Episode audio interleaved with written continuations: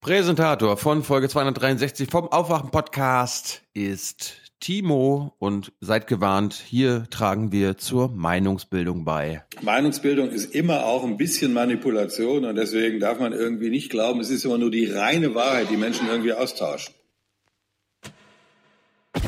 Macron will Europa geeinter, wehrhafter, demokratischer. Und die anderen sollen mitziehen.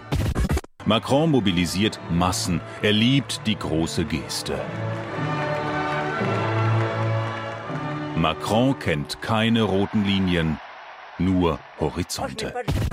Macron verzaubert die Franzosen. Macrons Visionen begeistern nicht nur Frankreich.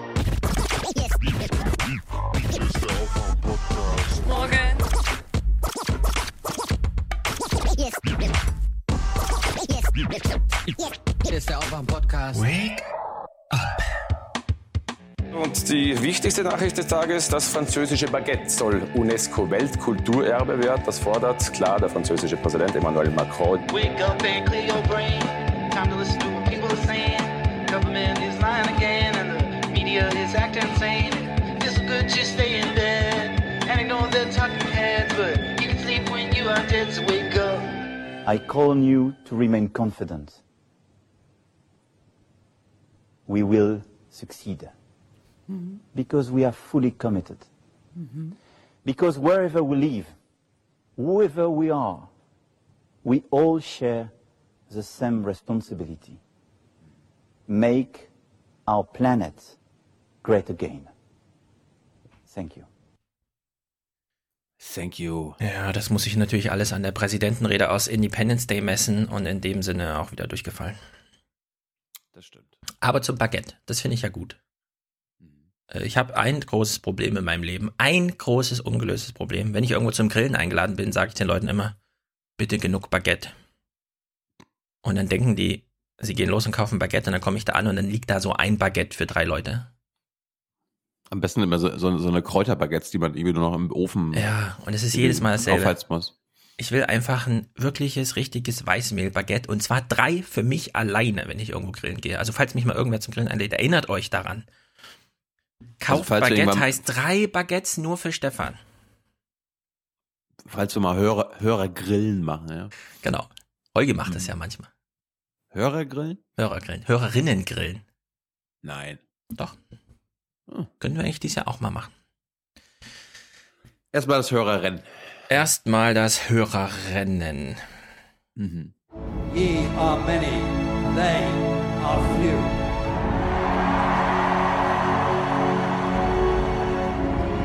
Willkommen im 1% Club. Ich habe mit dir mehrfach die Erfahrung gemacht, dass du mit Halbwahrheiten argumentierst. Und du musst dir jetzt hier keinen kleinen Jungen holen, mit denen kannst du das machen. Mhm. Jawohl, Sigmar, das machen wir. Jawohl. Martin. Jawohl, Sigmar, das machen wir. Genau. Martin trumpft schon mal auf. 273 Euro. Verrückt. Hat er einen Kommentar dazu geschrieben? Natürlich nicht. So spektakulär ist das hier. Musst du dir aufschreiben. Martin, in fünf Wochen Präsentator. Genau. Marius, 43,21 Euro. Beste Grüße aus Magdeburg. Auch an den anderen regelmäßig unterstützenden Marius. Das ist richtig und wichtig. Na komm, das müsste doch Nummer eins sein auf deiner Liste. ne? Und deshalb äh, ist es richtig und es ist wichtig. Gerne. So? Radar Christopher. Vorsatz 2018. Für jede gehörte Sekunde gibt es 0,01 Cent in den 1% Club. Folge 261 brachte demnach 1,31 Euro. Herzlichen Dank. Also Mathematik ist äh, auch immer sehr herzlich willkommen. Es wird ja leider nicht mehr viel gewürfelt und so. Na gut. Es muss durchgehört werden. Genau, das auch. Oh, heute vor allem. Dazu kommen wir gleich. Heiko, Vitali, Achim, Bernhard, äh Bernhard, Alexander, Arne, Linda, Lydia und Robert, Martin, Cedric, Sebastian, Domenico, Valentin, Dirk, Peter und Sophie, die unterstützen uns regelmäßig. Heute schreiben sie dazu 35. Liebe Grüße an Paul zum 35. Geburtstag von Sophie und Peter. Also lieber Paul, auch von uns alles Gute. Happy Birthday. Ja, ich bin auch bald 35. Bald So alt, aufgeschlossen. so alt bist du schon.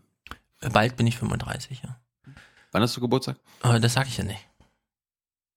Steht auch nicht in der Wikipedia. Und wie ihr gemerkt habt, machen wir diesen Podcast schon ewig. Und zum Glück, das ist die zweite große Regel. Erstens, genug Baguette beim Grillen. Zweitens, niemals ein Grillen, nur weil ich Geburtstag habe. Ey, dann komme ich nicht, Leute.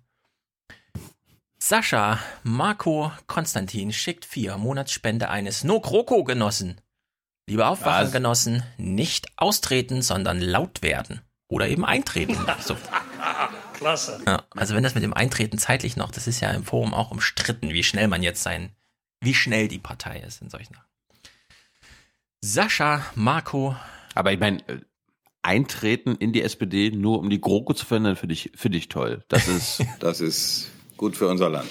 Genau, So eine Haltung. jetzt bin ich in der Zeile futsch, Sascha, Marco, Konstantin hat man gerade, Jonas, Thorsten, herzlichen Dank, Konrad schickt 50, ohne Kommentar, Maxim, Karl, S. -Punkt, der schickt nicht mal seinen Vornamen mit und es sind 50 Euro. Es wundert mich was, immer noch. fällt, was fällt den Leuten ein? Ja, dass das in Überweisung funktioniert mit diesem abgekürzten Vornamen. Aber gut, die Banken sind da wahrscheinlich. Bist, bist du sicher, dass Überweisung ist? Ja, ja, absolut. Das, nee, nee, das ist nicht PayPal. Das ist eine Überweisung, die kommt mit S und dann kommt der Nachname. Und in der Hinsicht bin ich überrascht und finde es auch gut. Daniel, Claudia, Felix, Sebastian, was überlegst du noch? Nee, es ist, die Situation ist jetzt schon wieder weg, weil du Ach so. hast gerade so schön gesagt. Ah. Das ist gut. Also, Da gibt's doch, da gibt's doch einen berühmten. Egal. es ist gut für den Aufwachen-Podcast. Gonzalo schickt 51 Monatsspende eines No Kroko Genossen. Warte mal, es- wieso verrutsche ich denn hier? Wieso steht da das Gleiche? Bei Gonzalo habe ich ist mich gerade aufgewacht. bei Gonzalo habe ich mich vertan. Der hat was anderes geschickt. Oh, das muss ich kurz raussuchen. Gonzalo hat mehrere Namen in sein Dings mit reingebaut, so dass Such mal raus, ich, ich, ich habe hier noch ein paar Martin Schäfer. Äh, Ma- Martin Schäfer ist ja jetzt unser neuer Botschafter Mhm. in Südafrika. Ist jetzt auch auf Twitter. Ja? Ja. Auch ähm, sehr freudig. Das ist Antwortet übrigens immer gerne. das Gleiche. Wenn Sie keine Bühne mehr haben von Ihrem Arbeitgeber, zack, sind Sie alle auf Twitter. Alle gefeuerten Journalisten und so weiter, zack, sind Sie auf Twitter. Vorher so, Aber mm, mm, und so. Kaube, Herausgeber FAZ, löscht seinen Twitter-Account und so, ja. Aber wenn du nicht mehr da bist, zack. Aber ich habe ich hab hier noch einen gefunden, den ich von Martin Schäfer noch nie gespielt habe im Podcast. Das Leben zu verlieren ist sozusagen der eklatanteste Verstoß gegen die eigene Würde und gegen, gegen die eigenen Rechte, die man hat. Ich kann mich dran erinnern, ehrlich gesagt, das war sehr schön. Diese Weisheit. ne. Das ist alles äh, so, wie das äh, geplant gewesen ist und wie wir Deutschen das so gerne haben. So, also Gonzalo, Liebesgrüße aus dem Off von Chucky Jackson und Gogo Gonzo. Weiß nicht genau, warum mir das durchgerutscht ist, aber das wollte ich natürlich unbedingt vorlesen, ist doch klar. Timo, unser heutiger Präsentator 263 per Mail, er macht es auch ganz kurz, für Deutschland. Yay! Für Deutschland! Für Deutschland. Für Deutschland. Damit sind wir durch. Genau. Alexander Moritz Marlene, die schreibt, die aufwachenlose Zeit über die Feiertage hat mir klargemacht, dass ich ohne euch nicht mehr leben kann. Zur Feier meiner erneuten Arbeitslosigkeit hiermit eine bescheidene Spende. 20 Euro übrigens. PS, soziologische Frage an Stefan. Warum gibt es so wenig weibliche Podcaster? Werden die alle rausgemobbt oder fangen die gar nicht erst an? Gute Frage. Also es ist so. Äh, niemand kann irgendwo rausgemobbt werden, weil es gibt ja nichts, aus dem man rausgemobbt wird. Ja, also man trägt sein Feed halt bei iTunes ein, aber es gibt trotzdem erstaunlich wenig Frauen. Ohne jetzt den nachträglichen Witz zu machen, und ich sage jetzt ohne ihn zu machen, um ihn zu machen, wenn wir weibliche Stimmen hören, reden sie über Sex. Ich weiß nicht genau, woran es liegt. Ich bin allerdings dieses Jahr auch sehr bemüht, mehr Frauen ans Mikrofon zu holen.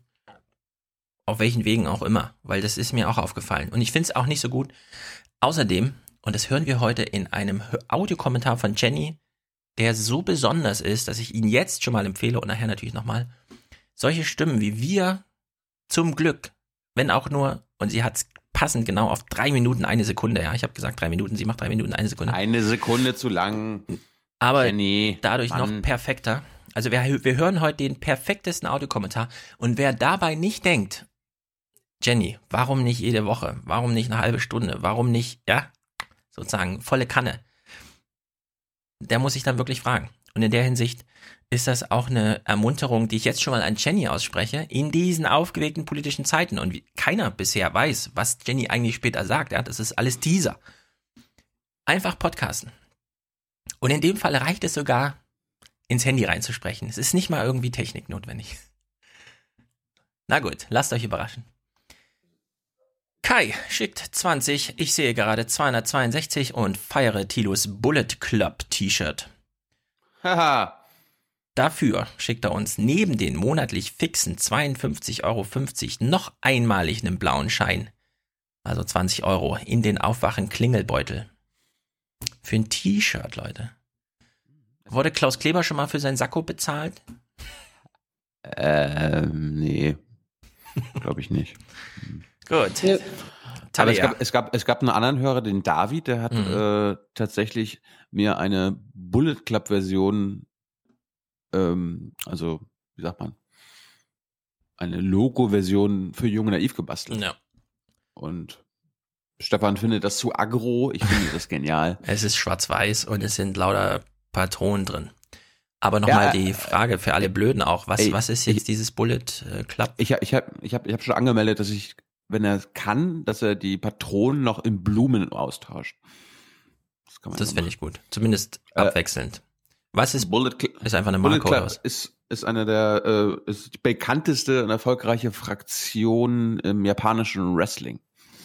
Okay, Mhm. abgehakt. Talea, Genau. Josephine, Martin 2345, also 23,45. Liebesgrüße aus dem schönsten Bundesland der Welt. Danke für euren Podcast. Er macht das Pendeln angenehmer auf der Autobahn. Apropos, Aber wenn Tilo mein- aufruft, schickt mal er irgend... mein- Hm? meint er jetzt dieses Land hier? Bayern ist ein Fünf-Sterne-Land. Ja, das wissen wir nicht. Das ist, so. lässt er ja offen. Ach so. wenn Tilo aufruft, ähm, schickt doch mal Audiokommentare, bla bla, und ich dann Empfehlungen draus mache, macht auch Bilder draus. Nicht von der Autobahn linke Spur, Leute. Wirklich, wirklich. Das geht Das einfach woll- gar hab- nicht. Hab- steht bei mir ja auch, also das ist mir auch aufgefallen. Sowas will ich nicht nochmal sehen. Ansonsten Aber- gibt's da eine, Ja, ich äh, ich habe mir gedacht, mache ich das zu heute oder machen wir das nächste Woche? Ich würde sagen, erst zu nächste Woche. Ich werde nächste Woche mal ein bisschen zusammenfassen, von wo uns die Leute alle hören, wie sie uns hören, wann sie uns hören. Also das Feedback war echt grandios. ja, Danke, Jan. äh, auch erstaunlich schnell, muss ich sagen. Ja. Podcast wird anscheinend Ja. doch gleich runtergeladen und gehört. Und liegt nicht erst in irgendeiner Liste. Gab es trotzdem jetzt irgendwelche Audiokommentare, die das kurz? Äh, gab's auch. Die leite ich Aha. dir dann alle weiter, mit denen kannst du dann machen, was du willst. Heute hören wir so drei, vier, unter anderem, ich muss es nochmal teasern, jemand, und mit jemand meine ich genau Johannes, der hört tatsächlich den Aufwachen-Podcast, wenn wir über den Diesel sprechen, in Salzgitter, im Motorenleitwerk von VW, am Band, während er einen Diesel zusammenbaut, und zwar mit Bluetooth. Lautsprecher. Ist das, Das ist nicht geil. sensationell? Lars.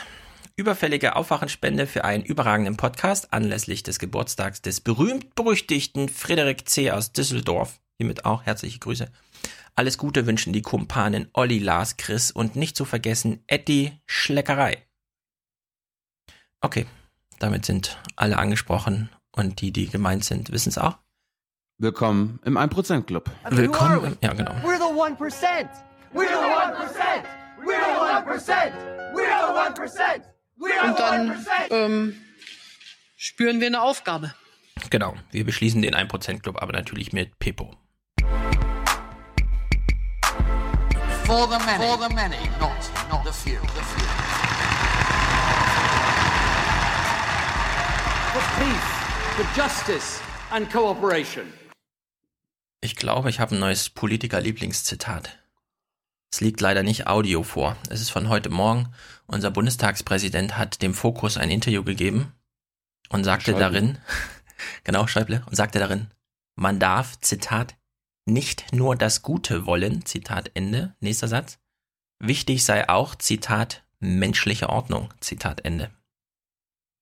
Also nochmal im Klartext, nicht nur das Gute wollen, auch an menschliche Ordnung denken. Die Überschrift dazu war, Schäuble kritisiert abermals Merkels Flüchtlingspolitik. ist genau die Debatte, die wir jetzt brauchen. Es ist einfach spektakulär. Apropos Debatte, eine kurze Kommentarlesung. Nina, sie schreibt an Stefan, Doppelpunkt. Ihr redet über MeToo. Tilo droppt ein persönliches MeToo-Erlebnis. Du tust es ab und gehst einfach direkt darüber hinweg. Merkst du was? Ich finde das extrem unsensibel und in dem Kontext geradezu absurd. Thilo hat erlebt, dass Interviewpartner Sex als Gegenwert, wenn sogar Voraussetzung für ein Interview fordern, forderten. Und ich fordere von dir, dass du deinen Umgang damit überdenkst. Rate mal, Nina, ob ich das überdenke oder nicht. Ich will nur eine Anmerkung dazu noch machen, weil im Forum ein paar ähm, Spekulationen losgehen. Ich nehme jetzt einfach mal Männer in Schutz. Nein, es handelt sich weder um Peter Altmaier noch um Jens Spahn.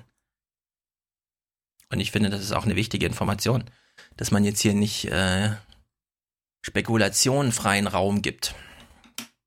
Die Entscheidung darüber, ob Thilo jetzt einem Machtgefälle unterlag oder sogar genötigt wurde, die würde ich einfach mal offen lassen. Kann man natürlich ausdiskutieren. Aber es war jetzt auch nicht gerade eine Briefkopf-Duelei, sondern das war einfach Twitter-DMs nach Feierabend. Also in der Hinsicht unangenehm, okay, unangemessen, weiß ich nicht. Und naja. Ich fand's. Nee, das, hat, das war völlig in Ordnung, weil du die Geschichte ja schon kennst. Also darum habe ich dir jetzt irgendwie nicht, nicht übel genommen. Also wäre das jetzt sowas gewesen, was ich dir zum allerersten Mal erzählt hätte, dann wäre das so. Hm. Ja, also meine Meinung dazu stand schon lange fest. Ich habe sie nur kurz geäußert. Ich finde aber in dem Fall auch, da haben wir schon eine gewisse Verantwortung. Hier hören ja doch sehr viele Leute zu. Und es waren wirklich nicht Peter Altmaier oder Jens Spahn, ja. Also auch im Forum, das könnte er sofort aufhören. Das geht in Ja, eine völlig da, falsche da, da, Diskussion. da, und da wurden noch andere Namen genannt. Dann, ja, dann ganz machst, andere. Dann machst, man müsste jetzt sozusagen ewig lange, ja. Ich wäre ja zum Beispiel dafür, dass man das einfach veröffentlicht, wer das war. Also, Es war weder ein Würdenträger noch ein Amtsträger. Es war einfach, oh, doch, doch, das war. Damals war das auf jeden Fall ein Amtsträger. nein. Also, Also, jetzt du meinst, Parteiamtsträger oder so, aber es war kein verfassungsmäßiger Amtsträger oder Würdenträger Deutschlands, der jetzt irgendwie eine Situation ausnutzt oder eine ein, Position. Bundes, ein Bundestagsabgeordneter. ja, ein Mandatsträger, genau. Aber Mandatsträger Genau. sind halt Mandatsträger. Gut, womit wollen wir. Ach so, Thilo hat ja noch eine lange Liste an Nachrichten, die er abarbeiten Ja, ja. Hast, du- hast du eigentlich die ganzen SPD-Opas gesehen, die jetzt ähm, in allen möglichen Zeitungen Ja, überall. ähm, Also ich habe nachher Naja. auch noch was zur SPD. Ähm, bei Ilna waren sie ja alle zu Gast und ein bisschen Maischberger gucken wir da auch nochmal. Okay, dann, dann machen wir das daher. Ja. Gut, ich, ich wollte mal einsteigen. Du hast es, wir hatten ja gerade schon unseren Tommy gehört hier, ne? Wisst ihr alle? Das spüren wir ja alle. Die Bürgerinnen und Bürger spüren das. Wir It's spüren in das. your DNA. Wir, wir spüren, dass irgendwas los ist im Land. Oh, was ist los? Ist schon wieder Formel 1? Also, wir kommen zu den Asylzahlen 2017. Ich habe es mal ein bisschen zusammengefasst. Ähm, Thomas de Maizière ist ein ziemlich zufriedener Innenminister. Warum? Das äh, hören wir jetzt mal zusammengefasst. Ja, meine Damen und Herren, Frau Kort und ich stellen Ihnen heute die Gesamtbilanz der Arbeit des Bundesamts für Migration und Flüchtlinge des Jahres 2017 vor. Mein Gesamtfazit lautet, äh, das Bundesamt für Migration und Flüchtlinge hat schnell und gut gearbeitet. Die Hauptprobleme sind im Griff, aber es bleibt viel zu tun. Die Asylverfahren aus 2017 werden durchschnittlich innerhalb von gut zwei Monaten abgeschlossen. Das ist auch in Europa ein Spitzenwert. Die Zahl der erstmals als Asylsuchende in Deutschland registrierten Personen ist 2017 im Vergleich zu 2016 nochmal deutlich gesunken. Sie lag im Jahre 2017 bei rund 186.000 Personen. Im Vorjahr waren es 280.000. Da. Lieber Herr Innenminister, der Dank gilt dir von allen, besonders von. Das sind ja sensationelle Zahlen. Besonders gut finde ich, wenn er sagt, wir haben die Probleme im Griff. Und da wir wissen, Ja, welche Probleme er meint, nämlich zu viele Menschen, und wir wissen, wo der Griff ist, Erdogan? Libyen, das Mittelmeer, Also der, der Griff des Mittelmeers, Ich dachte jetzt den Flüchtling am Hals. Also, das auch. Wenn sie dann hier Problem sind, Im Griff. wenn sie zurückgeschleift werden nach Afghanistan, da hat man sie auch im Griff. Sehr gut. Aber wir möchten ja klarstellen, das hat nichts mit diesem Mann hier zu tun, ne? Also. Und wir sind stolz darauf, eine Schande für dieses Land zu sein. Nein, gar nicht. Nein, nein. Gut, äh, jetzt denkst du, oh Mensch, da können wir alle schon zufrieden sein. Es gibt noch ein paar mehr Rekorde, die es zu vermelden gab. Sehr wichtig ist äh, für mich, dass es äh, gelungen ist, die Zahl der Abschiebung von Gefährdern deutlich zu steigern. Sie lag im Jahre 2017 bei etwa 60 Gefährdern, ein Rekordwert, den wir in den vergangenen Jahren auch so noch nicht hatten. Die Zahl der freiwillig geförderten Rückkehrer betrug im letzten Jahr deutlich mehr als 30.000 Personen. Warte mal, ich habe nur halb zugehört. Hat er gerade zwischen Menschen kamen und Menschen sind freiwillig zurückgegangen irgendwie Gefährder mit reingebracht in seinen Satzbau? also ehrlich gesagt, ich teile den Humor. Was soll man sonst noch machen, ja? Wir haben 60 Gefährder abgeschoben. Die können jetzt woanders Gefährder sein. Das ist ja wirklich, oh Gott. Und, und wir haben 30.000 Menschen dazu gezwungen, äh, wir haben sie gefördert, freiwillig abzuhauen, damit sie dann wiederkommen können. Ja. Oder so. Gut, Naja. jetzt, halte, jetzt halte ich fest, lieber Herr Schulz, ähm, jetzt, kommen die, jetzt kommen die Innovationen. Der Mann hat noch einiges vor. Es muss ja alles noch besser werden. Ja? Also so die ganze Asyl- und Integrationspolitik. Mhm. Jetzt kommen die Innovationsversprechen für 2018. Aber wir wollen das Jahr 2018 zu einer Qualitätsoffensive des Bundesamts für Migration und Flüchtlinge machen. Mit dem Kerndatensystem, dem integrierten Int- Identitätsmanagement, mit der Anwendung neuer technischer Möglichkeiten, um die Identität der Antragsteller besser feststellen zu können, haben wir entscheidende Weichen für ein modernes Asylsystem gestellt. Wir haben die Möglichkeit geschaffen, Mobiltelefone auszulesen, nicht nur rechtlich, sondern auch technisch. Wir haben Spracherkennungstests eingeführt, auch etwas, was es so in Europa noch nicht gibt, dass man äh, den Betreffenden äh, bittet, einen Text zu sprechen und anhand der Sprachfärbung, der Klangfarbe der Sprache können dann ähm, arabische Akzente und anderes so erkannt werden, dass man die regionale Zuordnung des Antragstellers sehr schnell feststellen kann. Ich habe das äh, vor Weihnachten mir angeschaut und einige von Ihnen waren ja auch dabei. Außerdem wird das Bundesamt die Widerrufsprüfungen ausbauen und den Status der anerkannten Schutzberechtigten in regelmäßigen Abständen überprüfen. Äh, da fehlt noch die Geruchsprobe. Das war ja, so ein sehr erfolgreiches Ding der Stasi. Frage ich mich, warum ist das irgendwie out to date? Kann er, glaubt er, er kann sich leisten, auf das zu verzichten oder wie ist das gemeint? Ja, du musst, du musst ja mal wissen, manche Innovationen müssen immer noch in der Schublade bleiben, damit sie dann fürs nächste Jahr kommen können. Ja, da ich den Clip hier so sehe, vielleicht sollten wir und so, äh, bietet sich ja sehr an. Aber ich meine, das, hast, hast du das gewusst? Das wusste ich nämlich nicht, dass es jetzt schon diese Sprachtests gibt. Ja, ich du- war auch überrascht, dass er sagt, wo- es wo- gab da einen wo- wo der- Termin. Ja, ja. Wurdest du da nicht eingeladen, oder? Nee, ich wurde da nicht eingeladen. Ja, hier, lesen Sie mal äh, diesen Satz hier. Das ist ein arabischer Satz. Ne? Sie können ja Arabisch. Sie kommen doch aus so einem Land, oder? Mhm. Ja. Also lesen Sie doch mal den Satz hier vor. Aber weißt du, wofür das da ist? Damit die Bundeswehrsoldaten demnächst erkannt werden, wenn sie da sich Genau. einschleichen als Terroristen. Genau. Franco A. und so. Ja, ich würde sagen, das war der, das war der Vorsatz. Ja, also da, dafür brauchen wir das. Und dann, ja. Aber du sagst, du kommst jetzt aus Syrien, aber du hast irgendwie so einen komischen libanesischen Dialekt. Das, äh, du lügst doch. Äh, nein, Hm.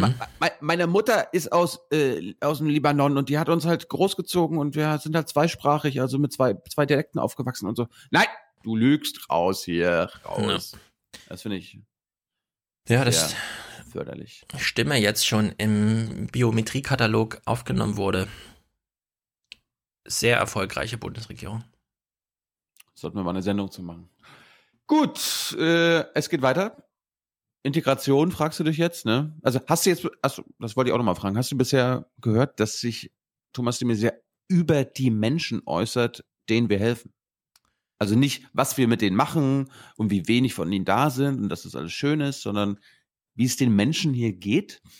Nö, also da bin ich aber auch abgehärtet, weil das ist ja, da kann man ja jetzt jede Diskussion nehmen, wenn die SPD mit, also die redet ja auch nur noch über sich Und er redet halt auch nur über seine Arbeit, dass es da noch Publikum gibt, Wähler, Flüchtlinge, sonst ist es, das wissen wir doch. Dass, dass die keine Rolle das- spielen. Ja, das ist ja das Gute für ihn, dass die Flüchtlinge keine Wähler sind. Stell dir mal vor, stell dir mal, stell dir mal vor, die ganzen Flüchtlinge oder auch äh, viele Türken in Deutschland, also Deutsch-Türken oder so weiter, die keine Wahlberechtigung haben. Stell dir mal vor, die hätten alle Wahlberechtigung. Eieiei. Gut, äh, nächstes Thema, wie gesagt, Integration und Stefan Schulz, keine Sorge, das läuft. Hör genau zu. Äh, Spitzenwerte an neuen Teilnehmern in Integrationskursen, haben die Vergütung der Lehrkräfte verbessert. Äh, se- Seitdem sind rund 20.000 Lehrkräfte beim Bundesamt für Flüchtlinge im Bereich der Integrationskurse aktiv. Wir haben die Inhalte überarbeitet, den Anteil der Werteorientierung erhöht. Wir haben im Blick darauf, dass auch das Bildungsniveau Werteorientierung finde ich gut. Mhm. So, ihr, äh, ihr habt keine Werte, äh, ihr habt die falschen Werte, äh, ihr habt, ja, ihr wisst noch nicht, wie die Werte hier in Deutschland sind. Hier ist eine Orientierungshilfe. zum Teil sinkt, derer, die kommen, spezielle Angebote entwickelt für Analphabetisierungskurse, sogenannte Zweitschrift-Lernkurse. All das ähm, geht voran. Hat er jetzt gesagt, Ich möchte- Analphabetisierungskurse, weil das Genau. anders. Da, da möchte ich auch mal hingehen. Ja, ich kann, ich kann zu gut schreiben und lesen. Ich brauche einen Analphabet, äh, scheiße, ich brauche einen Analphabetisierungskurs. Ja. Bevor wir sie hier verdeutschen, treiben wir ihnen erstmal ihre Kultur aus. Sie, Barbar. Na, hallo, wir sind hier nicht bei Dan Schiftan in Israel, okay? Stimmt. Das ist einer der krassesten Jung Naiv-Folgen gewesen. Die allererste Folge in Israel. Dan Schiftan, der Sicherheitsberater von Netanyahu, Mhm. spricht anderthalb Stunden über Barbaren. Ja. Und während dieser anderthalb Stunden geht so lange die Sonne unter und Tyler hat kein Licht dabei. Und es passt perfekt. Ich wollte gerade sagen. Gut, äh, kommen wir mal zu den Fragen, die ich ihm gestellt habe. Äh, ich habe mal alles rausgeschnitten, was Jutta Kort betrifft. Äh, eine sehr für BBK-Verhältnisse anstrengende Person, die man jetzt, der man jetzt nicht zuhören muss. Das sparen wir uns auch. Sie hat nur technische Details gehabt. Ich habe auch nur technische Fragen gehabt. Aber Thomas de Maizière, obwohl ich ihr zum Beispiel eine Frage stelle, macht Thomas de Maizière wieder ein bisschen hier so, äh, ja, hallo, warum stellen Sie mir die Frage nicht? Die will ich auch beantworten. Aber hören wir mal rein. Die erste Frage hat Herr Jung. So, hast du, Gott, äh, äh, hast du es gerade gehört? Moment, das, schau mal, das musst du jetzt nochmal, warte mal, das habe ich jetzt vergessen. Äh, Sie wurde Hört noch- gebrieft und dann hat Hört noch- sie ein Signal bekommen. genau, hört, hört, mal, hört mal genau zu, ob ihr das Flüstern hört. Die erste Frage hat Herr Jung. Das ist er. Das ist er, Lord Voldemort. Da frage ich mich ja, also ich meine, was sagt de Maizière äh, der BAM-Chefin, ja? Da gibt da gibt's Journalisten, die Fragen stellen. Da ist einer, also das ist der Journalist oder Mhm. was was wie, und warum hat er sie gewarnt, Stefan? Also ich glaube, der Grillo, der hat ja damals aus Versehen seine Matte zu, äh, Mappe zu offenbar da gehabt mit dem souveränen Umgang mit Jung und Naiv. Und seitdem glauben alle, man bräuchte einen souveränen Umgang mit Jung und Naiv. Glaubt vor allem der Innenminister, aus Gründen. Und deswegen hat er, ich glaube, diese Mappe, die kursiert mittlerweile in den deutschen Ministerien und die Frau Dingsterbums hat auch eine abgekriegt. Und er wollte nur noch mal kurz sicherstellen, nicht, dass das jetzt, nicht, dass jetzt was schief geht. Das stimmt. Da hat sich, der hat dem ist ja einmal um eine Sache selbst gekümmert, nämlich die Frau vom BAMF darüber zu informieren, wer der Herr Jung ist. Das darf jetzt nicht schiefgehen, deswegen nochmal das kleine Signalwort. Ja, äh, er hat ja halt im Vorfeld auch das gesagt hier, ne? Er vergreift sich manchmal im Ton, er ist selbstverliebt, er teilt gerne aus und ist Mimosen auf dem Einstecken und er kämpft jetzt ums Überleben. Gut, los geht's. Frau Kort, äh, zu den Klagen der Asylbewerber, wo sehen Sie denn Verbesserungsbedarf im Entscheidungsverfahren, wenn es immer mehr Klagen gibt? Ähm, und die haben ja trotz dessen immer noch Erfolg oft. Also kann man da nicht die Entscheidungspraxis, die Entscheidungsverfahren ändern, damit es nicht zu den Verfahren kommt? Und Herr de Maizière, ich habe jetzt noch nicht ganz verstanden, ob Sie 186.000 Asylsuchen im Jahr 2017 als, ist das jetzt zu wenig aus deutscher Sicht äh, ansehen oder ist das immer noch zu viel? Müssen die Zahlen immer noch sehen? Also wenn, wenn mehr Entscheidungen fallen, und die Schutzquote etwa gleich bleibt, dann haben wir auch entsprechend mehr Gerichtsverfahren. Das ist ganz normaler Fall. Ähm, Und die, Die Frage war ja äh, Frau Kort, ne? was? Die Frage hatte ich an Frau Ja, Kort. ja, ja. Ich erlaube mir auch mal, auch das zu beantworten. Ja? Wenn Sie nichts dagegen haben. So.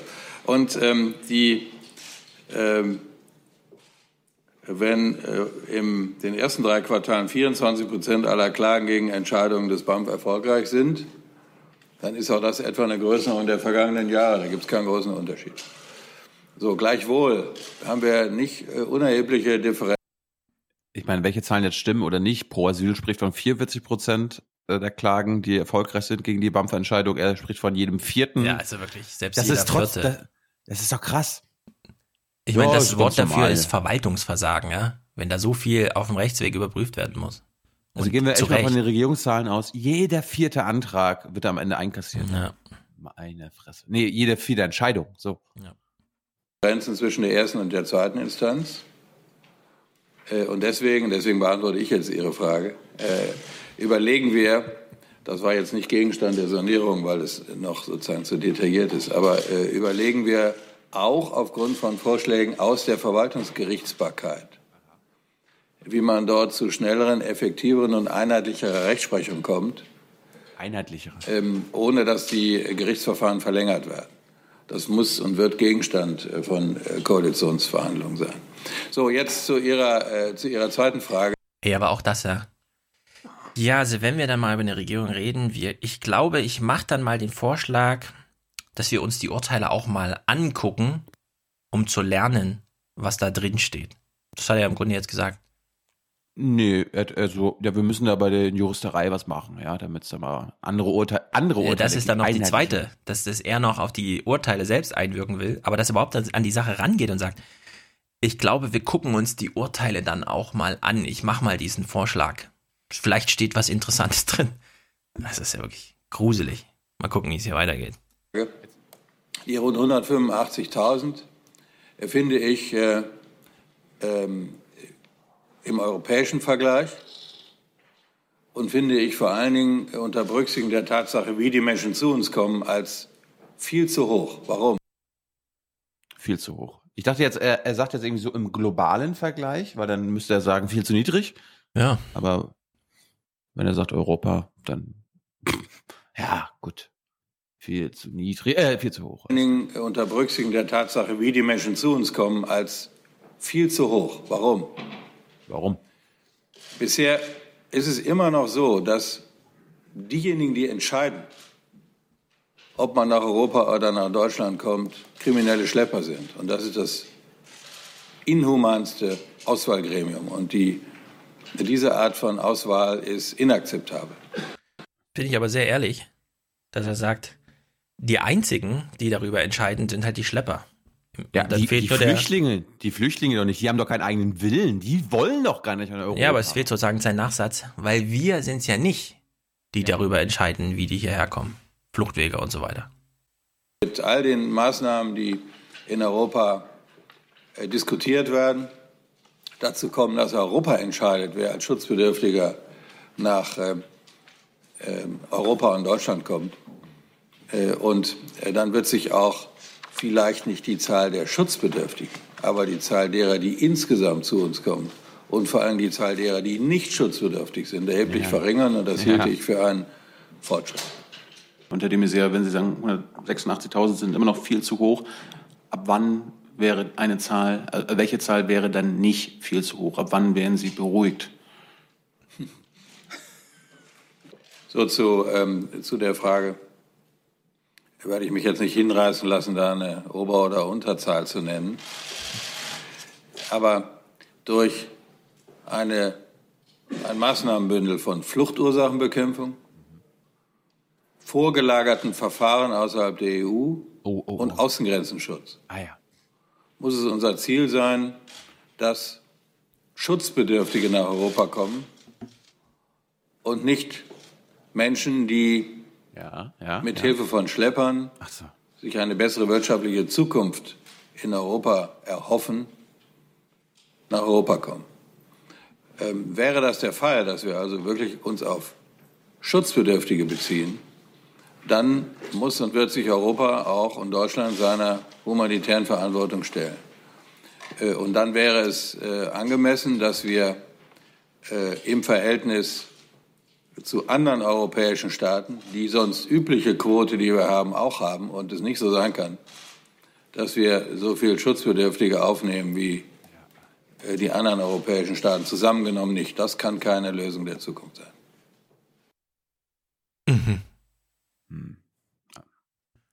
Naja, wenn der Maßstab Europa ist, äh, also wenn der Maßstab Ungarn ist, können wir natürlich nicht mehr aufnehmen, weil äh, einer wäre schon mehr als null, soweit ich in Mathe aufgepasst habe.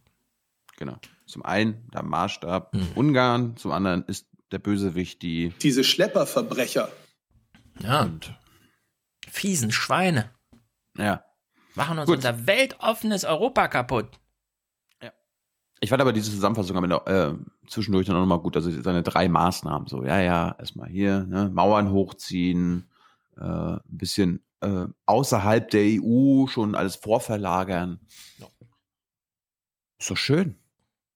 Doch toll. Ja, also das, wenn- hil- das, das hilft den Menschen wirklich. Dass sie in Libyen bleiben können.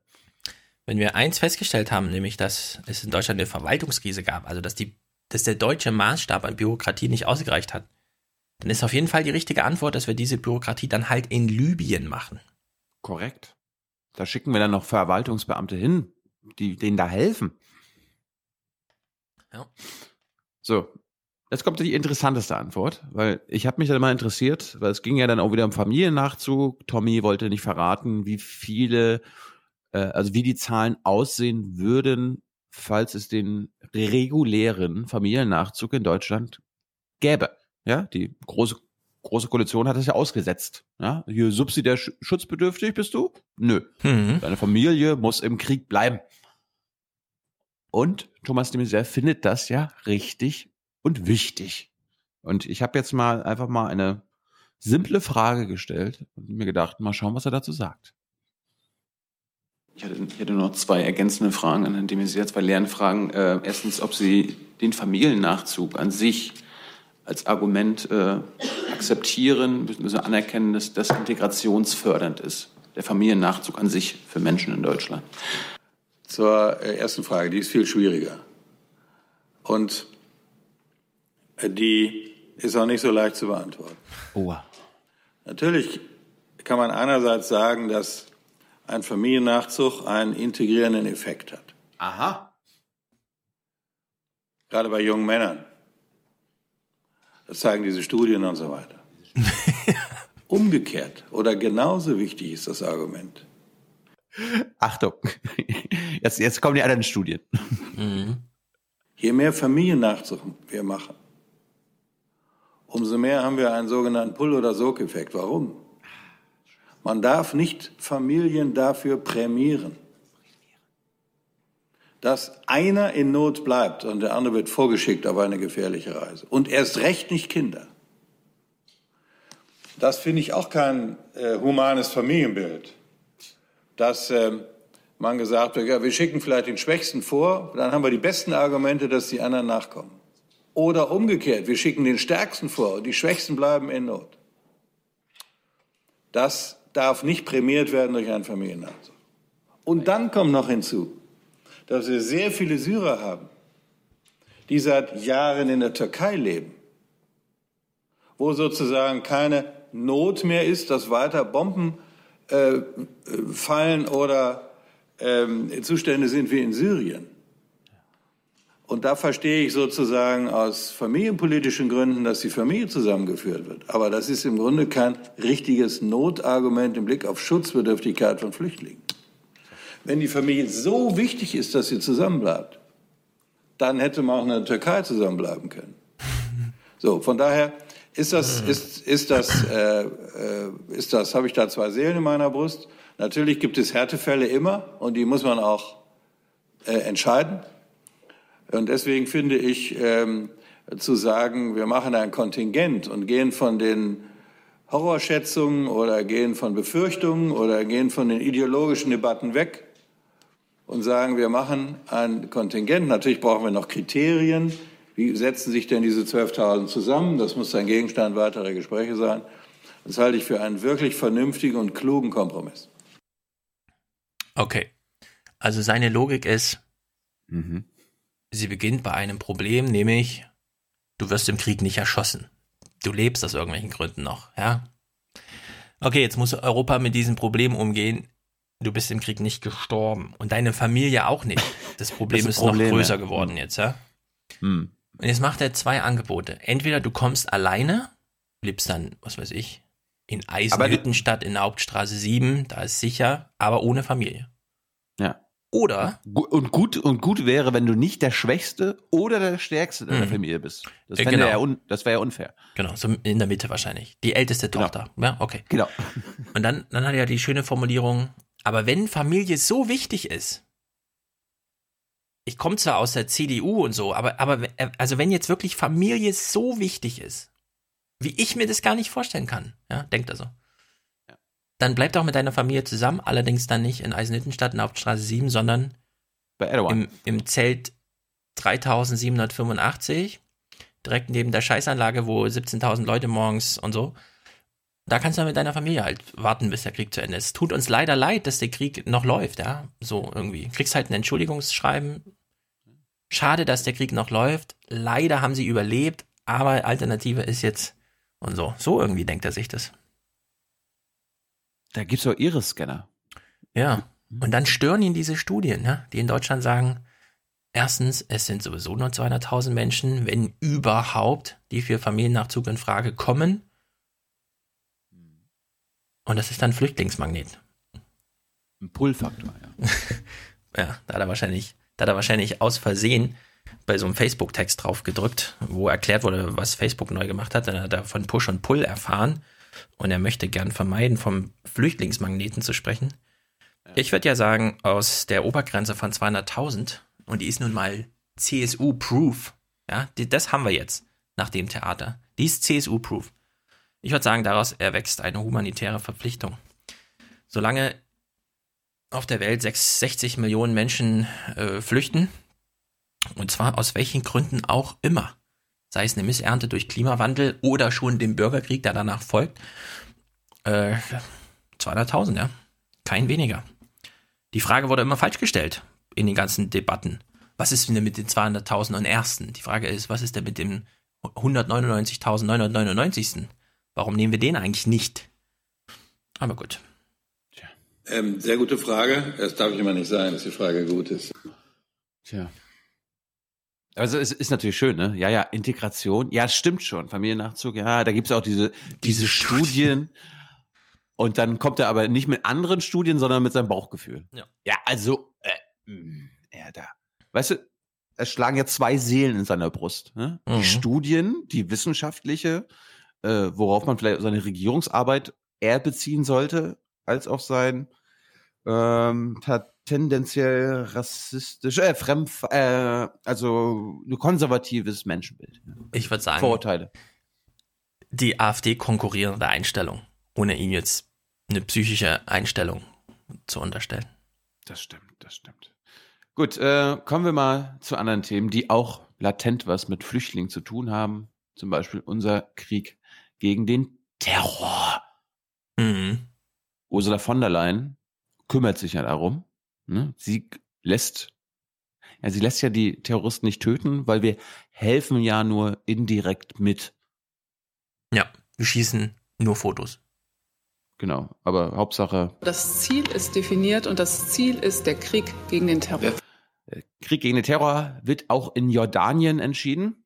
Neuerdings. Äh, weil, weil dort ja die äh, Basis ist für die deutschen Tornados, die dann abheben und über Syrien und Irak äh, Fotos schießen, die dann quasi in eine WhatsApp-Gruppe geteilt wird. Und dann können die Türken und die Amis sagen so, oh, guck mal, das ist ein Terrorhaus. Das, das bombardieren wir jetzt hier. My resolution? Airstrikes. Die Türken, Bomb in, them. Bomb them. die Türken ist interessant, weil sind ja die aus Incirlik. Die wurden ja weggeschickt, die zwei Tornados. Deswegen sind die jetzt in Jordanien. Und es gibt auch ein, äh, ein Tankflugzeug. Uh. Ja, ja, und das ist, und Stefan, das muss sein, ähm, weil die anderen circa 20 bis 25 Tankflugzeuge der Anti-ISIS-Koalition, die können halt nicht ständig in der Luft sein. Da ist dieses eine deutsche Tankflugzeug essentiell ja. für den Kampf gegen den Terror. Absolut. So, und jetzt war Uschi mal in Jordanien. Viele sagen, ah, das könnte jetzt ein, Ab ein Abschiedsbesuch sein. Äh, andere sagen natürlich, ja, klar, man kann die Truppe dort besuchen, vielleicht nicht gerade mit der Ministerin, weil dann ist es ein Showtermin. Aber das hält uns ja nicht davon ab, dazu zu gucken, weil das ZDF fliegt so oder so mit. Die Ministerin fliegt irgendwo hin, da muss das ZDF mitfliegen. Und zwar natürlich kein Korrespondent vor Ort, der vielleicht sich ein bisschen besser auskennt, ne? Uli Gack oder so. Nein, da muss ein deutscher Hauptstadtkollege mit. Und wir schauen mal, was Uschi da so verkündet hat. Es könnte ihr letzter Besuch als Verteidigungsministerin bei den Soldaten in Jordanien sein. In Berlin gilt es als offenes Geheimnis, dass das Tischtuch zwischen Ursula von der Leyen und der Truppe zerrissen ist. Heute, bei ihrem Besuch auf der Al-Azraq-Basis in der jordanischen Wüste, setzt von der Leyen erstmal ihr ganz eigenes Lächeln auf, bevor sie mit den Soldaten über die Unterbringung und den Einsatz gegen den sogenannten Islamischen Staat plaudert. Ein Einsatz, der aus Sicht der Ministerin äußerst erfolgreich war. Der IS ist weitgehend militärisch geschlagen. Die Koalition gegen den Terror hat diese Leistung gemeinsam in der internationalen Gemeinschaft ähm, erbracht. Ja, ein Airbus. Fehlt natürlich der Hinweis, dass es vor allem Russland war. Aber gut. Nein, nein, die haben ja, die haben ja unsere guten Rebellen umgebracht. Ja. Es waren, es waren die zwei deutschen Tornados. Ohne diese Bilder, die wochenlang aus sortiert und gesichtet worden, bis sie dann mal eingesetzt waren, wäre das alles nicht gelungen. Für die Luftbetankung, Aufklärungsfotos mit den. Ich finde auch geil ihren Schlafanzug, den sie gar nicht ausgezogen hat. Damit läuft sie auf der Airbase rum. Tornados. Deutschland hat einen zurückhaltenden Beitrag geliefert. Die Amerikaner etwa starten von der gleichen Basis aus bewaffnete Drohnen, die aber nicht gefilmt werden dürfen. Jetzt kündigt von der Leyen an, auch künftig mit der Bundeswehr in der Region präsent zu sein. Mir ist wichtig. Jetzt, jetzt hör mal zu, mhm. den Grund, ja, also ISIS ist quasi besiegt. Ja. Es ist ja ein Anti-ISIS-Einsatz, dementsprechend könnte man ja denken, Einsatz vorbei, Mission accomplished. Mhm. Jetzt hör mal zu, dass es da anscheinend die Mission noch nicht so accomplished ist, wie wir gedacht haben. Region präsent zu sein. Mir ist wichtig, ähm, dass Deutschland klar signalisiert, wir sind verlässlich. Wir sind verlässlich im Kampf gegen den IS und wir sind vor allem verlässlich auch in der langfristigen Stabilisierung dieser Region. Statt Mission accomplished ist halt jetzt Karten werden neu gemischt. Ja. Das ist lustig, ne? Also ISIS, ja, da sind wir verlässlich, das haben wir jetzt geschafft. Also auch da war auf uns Verlass und jetzt Sieg. Und jetzt muss halt der Footprint im Nahost noch ein bisschen deutscher sein oder so weiter. Langfristiger Einfluss, was können wir denn da dagegen haben? Ja. Leider hat sie nicht dieses äh, berühmte Zitat gebracht, was sie vor ein paar Monaten gebracht hat, äh, wo sie ja auch noch erklärt hat, dass wir da bleiben müssen, obwohl ISIS jetzt besiegt ist, weil wir müssen ja permanent aufklären. Der IS sucht sich zum Teil auch in der Fläche neue Rückzugsräume mhm. und das gilt es zu verhindern. Das heißt, es sind noch erhebliche Räume auch ähm, permanent aufzuklären. Räume permanent aufklären. Das können andere nicht leisten. Das kann man auch mit Satellitenaufnahmen nicht machen. Da müssen die beiden deutschen Tornados weiter fliegen. Gut, äh, dann gab's, äh, wenn so, wenn so eine Ministerin die Truppe besucht, dann dürfen auch mal Abgeordnete mit. Neuerdings. Bunde Bundestagsabgeordnete sogar. Und es gibt ja manche Bundestagsabgeordnete, Bundestagsabgeordnete, die sich als Opposition verstehen. Die einen kann man vielleicht eher sympathischer finden als die anderen. Ne? Grüne, mhm. Linke, AfD. Ähm, jetzt hören wir Kritik von Abgeordneten an diesem Plan. Ja, wir bleiben in Jordanien, wir bleiben im Nahen Osten, weil wer weiß, was so passiert. Äh, von den Grünen habe ich jetzt nichts gehört und interessanterweise äh, AfD und Linke kritisieren jetzt beide dieses Vorhaben und das sogar zu Recht. Das Vorhaben, auch künftig mit der Bundeswehr Präsenz im Nahen Osten zu zeigen, führt zu heftiger Kritik aus der ich finde auch immer so schön, dass wir, also wir Hauptstadtjournalisten diese, diese Wortwahl auch immer übernehmen dann, ne? Ja, ja, Also der Plan, dass wir da Präsenz zeigen. Warum übernehmen wir das? Was soll das? Mhm. Na gut. Position. Die mitgereisten Abgeordneten von Linkspartei und AfD sind sich darin ganz einig. Es war jetzt auch etwas überraschend für mich, als ich hier gehört habe, dass hier ausgebaut wird, äh, wo wir gesehen haben, dass der IS hier zerschlagen ist. Und ich sehe da nicht mehr die Notwendigkeit, hier die Infrastruktur noch zu erweitern. Deshalb dürfte dann auch andere Gründe haben, warum man hier bleiben möchte, nämlich ein Footprint, ein Fußabdruck im Nahen Osten durch die Bundeswehr.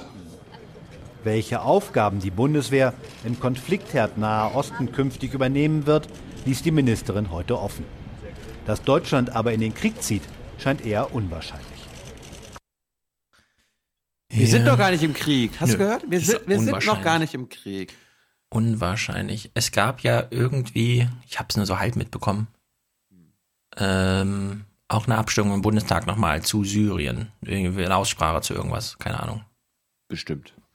Und da ist ja aufgefallen, also es wurde da nur das Protokoll, deswegen habe ich, weiß ich nicht genau, worum es da ging, aber das Protokoll wurde geteilt. Ein Linker sprach und dann stand im Protokoll die ganze Zeit AfD, Beifall AfD, Beifall AfD, Beifall AfD. Rede zu Ende, Beifall Linke, Beifall AfD, AfD erhebt sich. Und da sind natürlich alle voll drauf abgegangen, dass man jetzt hier Seit an Seit und so. Aber in dieser Syrien-Sache, vielleicht kommen die Grünen ja auch nochmal dazu, einen guten Punkt zu machen. Nee, nee, also da müssen sie sich ja distanzieren, wenn der AfD da das irgendwie mm, schwierig findet, dass wir da ausbauen, obwohl wir da nicht mehr sein müssen. Ja. Da Weil ansonsten, also in dieser Syrien-Sache, das ist ja das, womit so viele auch ein Problem hatten im Wahlkampf schon. Die AfD hat ja, was so Ostaußenpolitik betrifft, sehr viele Anhänger.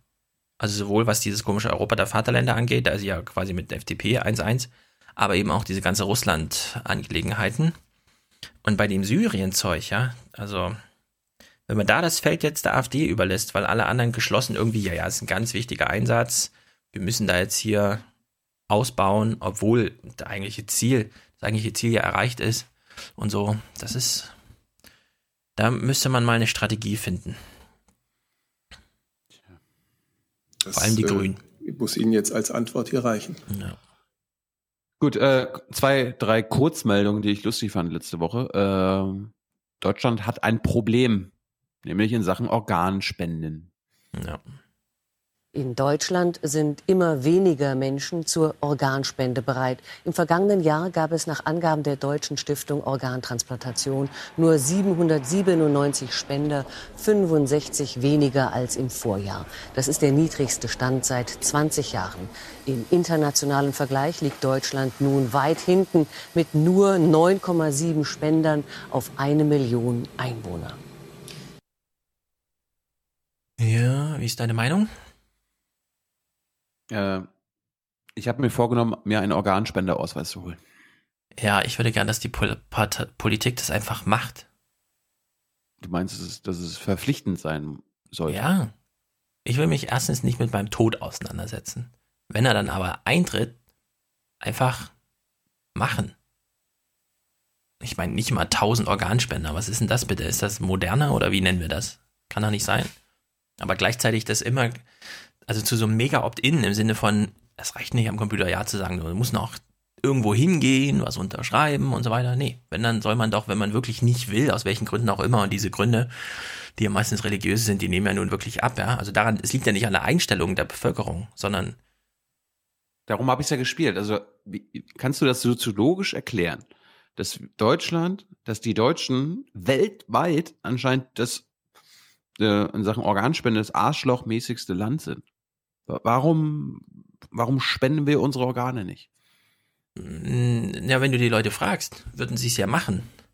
Nur, es ist halt ein riesiger, und es ist leider so, es ist wirklich ein großer Verwaltungsakt, sich einen Organspendeausweis zu holen. Das ist ja Das nicht so, heißt- dass man da einfach einen Zettel nach Hause kriegt und den unterschreibt, sondern Das das, ist ja wirklich so, ich beantrage, Damen und Herren, und dann zweimal Post hin und her und so. Ich wäre ja dafür, dass, also ich, ich fände es, glaube ich, doof, wenn es wirklich verpflichtend wäre, weil dann äh, das ist komisch. Aber aktuell ist es ja so, du musst dir einen Organspendeausweis holen und du machst quasi einen Opt-in. Genau. Es, so- es sollte vielleicht genau andersrum sein. Ja, Jeder ist ja. Organspender und du kannst aber Opt-out machen. Genau. Aus, aus welchen Gründen auch immer, Gewissensgründen oder keine Ahnung. Ja, ich finde, der Bundestag ist jetzt auch gerade in so einer Verfassung, dass man sagt, einfach eine offene Abstimmung darüber. Es gibt ja andere Länder in Europa, Spanien und so weiter, da gibt's ja ganz andere Quoten und da ist aber auch die Regelung anders. Ich kenne sie jetzt im Detail nicht, aber ich würde sagen, an der Einstellung der Bevölkerung liegt es nicht, sondern das ist allein die, der politische Ablauf zur Organspende, der da im Weg steht. Vielleicht mögen uns ein oder zwei Hörer berichten, wie das in anderen Ländern ist. Ja, aber ich finde eben auch nicht, dass das, also es ist ja eine große Diskriminierung zu sagen, äh, es spenden tatsächlich nur die, die sich damit vorher befassen und alle anderen sind sozusagen die Ärsche im System, ja, die für laufend Tote verantwortlich sind oder dass Menschen 20 Jahre irgendwie ihr Nierenwasser da auswaschen müssen und so weiter. Also ich würde halt keinen dem Vorwurf machen, äh, du hast keinen Organspendeausweis, du hast dich da nicht drum gekümmert, es ist doch nur ein halber Tag oder so, ja. Aber so ein halber Tag, ich meine, das ist schon, ich würde das halt politisch regeln. Und ich glaube, der Widerstand wäre insgesamt nicht so hoch. Ja, ich bin auch für ein Opt-out-Verfahren. Ja. Nächstes Katastrophenthema. Äh, es gab ein Öldesaster, weiß nicht, ob du das mitbekommen hast. Im, ja, in China. Äh, vor China. Aber es gibt eine Warnung. Hör zu. Acht Tage lang hat der Öltanker Sanchi gebrannt. Nun ist er im ostchinesischen Meer gesunken. Alle 32 Besatzungsmitglieder waren wohl schon am vergangenen Samstag umgekommen, nach der Kollision mit einem chinesischen Frachter. Danach hatten Hitze, schlechtes Wetter und starker Rauch die Löscharbeiten behindert. Ökologen warnen vor Umweltschäden. Dagegen sehen chinesische Behörden keine Gefahr. Das meiste Leichtöl sei verbrannt. Ja. Macht euch keine Sorgen, das ist eh schon verbrannt. Ja, vor allem verbrannt heißt ja. diese riesige Rauchwolke acht Tage lang, die ist, also die hat auch nichts mit der Umwelt zu tun. Nein. Nein, nein. Ja, das ist schon keine Sorge. Äh, bleiben wir mal im Meer, bleiben wir mal und, und fliegen mal östlich und mhm. kommen damit am westlichsten Punkt der Welt wieder aus. Hawaii. Da, da war am Samstag, da war am Samstag Katastrophenalarm. Und was für einer? Ein Versehen hat auf Hawaii minutenlange Panik ausgelöst. Offenbar kam ein Katastrophenschutzmitarbeiter auf einen falschen Knopf und löste auf den Inseln Raketenalarm aus. Per SMS wurden Bewohner und Touristen aufgefordert, Schutz zu suchen. Viele folgten der Anweisung in Todesangst. Erst nach einer Viertelstunde kamen die Entwarnungen in den sozialen Netzwerken und weitere 25 Minuten später per SMS. Fang du an.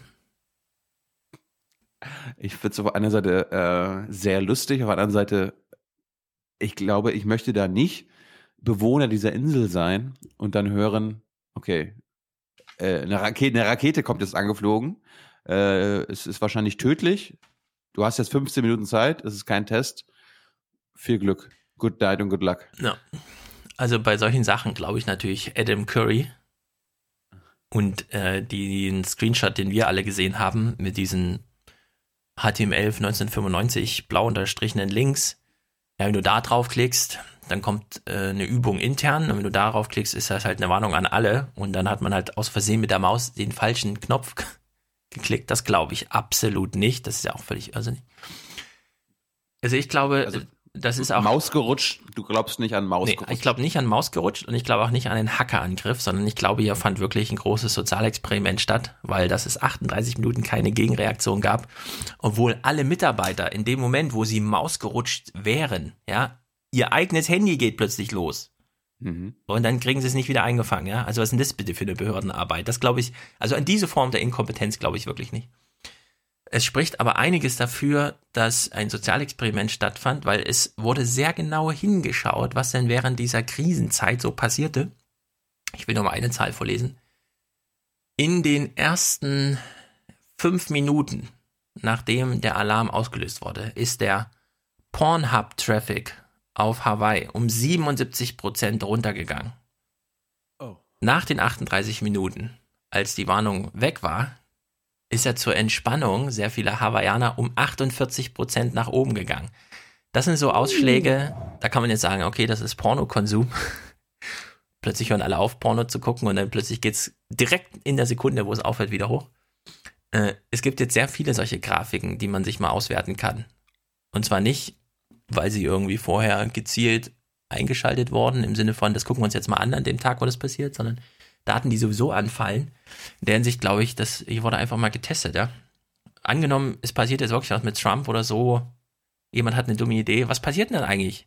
Und da ist Hawaii, also dass das auf Hawaii passiert, ja, ist ja auch das geilste äh, sozusagen Labor dafür. Also es ist ja wirklich ein richtiges Labor, es ist halt eine Insel. Die ist halt sehr weit weg von allem.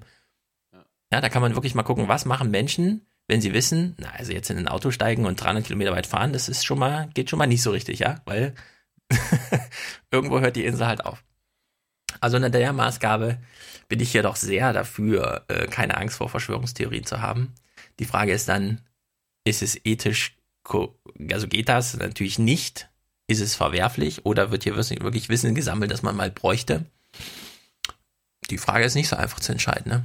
Also unter der Maßgabe finde ich das schon. Aber was erzähle ich? Ich bin ja jetzt auch Teil der Goethe-Bewegung zum Beispiel. Hast du von der schon gehört? äh, ja. Angeblich wiegt Trump ja nur 108 Kilo. Und damit so viel ja. wie ich. Aber ich glaube, der wiegt ungefähr 130, mindestens. also. Du Crackpot, ey. Aber dass das Goethe heißt, finde ich auch so geil. Mhm. Na gut, Hawaii. Gut, apropos amerikanische Politik. Ach so, was äh, ich noch sagen wollte. Ja. Wir wissen ja, wie schnell so eine Atomrakete fliegt. Wir haben das ja schon mal, also 38 Minuten braucht die ja gar nicht. Die ist ja in 10 Minuten über den Pazifik, wäre die ja geflogen. Wir wissen ja nicht, ob das eine Atomrakete war. Hat ja auch eine ganz normale äh, ja, die braucht dann wieder Interkontinental. Ach so, ach so, ja gut. Eine Interkontinentalrakete braucht 10 Minuten weil die fliegt da mit 40.000 km/h, die verlässt den Orbit, zack, die ist dann einfach unterwegs und die kann man dann nicht aufhalten. Ja, ja aber du weißt dann, die nordkoreanischen, die fliegen ein bisschen komischer. Die ja. Also 38 Minuten wäre tatsächlich andersrum um die Welt oder so, ne? Passt. Ja, aber gut. Vielleicht, vielleicht war es eine russische Rakete. Oder das wäre eine gewesen. Genau, also in dem Sinne weiß man sich, aber 38 Minuten ist auf jeden Fall zu lang. Also so weit kann die Rakete gar nicht, außer sie fliegt jetzt wirklich einmal falsch rum oder sowas. Aber 38 Minuten erschien mir doch sehr übertrieben. Wir haben ja überall Hörer auf der Welt. Wenn wir gerade, jeder das jetzt hört, jemanden haben auf Hawaii, bitte schick uns doch mal einen Audiokommentar und sag uns, was da in dem Moment bei dir passiert ist. Ob du, ob du auch Panik geschoben hast. Weil es ist ja, es ist ja nicht so, dass da nicht ständig, nein, nicht ständig, aber einmal im Monat habe ich gehört, gibt es da ja Drills. Ja. Das heißt, die sind ja ein bisschen daran gewöhnt, dass da mal Raketenalarm ja, ist. Ja, in Amerika kriegt man eh viel mehr Nachrichten auf seinem Handy. Amber Alert und der ganze Kram. Hm. Ist ja da fast wöchentlich. Das gibt's in Deutschland nicht, ne? Also ich habe es noch nie erlebt. Das ich Handy kann das allerdings. Wir haben das ja das letzte Mal geklärt, als wir uns fragten, warum wurde keiner bei den Waldbränden in Kalifornien äh, gewarnt. Also das ist alles in den Handy-Betriebssystem selbst eingebaut. Man braucht da keine App für, wie Katwan oder sowas, sondern das ist wirklich da drin. Aber kenne keine Erzählung, dass das in Deutschland mal benutzt wurde. Gut, äh, apropos Amerika, amerikanische Politik. Es gibt einen Neuling, beziehungsweise eine neue Politikerin, die antreten möchte, nämlich Chelsea Manning. Noch vor kurzem war sie eine der berühmtesten Häftlinge der USA und sollte 35 Jahre im Gefängnis sitzen. Nun will Chelsea Manning Senatorin werden. Die 30-Jährige bewirbt sich als Kandidatin für die Demokraten in Maryland. Ihr werden aber nur geringe Chancen eingeräumt. 2010 spielte Manning, damals noch ein Mann, der Enthüllungsplattform Wikileaks hunderttausende Dokumente zu. Manning hatte sie als Ex-Mitarbeiter beim Geheimdienst heruntergeladen. Ich meine, das gibt's, das gibt's auch nur in Amerika, oder? Da sitzt du jahrelang im Knast, weil du die Öffentlichkeit informierst, wirst als äh, Hochverräter äh, betitelt, auch von Obama erst ganz zum Schluss irgendwie freigelassen Mhm. Und ein Jahr, ein Jahr später willst du schon für den Senat. Ja, naja, dadurch, dass halt jeder muss halt nicht durch die Partei dich da aufstellen lassen okay. und so. Ja, ja. Ich meine, in Frankfurt ist jetzt Bürgermeister, weil hier tritt auch irgend so ein Freier an. Ohne irgendwelchen Parteihintergründen. Hängt halt Plakate auf und ist damit präsent. Das ist ja auch der eigentliche Punkt.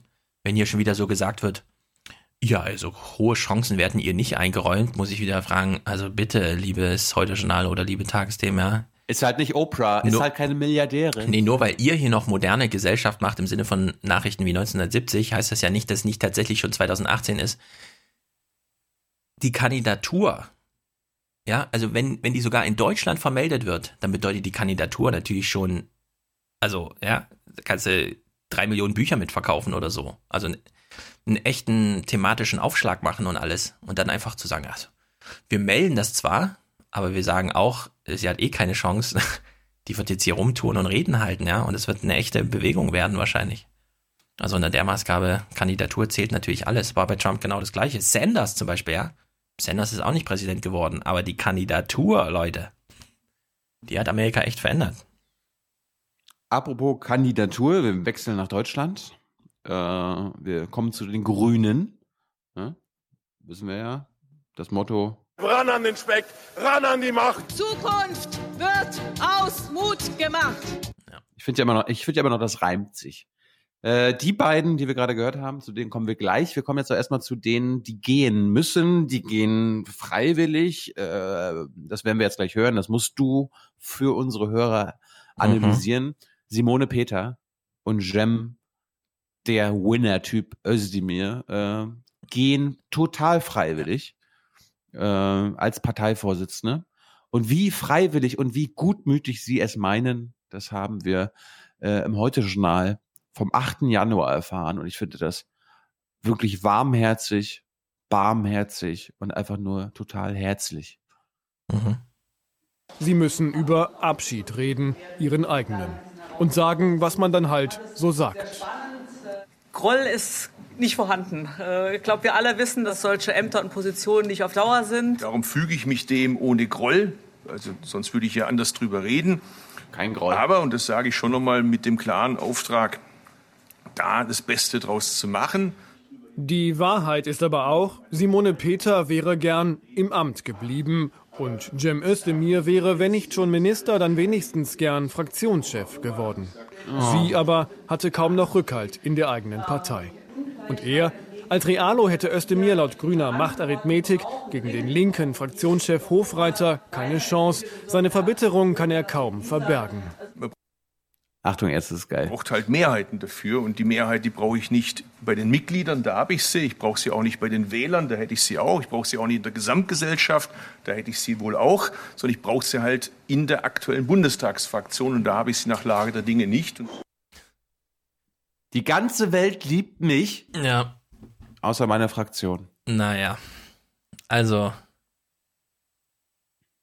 als wir alle dachten, ach, naja gut, der Lindner hat das halt aufgekündigt und so. Wir wissen ja mittlerweile, äh, wie das da ablief. Also Lindner hat äh, sozusagen zwei Tage vorher alle auflaufen lassen, indem er einfach in die Räume reinging bei Jamaika. Und meinte, kann ich mal bitte den Zwischenstand erfahren? Dann hat er so ein 5-Minuten-Referat gekriegt und hat gesagt, habt ihr eine Meise? Und ist wieder rausgegangen. Und damit hat er im Grunde vorbereitet, äh, dann einfach mitten in der Nacht zu sagen, alle meine Leute stehen jetzt auf und packen ihre Sachen und dann sind wirklich alle rein, haben ihre Sachen genommen, sind rausgegangen, keiner wusste, was ist denn da los und zehn Minuten später war eine Pressemitteilung da und nochmal fünf Minuten später standen sie davor und haben gesagt, lieber nicht regieren als falsch regieren. Äh, in diesem Moment ist Özdemir tatsächlich der Puls, glaube ich, auf 170 Gang, hat einen Schweißausbruch gekriegt und hat gedacht, scheiße. Also ja. wirklich im Sinne von jetzt ist es vorbei für mich, ja.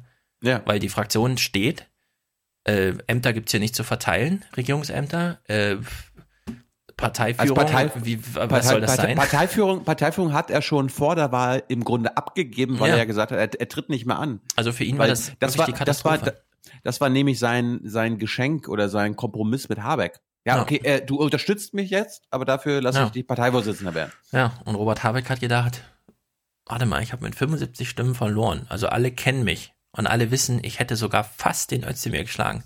Und wir haben jetzt eine neue Wahl und es ist alles anders. Ich könnte Oppositionsführer sein, so im Sinne von, ja. Das ist natürlich, also in der Hinsicht ist Politik wirklich ein mieses, mieses Geschäft. Ähm, mir tut's aber jetzt nicht leid um Özdemir. Mir tut's nur um die Situation irgendwie so ein bisschen leid. Also es ist schon übel, wenn dir das so passiert, aber in der Hinsicht. Da, da die Grünen, anders als andere Parteien, Warum es Alternativen haben, Ja. ja, wenn, also wenn dir wirklich jede Strategie aus der Hand geschlagen wird, ja. Und zwar von heute auf gleich, weil irgend so ein Lindner so eine Ego-Show macht, die er selbst nicht durchdacht hat. Dann ist schon, das ist schon übel. Also in der Hinsicht, lieber Özdemir, das war bestimmt alles ganz toll, was du für die Grünen gemacht hast, aber irgendwie, Ich meine, seine einzige Hoffnung kann jetzt nur noch sein, dass es ganz schnell Neuwahlen gibt und die Grünen sich nicht trauen, nochmal eine Urabstimmung zu machen zu den Nee, Spitzenkandidaten, das sondern einfach nur sagen, vorbei. Dadurch, dass Habeck da so als Alternative drin steht und alles, das kriegt er jetzt nicht wieder. Also, wenn Neuwahl, bedeutet ja Neuwahl wirklich Neuanfang für alle Parteien. Ja, ich Und- weiß nicht. Nee. Ich weiß nicht, Der Zug ist abgefahren. Warten wir es ab. Ja. Vielleicht landet Jem ja noch in Baden-Württemberg. ja, das, das wird's äh, jetzt. Es wird jetzt Als, als Lösung geben. Dieselmann oder so. Ja. Er wird nicht tief fallen, aber es wird auf Bundesebene ist das jetzt erstmal alles geregelt, glaube ich. Ich finde es auch nicht schlimm. Ähm, dann werden wir noch ein bisschen aufgeklärt, ja, wie ist denn das eigentlich da äh, bei den Grünen? Wie ist denn das da mit der Arithmetik? Warum machen die das so komisch? Und so bestimmt die doppelte Balance noch immer die grüne Spitze. Geschlecht und Flügel müssen passen. Bislang kandidiert Robert Habeck aus Schleswig-Holstein für den Chefposten Mann und Realo. Und Annalena Baerbock, jung beliebt, aber ebenfalls vom Realo-Flügel. Ein Problem? Die Flügel gehören zu unserer Partei dazu, das steckt in unserer DNA mit drin, aber die Flügel sind nicht ausschlaggebend für unsere inhaltlichen Diskussionen. Sie sagt das natürlich aus Kalkül, Na, Quatsch. aber trotzdem hat sie recht. Natürlich. Ich meine, äh, wie ist denn das bei den Grünen? Holt man sich sein Parteituch ab und trägt sich in die Liste ein, Realo oder Fundi oder wie, ist das, wirst du am gemeint? Sonntag, das wirst du am Sonntag erfahren. Okay. Das, dazu mehr gleich. Also äh, Annalena Baerbock, die ich vorher, also jetzt nicht, also bevor ihrer Nominierung, Mhm. habe ich noch nie von ihr gehört. Das nennt man Neuanfang übrigens. Ja, ja. Sogar, ich meine, sogar von Simone Peter hatte ich ein Stückchen gehört, bevor sie Vorsitzende wurde, weil sie ja schon Ministerin im Saarland war. Hm. Aber Annalena Baerbock war mir neu und äh, anscheinend auch vielen anderen Grünen, weil äh, da haben sich dann mindestens ein paar andere Frauen gedacht, naja, vielleicht brauchen wir doch noch eine Gegenkandidatin, weil wenn wir jetzt nur zwei Realo-Kandidaten haben, dann erstens gibt es da keine Auswahl und zweitens würde das ja ein bisschen mit unserer Tradition brechen. So dass es jetzt eine dritte Kandidatin gibt. Was sehr gut für Robert Habeck ist, weil der ist jetzt quasi durch. Ne? Es gibt ja keinen männlichen Gegenkandidaten. Robert hat es quasi geschafft. Natürlich dank des Aufwachen-Podcasts, müssen wir jetzt auch mal sagen. Oh, ohne uns und ohne Jung Naiv wäre Robert einfach nicht so Ja. äh, bekannt geworden, glaube ich. Ne? Das mit dem Draußenminister und so weiter. Wird er dann draußen Vorsitzender? Nee. Schade. Er wird jetzt grüner Sesselpupser in Berlin. Telefon. Er wird jetzt der Telefonmeister. Wer neben ihm äh, auch Vorsitzende werden will, ist Anja Piel. Sagt dir Anja Piel was? Äh, inzwischen ja. Okay. Äh, sie ist äh, bei den Grünen in, in Niedersachsen schon jahrelang dabei, ist jetzt immer noch Fraktionsvorsitzende im, im Niedersächsischen Landtag, Mhm. war nicht Teil der Stefan Weil-Regierung, der rot-grünen Regierung von 2013 bis 2017. Und die möchte auch Vorsitzende werden. Jetzt hat sich Mariette Slomka gedacht, die laden wir doch mal ins Heute-Journal ein. Jetzt denke ich mir so, naja, wenn man mal so eine Kandidatin hat, dann kann man mit ihr ja mal über Inhalte, ne? politische Vorstellungen, Inhalte sprechen. Und Marietta Slomka hat sich gedacht, ja, Thilo, genau das. Genau das. Wir reden jetzt hier nicht über Personalfragen. Wir reden jetzt nicht über Horse Race. Wir reden einfach mal über Inhalte, damit Oma Erna weiß, okay, das ist doch mal eine Person, die Vorstellungen hat, die ich vielleicht nicht teile, Mhm. aber die Vorstellung hat. Marietta, bitte. Aber es gab ja nun zwei Kandidaten, einen Mann und eine Frau. Eine Frau muss es ja auch immer mindestens sein. Und wären aber auch zwei Frauen bei den Grünen denkbar. Womöglich scheitert an Ihnen dann Robert Habeck. Oder würden Sie da zurückziehen?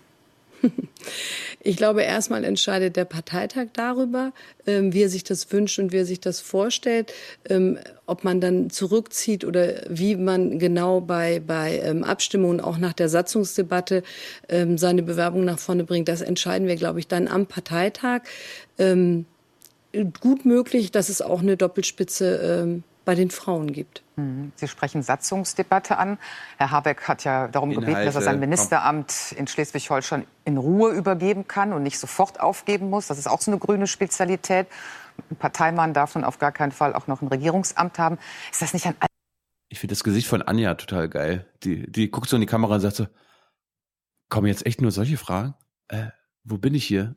Äh, Mhm. bei RTL? Äh, was ist das? Zopf, mit dem Sie sich da beschäftigen und dann womöglich jemanden, der doch sehr viel bundesweite Strahlkraft entwickelt hat, behindern? Grundsätzlich ist Warum, warum wollen Sie Robert Habeck behindern? Ja. glaube ich, diese Idee, dass wir ähm, Verantwortung auf mehr Schultern verteilen, eine gute, für die wir als Grüne auch stehen. Die Frage, braucht man eine Übergangszeit?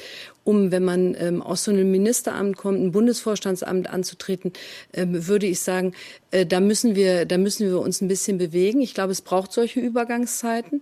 Und ich finde es auch durchaus ehrenwert, wenn jemand ein Ministerium führt, dass er das ordentlich abschließen möchte, bevor er in so einen Bundesvorstand geht.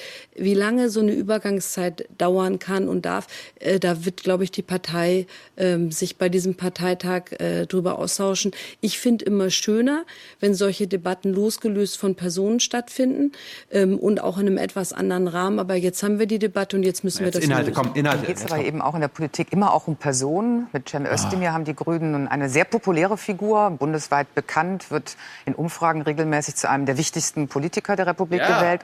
Aus dem Mann wird jetzt bei den Grünen erstmal gar nichts. Das Oh. heißt, die Grünen stellen solche Spitzenpersonen dann auch einfach in die zweite Reihe, wenn es mit der Arithmetik nicht passt. Ist das nicht bekloppt? Bekloppt? Nee, ich glaube, wir haben bei der Urwahl äh, sehr deutlich gezeigt, dass wir ähm, mit unseren Spitzenkandidaten auch mal mit der Ich meine, die, die Frage, wenn ich jetzt zum dritten Mal höre, denke ich mir, die ist ja immer, die ist ja echt absurd. die, das ist der zweitwichtigste Politiker. Ja. Und den stellt ihr kalt. Seid ihr bescheuert? Wie könnt ihr das machen? So der Jem, der Jem ist doch so beliebt und beliebt heißt wichtig. Und wichtig heißt, er ist richtig für Deutschland. Wie könnt ihr so doof sein? Ich glaube, ich glaub, du verstehst das nicht richtig. Ja. Slomka hat ja vor zwei Tagen in der Welt, also bei Springer, ein schönes Porträt bekommen.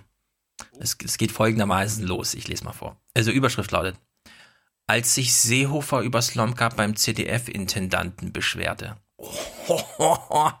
Jetzt Einstieg in den Text. Die unerschrockene Art, wie Marietta Slomka im ZDF heute schon all ihre Interviews führt, prägte einen ganz neuen Begriff. Doppelpunkt. Politiker, denen mit Fragen zugesetzt wird, werden heutzutage geslomkat. Das erleben wir hier gerade. Die Anja Piel wird mal so richtig geslomkat. Verstehst du? Das Ja, soll doch wohl heißen, jemanden kritisch befragen. Und wenn es so gemeint ist, soll es mir recht sein, sagt Marietta. Ja. Also wir, wir hören uns die geile Frage nochmal an. Bundesweit bekannt, wird in Umfragen regelmäßig zu einem der wichtigsten Politiker der Republik gewählt. Aus dem Mann wird jetzt bei den Grünen erstmal gar nichts. Das heißt, die Grünen stellen solche Spitzenpersonen dann auch einfach in die zweite Reihe, wenn es mit der Arithmetik nicht passt. Ist das nicht bekloppt? Ist das nicht bekloppt? Nee, ich glaube, wir haben bei der Urwahl äh, sehr deutlich gezeigt, dass wir ähm, mit unseren Spitzenkandidaten auch mal mit der Arithmetik brechen. Wir sind ja mit Katrin Göring-Eckardt und Cem Özdemir in den Wahlkampf gegangen. Das hätte Piel mal sagen müssen. Hi, Frau Slomka, Sie wissen schon, dass äh, Jem mit 75 Stimmen Vorsprung nur gegen Habeck gewonnen hat, ja? Also, Mhm. der ist bei uns nicht so äh, unumstritten. Also, ich, da sind eine Menge gerade froh, Frau Slomka, dass der weg ist. Aber das kann ich jetzt hier nicht sagen. Hier ist es ein bisschen anders. Wir haben eine Fraktion, in der ein äh, Duo vorne an Arbeit leistet und gute Arbeit leistet. Ähm, ich glaube, es ist ein bisschen Luxusproblem. Das ist ja immer dann so, wenn man versucht, eine Koalition zu verhandeln und die nicht zustande kommt, dann hat man durchaus auch qualifizierte Menschen. Das ist ähm, bei vielen Wahlen in der Vergangenheit auch so gewesen, ähm, die man ähm, vielleicht sich gut in solchen Ämtern vorstellen kann. Aber es scheint, dass die Fraktion auch mit Toni Hofreiter und mit Katrin Göring-Eckardt sehr zufrieden ist. Ja. Ne? Wir, wir, wir, haben, wir haben jetzt gerade Anja Piel gehört. Wir haben jetzt nur über Inhalte, über ihre politischen Vorstellungen gesprochen. Mhm. Marietta war total into it. Jetzt pa- pass mal, pass mal auf, wie Marietta sich verabschiedet. Sagt Antje Piel, die nun sich bewerben wird um einen der Posten als Sprecherin der Grünen. Danke Ihnen für das Gespräch. Antje. Antje. Und die neue Ja. Fraktionschefin heißt ja Karin Gören-Eckert. Ja, klar. Ich lese mal hier Zitate, ja, von Slomka. Zitat. Politische Interviews sind doch kein weicher Smalltalk, bei dem man harmlose Nettigkeiten austauscht. Dafür wäre unsere knappe Sendezeit zu schade, sagt Slomka. Ich lese mal weiter. Jetzt wird es wirklich peinlich. Ich höre dann einfach auf zu lesen, aber ich lese nur mal kurz. Die 49-Jährige, die schon einmal US-Präsident Donald Trump einen, Zitat, verhaltensauffälligen Onkel nannte, Oh! und so weiter und so fort. Komm, noch ein bisschen, na, komm, komm ein bisschen. Also wirklich. Lässt dabei auch eine gewisse Kritik an anderen Medien, oh, jetzt wird's hart, ne, durchblicken. Ei, ei, ei, Zitat. Also Zitat Slomka. Mich erstaunt, ehrlich gesagt, wenn eine möglichst präzise und dadurch manchmal auch scharf wirkende Interviewführung so viel Aufmerksamkeit weckt. Ein noch, komm. Okay, ich guck mal weiter. Doch es gibt auch Kritik von Zuschauern am Stil Slomkas. Die Forderungen, Journalisten sollten doch bitte, Zitat, nicht so frech oder, Zitat, nachrichtlicher sein, komme allerdings häufig eher von Parteigängern, die die eigene Meinung oder die ihrer Meinungsführer nicht hinterfragt sehen wollen, sagt sie. Oh. Geil. Das, Das, ist verlinken wir einfach nicht. das ist wirklich peinlich. Marietta ist schon, ist schon Hammer. Mhm. Nun, gut. Aber Kollege, wenn gute Argumente Glückssache sind, dann bist du von der Pechsträhne verfolgt. Wirklich. Den, hat- den habe ich lange nicht mehr gehört. Ähm, kurze Auflösung. Die Grünen haben jetzt offiziell ihre Fraktionschefs gewählt. Der Parteivorsitz wird ja erst nächstes Wochenende bestimmt. Übrigens an diesem Sonntag gibt es einen Junge Naiv mit Anja Piel, nicht Antje. Bei uns kommt die wirkliche Kandidatin. Und da gibt's wirklich inhaltliche Fragen. Und ich frage nicht einfach einmal nach Jem. Ich frage nicht einmal nach Robert. Ich frage nicht einmal nach ihrer äh, Konkurrentin. Du bist ja auch nicht Ich- für den scharfen Interviewstil berühmt. Ach, scheiße, stimmt auch wieder. Aber äh, sollte man sich trotzdem angucken, weil das ist äh, ein bisschen faszinierend, weil Anja Piel äh, gerne, ich sage mal, ich versuche es mal so zu mh, beschreiben, sie würde gerne ehrliche Antworten, aber weiß, dass das aktuell keine gute Idee wäre, weil dann manche bei den Grünen, weil das ist ja auch keine Basisabstimmung, sondern eine Delegiertenkonferenz, äh, vielleicht auf falsche Ideen kommen können. Darum ist es eine, ein faszinierendes Interview, wo man auch merkt, wie ich ein bisschen an mir, nicht, ne, das- ich hadere. Ja, Ja, Politik ist jetzt gerade auch wirklich ein scheiße Business. Wir kommen da auch gleich zu. Fraktionschefs Grüne, du hast jetzt nur die Aufgabe, fällt dir an dieser Meldung etwas auf? Die Grünen im Bundestag haben auf einer Fraktionsklausur ihre Vorsitzenden bestätigt. Anton Hofreiter und Katrin Göring-Eckardt wurden wiedergewählt. Der Partei Linke Hofreiter erhielt allerdings nur 41 von 63 Stimmen. Die Realo-Vertreterin Göring-Eckardt bekam etwas mehr Zustimmung. Beide werteten ihre Ergebnisse als Ansporn. Was soll mir auffallen? Bei Hofreiter wird, werden 41 von 63 Stimmen genannt. Ja, das ist ein bisschen das mehr halt. Wahrscheinlich drei- 44 oder 50 oder so. Journalistisch, journalistisch wäre, wenn sie einmal sagen, und Katrin, Katrin hat drei mehr bekommen oder fünf mehr bekommen oder 46 bekommen. Warum muss das? Also sowas stört mich als Journalist, stört mich sowas. Warum nicht einfach sagen, wie es war? Vielleicht war es ja auch nur eine Stimme mehr. Weiß? Vielleicht haben die keine Lust, dass du dann wieder Horse Race rufst, wenn da irgendwelche Zahlen vorgelesen werden in so einer Kurzmeldung. Ist ja ein Dilemma. Ja, aber- ist ja nur eine Ja, aber- Kurzmeldung, kann ja nichts erklärt werden. Ist das wirklich, ist das wirklich sowas? Ich würde ja zum Beispiel sagen, Fraktionsvorsitz ist wie eine, ein Doktortitel. Entweder man hat's oder man hat's nicht. Wie die Auszeichnung dazu aussah, ist im Grunde egal. Falls es doch so kritisch ist, dass man darüber reden muss, darf man halt nicht das Format Kurzmeldung wählen, sondern da muss man halt ein Stück zumachen. Aber, naja. Gut, wir springen nochmal zu den Regierungsberichten. Äh, Anfang Januar waren ja noch die Iran-Proteste. Ja, also Proteste äh, junger Menschen äh, im Iran. Und dann hat sich auch Berlin indirekt mal gedacht, ja, wir müssen da mal ein bisschen Oma Erna erklären, was da im Iran los ist. Haben sie gemacht. Was ich an einem, in dem Beitrag interessant fand, ist, äh, wie die Rolle des Iran im Mittleren Osten beschrieben wird. Also was wird Oma Erna über den Iran und seine Machenschaften gesagt? Und das im Vergleich zu zum Beispiel Saudi-Arabien. Also ich, ich höre da was raus und ähm, weil unsere Hörer sich ja wünschen, dass wir uns erst den Clip anhören, bevor wir da unsere Meinung zu sagen, hören wir uns erst den Clip an und Stefan, hör mal, hör mal genau zu. Mhm. Tagelanges Schweigen zum harten Vorgehen der Sicherheitskräfte, Ratlosigkeit in Deutschland und Europa. Ganz offensichtlich ist, die Erwartungen nach dem Atomdeal wurden nicht erfüllt.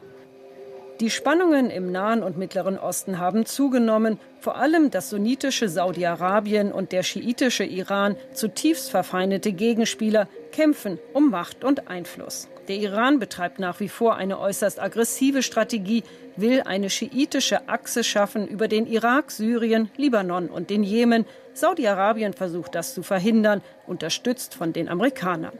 Donald Trump stellt den Atomvertrag in Frage.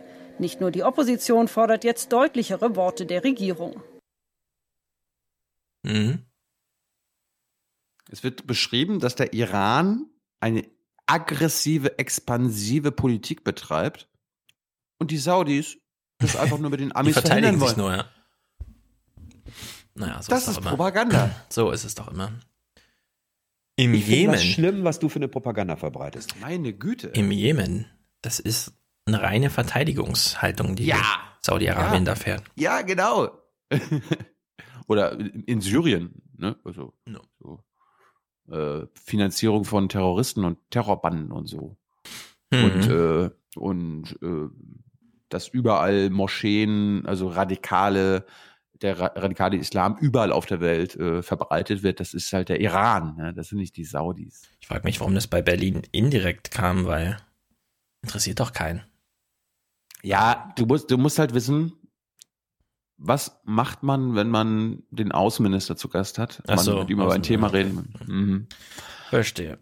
In dem Beitrag kam aber lustigerweise noch ein Oppositioneller vor, der war anscheinend gerade im Hauptstadtstudio äh, zu Gast, ist da vorbeigelaufen. Also ist ja nicht so, dass die Kollegen da hinfahren zu demjenigen, sondern die lassen halt immer, kommen Sie mal, kommen Sie mal in die Lobby, machen wir ein kurzes Interview, aber er hat einen schönen O-Ton gegeben. Bis jetzt hat Deutschland äh, äh, im Vergleich also zu Menschenrechten also äh, immer äh, Geschäfte im Vordergrund gestellt, aber auch Menschenrechte im Iran einfach ignoriert. Das muss äh, bitte, Herr Außenminister, ein Ende, ein, ein Ende haben. Das ist ganz schön, ganz schön naiv, Okay. ne? Ja. Okay, was? Nee, okay, sage ich. Okay. Also, ich hoffe, Gabriel hat das gehört oder sowas. Ja, Sigmar Gabriel war an dem Abend, äh, am 7. Januar, mh, busy. Ja, er war bei Berlin indirekt äh, zu Gast. Äh, warte mal, warte mal, warte mal, warte mal. Ja, Am ja, 7. ja. Januar, Ja. da liefen doch irgendwelche Sondierungen oder so. Wieso hat Ja. ein Minister da Zeit, zu einer Fernsehsendung zu gehen? Hm, Kann es sein, dass Sigmar nicht zu dem 13-köpfigen SPD-Team gehört hat? Reicht mir nicht als Erklärung, aber gut. Er war mit Außenministertätigkeiten beschäftigt. Also wir, wir schalten jetzt gerade, also Thomas Walde Ich, ich, schaltet ich dachte, die Bundesminister Goslar. waren alle gebunden irgendwie. So, 7. bis 12. grob. Ich habe da aus erster Hand weiß ich, dass die eigentlich alle nicht, also Ja, vielleicht war er ja, vielleicht war er ja äh, per Skype zugeschaltet Mhm. oder so. Er hat ja keine Angst vor Diskussionen. Ich habe ja im Gegensatz zu dir keine Angst vor Diskussionen. er war nicht mal in Berlin oder was? Nein. Aha. Oder vielleicht, vielleicht waren die Verhandlungen ja an dem Tag schon vorbei und Winnie Hescher hat halt immer noch vom Willy Brandt-Haus gestanden, aber. Sigi war schon längst zu Hause wieder. Hm. Weil die hat immer nur, die hat immer nur da gewartet mit Tina Hassel zusammen, weil der Lars Klingbeil immer noch nichts gesagt hat. Ah Das ja, war- der Lars, das war genau. das. Okay. Auf jeden Fall, Sigmar Gabriel war wieder gut drauf. Hat mich natürlich auch ein bisschen an, an mein Interview erinnert, ne? Ja, das willst du nicht hören. Ja. Das ist doch Mhm. nicht wahr, was du erzählst. Er war nämlich auch gut drauf bei Thomas Walde. Thomas Walde hat versucht, ihn so ein bisschen zu ärgern, aber nicht mit Sigmar Gabriel. Sie sagen, Sie können jetzt nicht Ihre alten Pressemitteilungen alle vorlesen, aber ich habe mal nachgesehen, was Sie zum Beispiel bei dpa werden Sie hier zitiert vor einigen Tagen. Da sagten Sie, wovon wir dringend abraten, ist der Versuch, diesen inneriranischen Konflikt international zu missbrauchen. Sie haben am Anfang, als Donald Trump da sehr deutlich um die Ecke kam, eher moderate Töne angeschlagen und nicht sich offensiv auf die Seite der Demonstranten gestellt. Herr Walde, Sie müssen es jetzt vollständig vorlesen. Bevor, bevor, wir das gesagt haben, haben wir uns bereits öffentlich auf die Seite der Demonstranten gestellt, für das Demonstrationsfreiheit eingetreten, die Demonstrationsfreiheit eingetreten. Dann allerdings, als begonnen wurde, das international für die Anti-Iran-Politik zu missbrauchen, bei der die USA ja gerade dabei ist, das Atomabkommen zu kündigen und damit einen ganz großen Erfolg in der Verhinderung weiter atomarer Bewaffnung in der Welt äh, sozusagen kaputt zu machen, haben nicht nur wir, sondern zum Beispiel auch der französische Präsident äh, Emmanuel Macron davor gewarnt, Macron. jetzt den Versuch zu unternehmen, den inneriranischen Konflikt außenpolitisch für die eigene Agenda zu missbrauchen. Aber bereits davor haben wir absolut präzise gesagt, auf wessen Seite wir sind. Und meine Bitte an Sie ist einfach, ähm, zitieren Sie dann alles. Anderer Konflikt, ähnliches, äh, ähnliche Herausforderung. Gestern haben Sie sich mit Ihrem türkischen Amtskollegen in Goslar. Was macht denn der Walde hier? Einfach zum nächsten Thema gehen oder was? Ja. Ich, ich an, an Sigmar Gabriels Stelle hätte man natürlich nicht machen können, aber ich hätte so gesagt, Herr Walde, wie viele Berichte von Ulf Röller zum Thema, was ist Trump für ein Typ, haben Sie eigentlich bisher bekommen? Glauben Sie, nur weil wir jetzt über Saudi-Arabien, Iran sprechen, ist das plötzlich eine andere amerikanische Regierung? Welcher Welt leben Sie denn? Es ist immer noch diese Trump-Regierung, die Sie in Ihrem Sender so scheiße finden und wo wir auch einer Meinung sind im Übrigen. So irgendwie. Also echt. so. Ja, echt. Und ich habe ja, ich habe ja gesagt, er war, er war busy. Ne? Er hat halt, es gab halt Wichtigeres als äh, Sondierungsgespräche, weil Sigmar Gabriel musste seine halt Tochter auch, abgeholt. Ja, ja, war ein Sonntag. War mit ihr halt, Spielplatz. Er war nicht nur bei Thomas Walde beim ZDF zugeschaltet aus Goslar, sondern auch bei der ARD. Und das müssen die in der CDU auch mal verstehen. Dankeschön, Herr Kohn-Bendit. Und wir sind verbunden in Goslar mit dem Bundesaußenminister Sigmar Gabriel, der unser Gespräch mitgehört hat. Und er trägt politische Verantwortung noch und vielleicht auch später. Warte mal, der steht Schön, ne? an der gleichen Stelle. Wahrscheinlich sogar ja. von dem gleichen Pool-Kameramann abgefilmt, um zeitgleich in diesen Sendungen präsent zu sein, oder was? Ja, hintereinander. Die, also die laufen ja nicht zeitgleich. Wie ist denn das? Ärgern die sich dann darüber, wenn die irgendwie im bei Bericht aus Berlin sehen, dass der fünf den Minuten vorher... Vizekanzler, die haben den Vizekanzler zu Ja, Gast. aber es gibt ja so eine Art journalistische, was weiß ich, Zugriffs, äh, ich habe hier was, was die anderen nicht haben, Ehre und sowas. Quatsch. Ich finde das witzig. Nun ja, äh, die haben wenigstens die, äh, geschafft, nicht über dasselbe Thema zu reden. Ja, also auch wieder uh. Iran und so weiter. Die, Thomas Baumann hat sie gesagt, ich frag mal was zur Türkei. Ach, Thomas. Herr Minister, lassen Sie uns an einem Wochenende voller Verwirrung und Spekulationen für Klarheit sorgen. Die Frage, die ich stelle, ist, versucht die Bundesregierung, die Freilassung von Dennis Yücel und anderer Häftlinge alleine mit der Ankündigung einer gelockerten Rüstungsexportpraxis gegenüber der Türkei zu erkaufen? Nein. Ja, das ist eine klare Antwort. Was hat sich Thomas Baumann denn gedacht?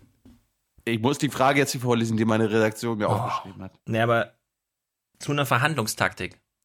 Herr Baumann, hm? äh, äh, Herr Gabriel, es schauen überhaupt, es, scha es, schaut niemand zu, es schauen vor allem keine türkischen Menschen in Deutschland zu. Es schaut, die türkische Regierung schaut ja auch nicht zu. Sagen Sie bitte nur mir, weil Klarheit ja. ist ja jetzt wichtig. Ja. Machen Sie hier gerade einen Deal und ist das Ihr Angebot, was Sie machen wollen, worauf Sie hoffen, dass die andere Seite dann sagt, okay, das ist aber ein gutes Angebot. Was, was, was, was erhofft er jetzt für eine Antwort? Also was, was denkt sich Thomas Baumann dabei? Ich meine, das ist jetzt wirklich so strunzdoof, das kann man sich gar nicht vorstellen. Es ging noch besser, pass mal auf. Heißt das, Herr Minister, das heißt, Sie haben gestern gegenüber Ihrem türkischen Amtskollegen Çavuşoğlu die Ausrüstung mit Minenschutz in Aussicht gestellt. Ist das so gewesen? Das habe ich in der Pressekonferenz öffentlich gesagt. Das ist gar nichts Geheimes. Er hätte zurückfahren sollen. Herr Baumann, stellen Sie mir diese Frage wirklich, weil Sie glauben, Sie werden irgendwann mal Intendant von irgendeinem komischen dritten Programm oder was? Die Nadel macht das. Hören Sie auf, stellen Sie mir eine ordentliche Frage. Denken Sie nicht an Ihre Karriere. Ja. Dann wäre es gut gewesen. Ah. So, jetzt kommen wir mal zu unserem Hauptthema. Äh, es gibt ja einen, einen neuen äh, französischen Präsidenten. Ne? Mhm. Äh, wir erinnern uns, äh, die deutsche Sicht. Jetzt haben wir eine Situation, in der ein reformorientierter, proeuropäischer Politiker am Firmament des politischen Himmels Frankreichs erschienen ist. Wir kommen nochmal zu dem, zu dem Top-Thema, zu der absoluten Revolution, die er jetzt anstrebt. Äh, wir springen da mal dafür ins österreichische Fernsehen. Und die wichtigste Nachricht des Tages, das französische Baguette soll UNESCO-Weltkulturerbe werden. Das fordert klar der französische Präsident Emmanuel Macron. Die ganze Welt würde Frankreich um diese Weißbrotstange beneiden. Die neapolitanische Pizza sei ja auch bereits Weltkulturerbe, also habe diese Auszeichnung auch das Baguette verdient, so der Präsident. Hat er gerade suffisant die wichtigste Nachricht des Tages am Anfang gesagt? Ja. Okay. Die zweitwichtigste war ähm, ein paar Tage später im ORF, dass äh, Sebastian Kurz äh, seinen Antrittsbesuch bei europäischen Staatschefs in Paris begonnen hat, nicht in Deutschland. Sebastian Kurz war ja auch bei Angela Merkel jetzt vorgestern. Da waren wir auch mal wieder da. Eigentlich wäre er Ja. zuerst in die Schweiz, der erste Bundes also der erste Auslands- und Bundeskanzler. Nee, hat er nicht gemacht. Nee, er war bei der EU. Und das hat er auch als Zeichen benutzt. Erst dann war er in Frankreich. Komisch. Der ORF sagt uns jetzt, dass, es, dass er zuerst in Paris war. Tja, Fake News. Hm. Aber es sind halt auch keine Staatschefs in Brüssel, aber trotzdem, der erste Auslandsbesuch war ah, in Brüssel. Okay, ja gut, dann technically, okay, dann, dann haben sie sich, dann ist, dann stimmt das. Äh, wir gucken mal, also ähm, man kann sich Kurz und Merkel als PK bei uns auf dem Channel angucken. Wir waren ja da. Ich hatte War ja es gehofft, na, nein. Aber ich, ich, ich hatte gedacht, ich probiere es mal wieder. Äh, Hast du kurz bei Maischberger gesehen?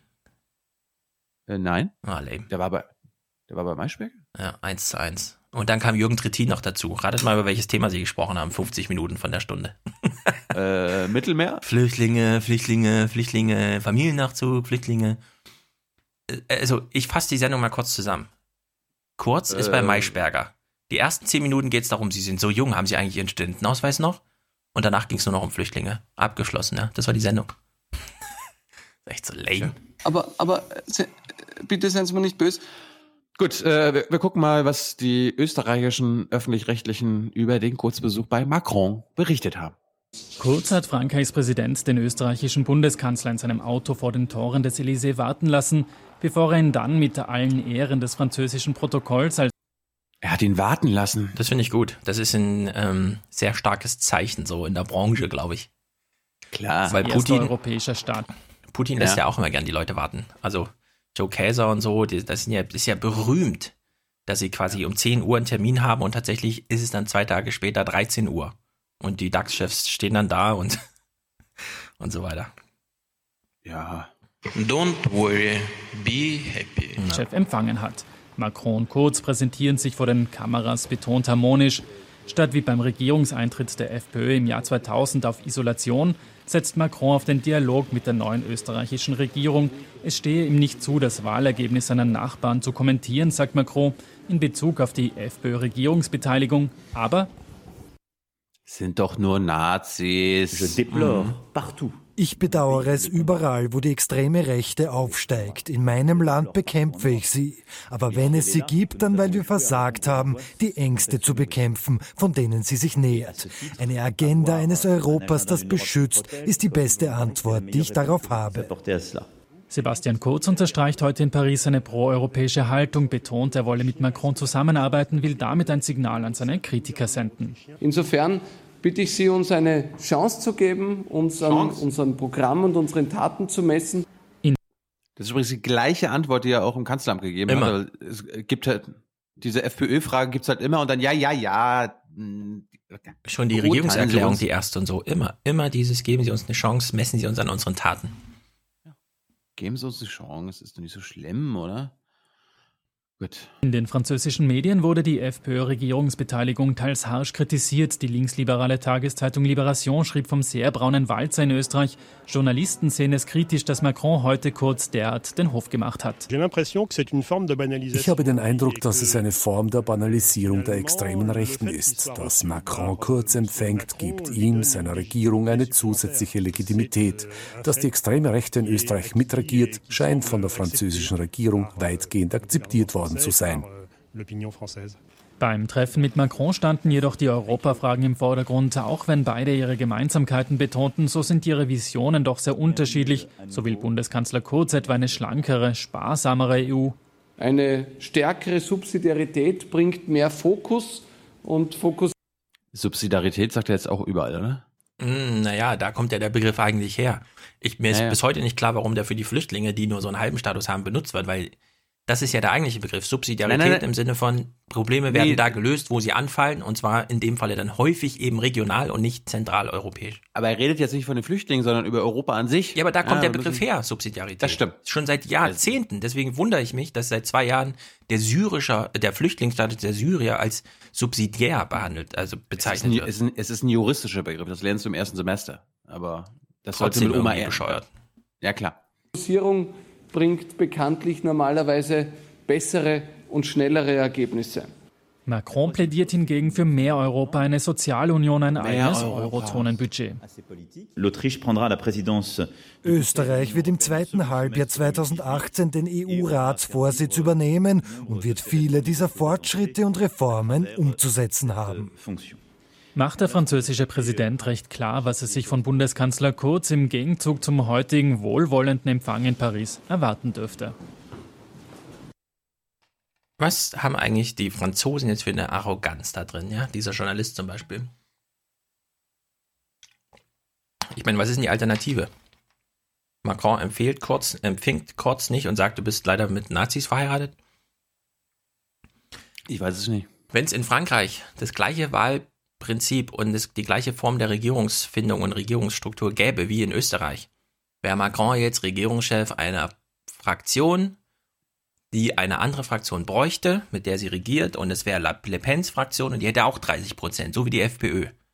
Ja, also da muss so ein französischer Journalist gar nicht hier so eine Agro-Karte fahren und sich darauf ausruhen, wir haben das bessere System, weil wir haben einen Präsidenten. Wir machen das nicht so mit dem Parlamentarismus. Wir machen das lieber präsidial, ja, monarchisch.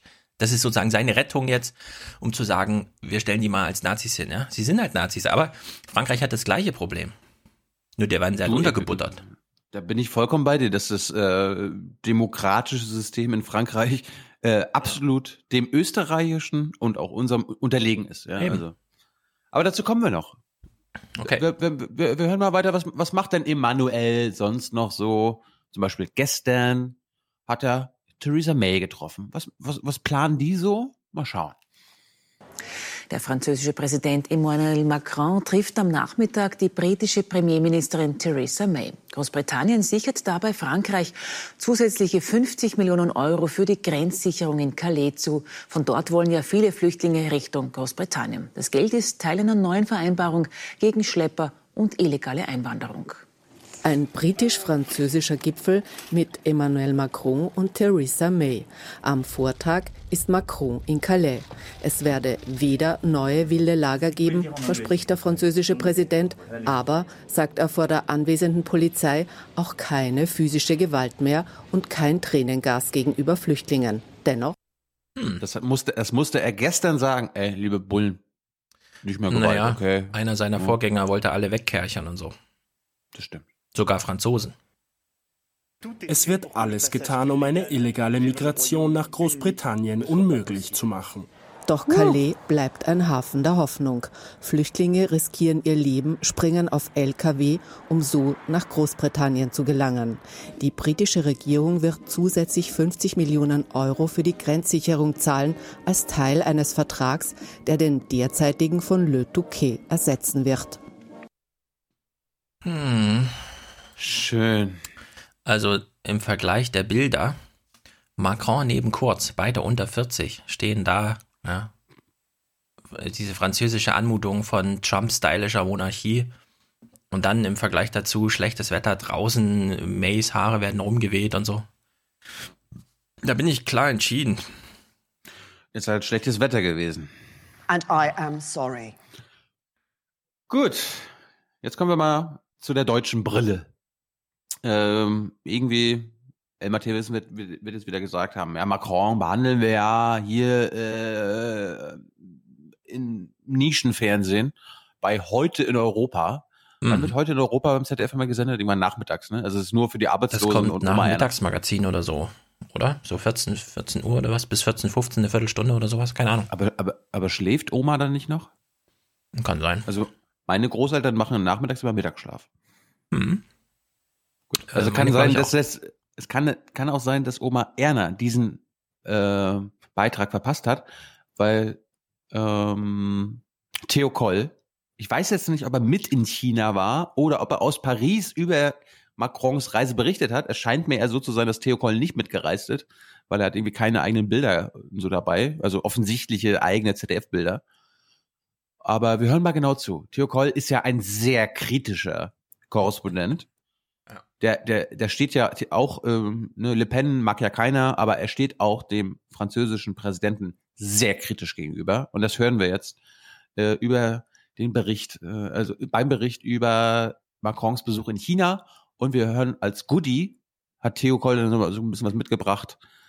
Äh, der Emanuel hat ein Gastgeschenk äh, mhm. mitgebracht. Das hat er, hat er bei Merkel nicht gemacht. Das hat er hier auch Sebastian Kurz nicht gegeben oder Theresa May. Hm. Aber wenn er in China ist, dann bringt er was mit. Die verbotene Stadt in Peking ist als Auftritt genau sein gewünschtes Maß. Emmanuel Macron und Ehefrau Brigitte besuchen China und der junge französische Präsident macht ein weiteres Mal klar, Kleinigkeiten sind seine Sache nicht. Die ihn stets begleitende Botschaft, ich spiele jetzt mit, ganz vorn auf der politischen Weltbühne. Bonjour. Auf Au äh, kurze Unterbrechung. Theo Koll, falls du zuhörst. Das ist hier nicht irgendein so Student, nur weil er jung ist und so weiter, ja. Das, das ist die Maischberger-Falle. Das ist der französische Präsident. Der will jetzt überall mitspielen, ehrlich. Was, was für ein Scheißjournalismus. Augenhöhe mit den Großen und immer mit freundlicher Doppelstrategie. Charme und klare Kante. Emmanuel Macron mahnt seine mächtigen Gastgeber, die Märkte zu öffnen. Handel sei keine Einbahnstraße. Jawohl. Es ist wichtig, dass die neue Seidenstraße auf der Philosophie von Austausch gründet und auf ausgeglichener Zusammenarbeit. Wie zur Bestätigung durfte seine 50-köpfige Wirtschaftsdelegation dann am Fließband milliardenschwere Verträge unterschreiben, unter anderem für den Bau einer Wiederaufbereitungsanlage für Atommüll. Für den erhofften Airbus-Kauf von vielen A380 aber reichte Macrons Schwung dann doch nicht aus. Als Gastgeschenk hat er für seinen chinesischen Kollegen ein edles Ross der Republikanergarde mitgebracht. Macron sprechen die Chinesen Maquelon aus, was übersetzt so viel heißt wie das Pferd, das den Drachen besiegt. Und die Drachen zu besiegen, hat sich der junge Präsident fest vorgenommen. Donald Trump quetscht er die Hand, bis der nicht mehr kann. Und Putin zeigt er nicht nur Frankreichs alte Größe, sondern sagt ihm auch deutlich seine Meinung. Ähnlich mhm. wie vor ein paar Tagen dem türkischen Präsidenten Erdogan. Selbst die Opposition huldigt mittlerweile Macron. Er bringt Erneuerung und ist die potenzielle Nummer eins in Europa. Seine vielen europäischen Reformvorschläge, inklusive der zur Eurozone, erwarten aber noch immer eine deutsche, eine Kanzlerin-Antwort. Kanzlerin? Oh, ja. Also ja. Theo Koll, der kennt nur. Oder, oder vielleicht denkt Theo Koll auch an Andrea Nahles oder sowas. Ursula. Meinst du? Nee. Jens der Spahn. meint Andre der meint die hier. Betty, sage ich dazu nur. Ja. Irgendeine Kanzlerin halt. Ja. Und wen holt man sich, wenn man über Frankreich spricht? Als äh, wen kennt Obererna in irgendeiner Weise? Wer hat da was mit Frankreich zu tun? Natürlich Daniel Cohn-Bendit. Antwort. Sie weiß, dass sie ihre letzte Legislaturperiode äh, dass sie da beweisen muss, dass sie auch europäisch was vorantreiben kann. Und deswegen braucht sie Emmanuel Macron und Emmanuel Macron braucht sie. Und deswegen macht euch keine Sorgen. Die beiden werden das, den Satz von, äh, von Angela Merkel übernehmen. Wir schaffen das. Aber noch ist viel freie Fläche auf der Weltbühne. Wichtige Hauptdarsteller sind gerade unpässlich. Emmanuel Macron füllt den Platz und dürfte ihn so schnell auch nicht wieder räumen. Ah, das passt so schön in diese, in diese, wie soll man sagen, Vierfelder-Mathematik des politischen Journalisten. Kanzlerin gerade nicht da. Okay, Feld 1 ist ausgefüllt. Feld 2, neuer französischer Präsident. Okay. Viertes Feld. Der neue französische Präsident ist ganz jung. Aha. Und dann viertes Feld, es ist viel zu tun. Und dann wird daraus. Und, und, und, und, und er steht für europäische Werte und ein ja, ja. und verteidigt und dann, Europa. Und, und dann kommt ein Ist gleich dahinter und fertig ist der Bericht. Der neue, junge französische Präsident will jetzt auf Augenhöhe mitspielen. Und er kümmert sich um all die Sachen, um die sich die deutsche Regierung gerade nicht kümmert. Zum Beispiel Drachen besiegen. ja, Macron genau. sprechen die Chinesen Maquelon aus, was übersetzt so viel heißt wie das Pferd, das den Drachen besiegt. Was macht Theo? Also, hm? Falls uns nichts anderes einfällt, Drachentöter oder Drachenbesieger wäre doch ein schönes. Aber wir, wir sind noch nicht durch. Wir, wir, ja, aber ich Theo, mich. Theo, Theo, Theo Koll hat noch mehr berichtet. Ja? Okay. Äh, ja, also was macht Theo eigentlich, wenn wir dann eine deutsche Kanzlerin oder einen deutschen Kanzler haben und der Macron dann trotzdem ähm, all die Auslandsreisen macht und zwar doppelt so viele wie der deutsche Kanzler und so ein paar Verträge unterschreibt, anders als deutsche Unternehmen. Wenn das einfach so weitergeht, ja. Also wenn er, wenn er dann erst richtig loslegt, vielleicht ist das ja jetzt nur so ein Einstiegsgeplänkel. Ich meine, so lange ist er noch nicht im Amt. Dann muss er die ganze Geschichte Oma Erna nochmal neu erzählen. Was er Oma Erna neu erzählen muss, ist, äh, Macron hat ja auch sehr sozialistische Arbeitsmarktpläne. Ja, er ist ein linker, linksgrün versiffter Präsident. Mhm. Und Theo Koll hat am 28. Dezember, also kurz vor Silvester, so zwischen den Jahren, auch noch einen Bericht gemacht über Macrons Arbeitsmarktpläne. Äh, den hören wir uns jetzt auch äh, teilweise an. Und ähm, ich möchte mal, dass du darauf achtest, wie die Gewichtung der Stimmen ist. Also er hat natürlich nicht Macron vor das Mikro bekommen, aber er hat natürlich andere Leute, die über die Arbeitsmarktpläne reden, vor das Mikro bekommen. Und ich finde die Gewichtung ein wenig hm, schwierig. Lässig Kaugummi kauen und ein paar Tage Skifahren in den Pyrenäen.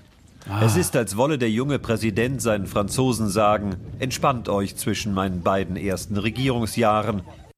Oder er fährt einfach gerne Ski und ja. isst gerne Kaugummis. Nein, Kann nein, nein. Will, jeder Urlaub ist irgendeine Message an das Volk. Ja, aber nur weil Chirac das nicht gemacht hat mit 70 Jahren oder so, ist das jetzt immer gleich, oh, hier, ja, ja, der Schuljunge ja. ist erwachsen geworden. Ja, ich tue es auch. Der Eindruck aber täuscht. Im Hintergrund wird weiter gearbeitet, werden die nächsten Reformen vorbereitet. Eine Investigativzeitung enthüllt, dass denjenigen das Arbeitslosengeld gekürzt werden soll, die zu wenig tun, um eine neue Stelle zu finden. Was? Wenn es keine Regeln gibt, dann geht es nicht weiter. Das heißt ja nicht, dass wir alle Arbeitslosen verdächtigen. Den Arbeitslosen muss geholfen werden mit Ausbildung, damit sie wieder eine Arbeitsstelle finden können. Aber diejenigen, die die Regeln missbrauchen, die müssen wir kontrollieren.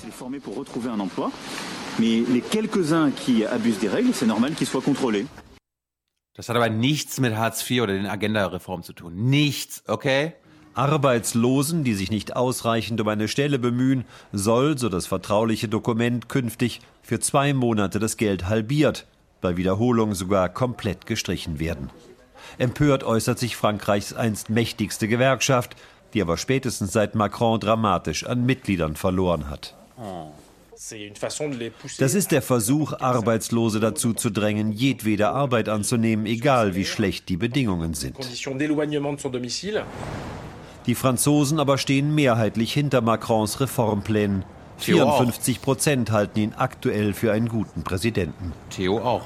Die neuen Arbeitslosenzahlen werden ihm dabei helfen. Die Arbeitslosigkeit ist in Frankreich auf ein Dreijahrestief gesunken und die Reformen sollen weitergehen. Jawohl. Wir haben in Frankreich ein Problem der fehlenden Ausbildung. 80 Prozent sind ohne Abitur. Wir müssen die Fähigkeiten weiter steigern. Ein Problem, das der junge Präsident nicht hat. Ihn plagte am Urlaubsort in einer Skilaufpause nur das Schokoladenverbot, oh. das ihm Ehefrau Brigitte auferlegt hatte. Oh. Er ist so menschlich, mm, oder? Also mein Kom Kommentar zu diesen innerpolitischen Sachen, auf die wir ja immer wieder zu sprechen kommen, damit Tilo immer wieder sagen kann, das hat irgendwas mit Hartz IV zu tun. Ich glaube, die deutsche Kränkung, dass wir das hier nicht abgewehrt haben, muss man jetzt nicht in so eine falsche Therapie Franzosen gegenüber ummodeln. Die schaffen das schon alleine und ganz wichtig, wir sagen aus Grund, in Deutschland gibt es eine Lohnzurückhaltung und so weiter und den ganzen Kram und wir sagen aus Grund, warum bekommen eigentlich die Österreicher 800 Euro mehr im Durchschnitt Rente als Deutsche? Weil es in Deutschland sehr schlecht um all das steht. Das ist in Frankreich nicht so. Und wenn es einen innenpolitischen Vorschlag gibt, das zu ändern, heißt es nicht, dass da plötzlich die Anarchie ausbricht. Das stimmt. Ich hatte, ich hatte jetzt irgendwie anders in Erinnerung, dass ich, ich dachte jetzt, die Gewichtung ist, dass Theo drei oder vier Leute, die das unterstützt haben, zu Wort kommen lassen hat und einen aus der Gewerkschaft, aber ich hatte es irgendwie falsch in Erinnerung. Was ich aber jetzt äh, trotzdem interessant war, war dieser, dieser Abgeordnete noch von En Marche, der dann sagt, ja, 80 Prozent unserer Leute haben kein Abitur, wir müssen mehr äh, hm. Abiturienten und damit mehr Studenten haben, die irgendwie äh, Uni-Abschlüsse haben und so weiter. Das ist ja genau das Problem, was wir in Deutschland jetzt mittlerweile haben. Zu viele Studenten, je, äh, zu viele Akademiker. Und das ist natürlich auch wieder diese, diese neoliberale Agenda. Ja, wir müssen aber mehr Wettbewerb, mehr Wettbewerb unter den äh, Akademikern haben. Ne? Dadurch mhm. können wir den Lohn drücken. Aber hey. ja, also man braucht halt echt auch mal ein paar Handwerker oder so, ja. Und es, ich meine, in Deutschland hast du wenigstens noch dieses, dieses, dieses duale System, wodurch immer so ein bisschen nationale Ehre transportiert wird. Ja. Ich weiß nicht, wie es da in Frankreich aussieht. Aber 80 Prozent haben kein Abitur. Das scheint mir auch eine sehr hohe Zahl zu sein. Weil in Deutschland ist es ja nicht so hoch, oder? Also 80 Prozent. In Deutschland macht die Hälfte aller Schüler heute Abitur. Ja. Sagen wir mal seit 20, 30 Jahren. Da kommt man nicht ist, auf eine 80 Prozent Rechnung. Wir sagen jetzt übrigens auch, liebe Hörer, nicht, dass Abitur machen scheiße ist. Äh, es ist, glaube ich, nur nicht förderlich für Deutschland, dass also alle wir, Akademiker werden. Wir hören halt auch einen Kommentar, einen Hörerkommentar, wo nochmal drüber, also weil 160.000 Menschen im Bildungsbereich fehlen. Ja, um Kindergärtenerzieher zu werden, muss man heute Fachhochschulreife haben und das auch zu Recht. Also wir sagen gar nichts gegen das Abitur. Nur ob man danach gleich ein geisteswissenschaftliches Studium und so weiter, ja, wenn es nicht Soziologie ist, das ist doch zu hinterfragen. Soziologie soll natürlich immer studiert werden. Jetzt sagtest du, Theo Koll ist schon ein äußerst kritischer Frankreich-Korrespondent. Absolut. Da hast du aber jetzt nur das ZDF gesehen, weil jetzt kommen wir zu der ARD. Mhm. Und wir kommen jetzt zu Volker Schwenk. Äh, ein neuer Mann äh, beim Regierungsbericht im Hauptstadtstudio Berlin. Und der hat einen super kritischen Bericht über Emmanuel Macron gemacht. Und ähm, Du kannst ja mal aufpassen. Nur, also hör nur zu, was er über Macron, wie er Macron charakterisiert. Also total kritisch. Ja, und äh, wir lassen das mal durchlaufen. Es ist ein sensationeller, kritischer Beitrag über Emmanuel Macron und wie das jetzt so weitergehen kann mit Europa. Viel Spaß. Frankreichs Präsident schreitet die Reihen ab. Bei Emmanuel Macron ist das ein ganz großer Auftritt, Glanz und Glorie der französischen Politik. Macron mobilisiert Massen, er liebt die große Geste. Macron kennt keine roten Linien, nur Horizonte. Macron will Europa geeinter, wehrhafter, demokratischer und die anderen sollen mitziehen. Liebe europäische Mitbürger, in diesem Jahr 2018 brauche ich Sie. Mich und dich? Macron verzaubert die Franzosen. Ah. Und die Bundesregierung zaudert. Ah. Nach der Wahl im September will einfach keine Regierung zustande kommen. Als es um das schwarz-grün-gelbe Experiment Jamaika geht, schickt Macron Vertraute zu Gesprächen nach Berlin mit Vertretern potenzieller Regierungsparteien, der FDP, den Grünen. Ich kann nur sagen, was für ein Glück, dass der französische Staatspräsident gegenwärtig so heißt, wie er heißt, nämlich Macron und ah. offensichtlich den Ehrgeiz hat, sein eigenes Land zu reformieren und Europa voranzubringen. Man stelle sich vor, es gäbe gegenwärtig nicht Macron und in Deutschland haben wir eine geschäftsführende Bundesregierung. Ein Albtraum für Europa. Frankreich. Stell dir das mal vor, es gäbe Macron und eine geschäftsführende Bundesregierung. Was ist denn das für ein Bildschirm? Braucht man sich nicht vorstellen. Inzwischen die Meinungsführerschaft, was die Erneuerung äh, der Europäischen Union und des Kontinents angeht. Und das hängt damit zusammen, dass Herr Macron besonders glaubwürdig ist, weil er in seinem eigenen Land etwas verändert, es öffnet, äh, neue Politik macht. Das wünschen wir uns für Deutschland auch. Jawohl. Jamaika platzt. Gut drei Monate nach der Bundestagswahl ist eine neue Regierung für Deutschland noch für immer Deutschland. nicht in Sicht. Ja, Jetzt wollen es Union und SPD vielleicht doch noch mal versuchen. Wir wollen miteinander eine Regierung bilden. Deswegen gehen wir jetzt mal da rein. Die Stimmung sei gut, das Vertrauen gewachsen, heißt es hinterher. Aber insgesamt bleibt die Lage eher undurchsichtig. Bei weitreichenden Europaentscheidungen muss die nur geschäftsführende Bundesregierung sich wohl weiter enthalten. Ich habe äh, während des bundesdeutschen Wahlkampfes eigentlich äh, die Priorisierung der europäischen äh, Anliegen und Dinge äh, vermisst. Das hätte äh, eine intensivere Debatte gebraucht. Aber ich bin fest davon überzeugt, dass die beiden, die jetzt sich versuchen, aufeinander zuzubewegen, dies im äh, europäischen Sinn und im europäischen Geiste äh, machen. Tausende schmettern die Marseillaise. Macrons Visionen begeistern nicht nur Frankreich, während Deutschland weiter wartet auf seine neue Regierung.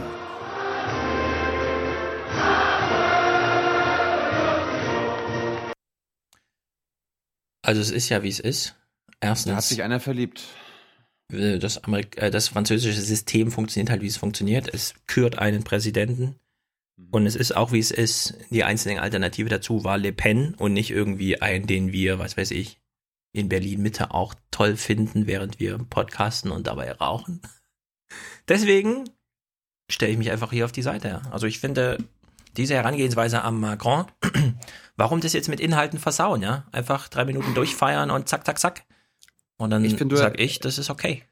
Also auf jeden Fall äh, wurde jetzt dieser Sound äh, ja. abgelöst also dieser. Jetzt haben wir eine Situation, ja. in der ein reformorientierter, proeuropäischer Politiker am Firmament des politischen Himmels Frankreichs erschienen ist. Also ja. dieser Lieblings-Soundbite über Macron wurde jetzt abgelöst von dem hier. Macron mobilisiert Massen. Er liebt die große Geste. Macron kennt keine roten Linien, nur Horizonte. Macron will Europa geeinter, wehrhafter, demokratischer, Macron verzaubert die Franzosen. Macrons Visionen begeistern nicht nur Frankreich. Ja. So toll. Also, solange jetzt jemand in Umfrageergebnisse oder sonst irgendwas guckt und dann irgendwie wieder Haare in der Suppe findet, ich finde es erstmal alles gut, aber mich interessiert Macron auch wirklich nur europapolitisch. Und was sollte man da dagegen haben? Und da kommen wir jetzt zu.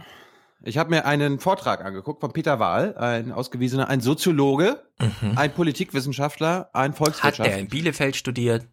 Äh, weiß ich nicht. Mhm. Muss ihn fragen. Weiß ich nicht. Äh, der hat einen Vortrag äh, Anfang Dezember bei Attac München gehalten und äh, da ging es mehr auch um Frankreich gegen Deutschland und die Erzählungen immer. Ne? Die Franzosen stecken ja in der Krise im Vergleich zu uns Deutschen. Mhm. Und äh, die Audioqualität ist nicht gut. Ich habe mein Bestes getan, das müssen zu fixen. Aber ähm, er hat sich erstmal im, in seinem Anfang mal damit befasst, ja, was ist denn jetzt hier? Äh, Gibt es wirklich eine Krise in Frankreich? Also natürlich ne, hohe Arbeitslosigkeit, Massenarbeitslosigkeit unter Jugendlichen, ähm, hohe Staatsverschuldung, sie reißen die Maastricht-Kriterien und so weiter und so fort. Ist es aber wirklich so schlimm in Frankreich im Vergleich zu Deutschland? Stefan hat es ja vorhin schon angedeutet, ja, hier mit Rente und so weiter. Wir hören mal, wir hören mal rein. Man muss bei einem nüchternen Blick allerdings auch sehen, dass dabei eine ganze Reihe von psychologischer Kriegführung dabei ist. Natürlich gibt es diese objektiven Krisenerscheinungen, Arbeitslosigkeit ist kein, kein Spaß, ja, Aber äh, sie wird auch benutzt, sie wird instrumentalisiert für bestimmte Zwecke. Denn wenn man ein paar andere Indikatoren heranzieht, und dann stellt man zum Beispiel so etwas fest, dass die Arbeitsproduktivität in Frankreich höher ist als in Deutschland. Und übrigens auch die Zuwachsraten höher sind. Die Investitionsquote beträgt in Frankreich 20,8 Prozent, in Deutschland nur 19,4 Prozent. Wir wissen das alle am Verfall der Infrastruktur, die schlechten Straßen. Ich bin gerade mit der Bahn gekommen, hat wieder Verspätung gehabt. Also äh, man, man, sieht, äh, dass sich solche Dinge im Alltag der Menschen natürlich dann auch widerspiegeln. Also äh, Frankreich hat die Nase vorn, was äh, Investitionen angeht. Auch die Armutsquote ist um 3% niedriger. Es gibt Armut, ungefähr 15%. Und das ist zu viel und das ist nicht akzeptabel. Aber wenn man schon vergleicht, wir tollen Deutschen immer, ja, äh, muss man feststellen, die Quote ist 3% unter der äh, in Deutschland. Das Rentenalter ist niedrig. Äh, das äh, offizielle Rentenalter liegt jetzt bei 62. Ähm, und wie immer gibt es da natürlich auch viele, äh, wie soll ich sagen, Nebenwege. De facto liegt es noch etwas drunter. Ja, also der, das reale Renteneintrittsalter liegt deutlich äh, unter dem drei, vier Jahre äh, in Deutschland. Also die Lebensqualität ist in Frankreich äh, einfach besser, was diese Frage angeht. Die Durchschnittsrente ist auch höher als bei uns. Äh, und äh, der, auch der Mindestlohn ist höher, der berühmte SMIC ja, liegt bei 1200 Euro, bei uns liegt er bei 900 Euro. Äh, Frankreich hat die 35-Stunden-Woche, auch wenn man natürlich sagen muss, dass in der Praxis das inzwischen sehr stark erodiert ist und sie äh, nur noch in den Großbetrieben und in den staatlichen Betrieben eingehalten wird. Aber insgesamt äh, ist das auch noch eine bessere Situation als bei uns. Was die wenigsten wissen, die Lebenserwartung in Frankreich ist fast um zwei Jahre höher als hierzulande. Das kommt vom guten Essen und Trinken. Mein Bordeaux soll ja gut sein gegen Herzinfarkt, gelesen neulich. Also. Äh, so, auch das ein interessanter Indikator, die Geburtenrate. Äh, es ist zum einen ein Indikator dafür, dass die Stellung der Frauen besser ist als bei uns, dass die Versorgung von der Kinderkrippe, äh, der Betreuung der Kinder und so weiter besser ist. Und deswegen ist natürlich äh, nicht diese scharfe Fragestellung, haben wir noch ein zweites Kind oder muss ich jetzt zu Hause bleiben oder sowas. Ja? Und es bedeutet natürlich für die längerfristige Entwicklung, für die Entwicklung der Sozialsysteme und der Rentensysteme, dass Frankreich auch ökonomisch die Volkswirtschaft insgesamt in einer besseren Situation steckt und noch in Zukunft einer noch besseren stecken wird. Ja. Ja, man kann sich jetzt fragen, äh, bevor man wieder aus Deutschland nach Frankreich blickt und sagt, bitte, bitte, macht es nicht, macht es nicht kaputt, lasst es den Macron nicht zertrümmern. Es gibt nur zwei Möglichkeiten, um Europa da in Balance zu halten. Entweder das deutsche Niveau steigt in all diesen Punkten wieder, dafür kann man dann übrigens kämpfen, Mhm. Oder die Franzosen senken das ab. Und dann sollte man aber nicht, nur weil man es hierzulande nicht hinbekommt, Macron die ganze Zeit Vorwürfe machen. Gut, äh, wir werden den Vortrag verlinken. Er hat auch über das äh, französische System, das Wahlsystem gesprochen. Das hast, hast du ja auch schon gerade angedeutet. Sehr interessant. Also wir haben ja gesehen bei der ersten Präsidentschaftsrunde, Macron war knapp vor Le Pen, dann knapp vor Fillon, dem Konservativen, und dann nochmal knapp vor Mélenchon. Äh, mir war gar nicht klar, Mélenchon hatte nur 700.000 Stimmen weniger als Le Pen, also wäre fast auch in die zweite Runde gekommen. Ja. Ähm, naja, 700.000 ist viel, ne? Es ist nicht wenig. Naja, bei, bei 45 Millionen Wahlberechtigten. Ja, trotzdem. Also. Es ist, es ist jetzt bei der nächsten Wahl könnte, könnte das schon umgeschwenkt sein. Ja, aber es ist schon im Prozentbereich, es ist nicht im Nachkommabereich. Ja, aber das Interessante ist dann, wenn, dann gab es die Parlamentswahl und äh, da haben sich also die ganzen Relationen dann wieder verschoben, weil zum Beispiel die Wählerschichten von Mélenchon und äh, Le Pen zu Hause geblieben sind. Die gehen halt meistens nur zur Präsidentschaftswahl. Ähm, dementsprechend haben die da schon mal weniger Stimmen bekommen. Und dann auch die äh, Verteilung in der Nationalversammlung ist krass. Also da hat dann äh, En Marche fast 40, 50 Prozent oder 60 Prozent äh, Mehrheiten äh, die Konservativen, obwohl die nur die Hälfte der Stimmen haben, haben aber nur ein Drittel der Abgeordneten im Vergleich zu En Marché. Die Kommunisten, äh, die DP, also die, die französische kommunistische Partei, hat irgendwie mehr Sitze im Parlament als äh, Le Pen also mhm. Front National, obwohl Front National viel mehr Prozente hat. Und das hat halt alles mit diesem Wahlsystem zu tun. Ne? Also mhm. wird dann irgendwie bei der Abschlussrunde. Ist sehr interessant, äh, werden wir verlinken, ist jetzt aber nicht unser Thema. Wir kommen jetzt zu äh, Macron und seiner Europa-Idee. Und er hat erstmal die vier, ich, ich fasse das jetzt nämlich zusammen, wir hören uns das nicht alles an, weil wegen Ton und so, aber ähm, er hat vier ähm, Narrative von Macron analysiert. Zum einen, dass Macron immer sich, und er hat die, die Reden in Athen und Sorbonne, die du ja auch geguckt hast, die Bonn-Rede hast du ja auch geguckt, mhm. ähm, Welche analysiert. Andere Rede? Athen? Äh, die in Athen, mhm. die, war, die war drei Wochen vorher, wo er Alexis Tsipras, mon cher Alexis, äh, ja. getroffen hat. Und ähm, er analysiert zum einen, dass äh, Macron sich immer sehr EU-kritisch äußert. Ja, also ja, und wir sind doch hier, wir haben vorbei regiert und wir haben erstmal gemacht und dann hinterher den Leuten immer erklärt, was wir da machen. Wir haben Fehler gemacht in der Eurozone. Wir haben das Gefühl für den sozialen Zusammenhalt verloren. Also hm, erstmal. Das hat aber in der Sorbonne-Rede nicht so deutlich gemacht. Das sind alles Zitate aus der Sorbonne-Rede er äußert sich öfter mal EU-kritisch, also im Sinne von, er, er nimmt die Leute mit, die auch Probleme haben mit dem, hm. mit der EU. Ja, okay. Das ist zum einen. Das ist die eine, eine Sparte. Dann die zweite Sparte ist, äh, dass sein Narrativ immer, er hat einen gewissen Europathos und er versucht eine Identität, eine europäische Identität zu äh, äh, machen. Ja, Europa steht für Frieden, äh, mhm. äh, Europa ist ein Friedensprojekt und er versucht äh, das, was die Amis immer machen, ne, kennen wir ja von Obama, Trump und so weiter, die Einzigartigkeit Europas herauszustreichen. Ne? Also ja. ähm, äh, wir sind, wir sind das, wir sind der außergewöhnliche Kontinent. Wir, die EU, wir sind besser als andere auf der Welt. Nur in Europa gibt es hier äh, eine Identität, die geprägt ist durch die Verbindung der Werte, unsere Beziehung zur Freiheit, zu den Menschenrechten, zur Gerechtigkeit, die einzigartig sind auf unserem Planeten. Also das, was die Amis immer gerne machen, ne? dieser Nationalismus wird jetzt übertragen auf Europa. Und ja. ganz wichtig, wofür deine Mecklenburger Identität eben nicht reicht, wie Frau Stimmt. Giraud sagen würde. Das stimmt. Also er erhöht Europa. Dann seine, ein drittes Narrativ, Europa muss groß werden. Make Europe great, not, great again, make Europe great.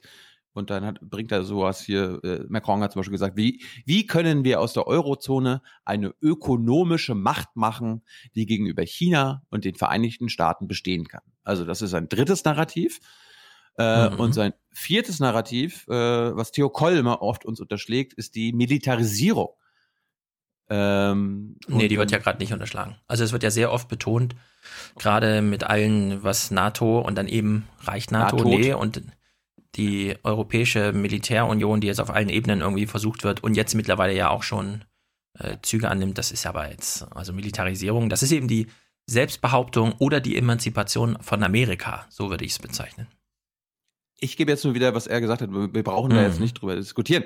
Ähm, aber die Militarisierung, wir erinnern uns, Macron gesagt mal Friedensprojekt Europa und gleichzeitig sagt er Dinge wie, wie können wir aus unserem Europa eine diplomatische und militärische Macht machen, die unsere Werte und Interessen verteidigen kann? Oder bei der Verteidigung muss die autonome Handlungsfähigkeit Europas unser Ziel sein, komplementär zur NATO. Oder der Friedensprojektleiter sagt, ich schlage eine europäische Interventionstruppe vor mit einer gemeinsamen strategischen Kultur.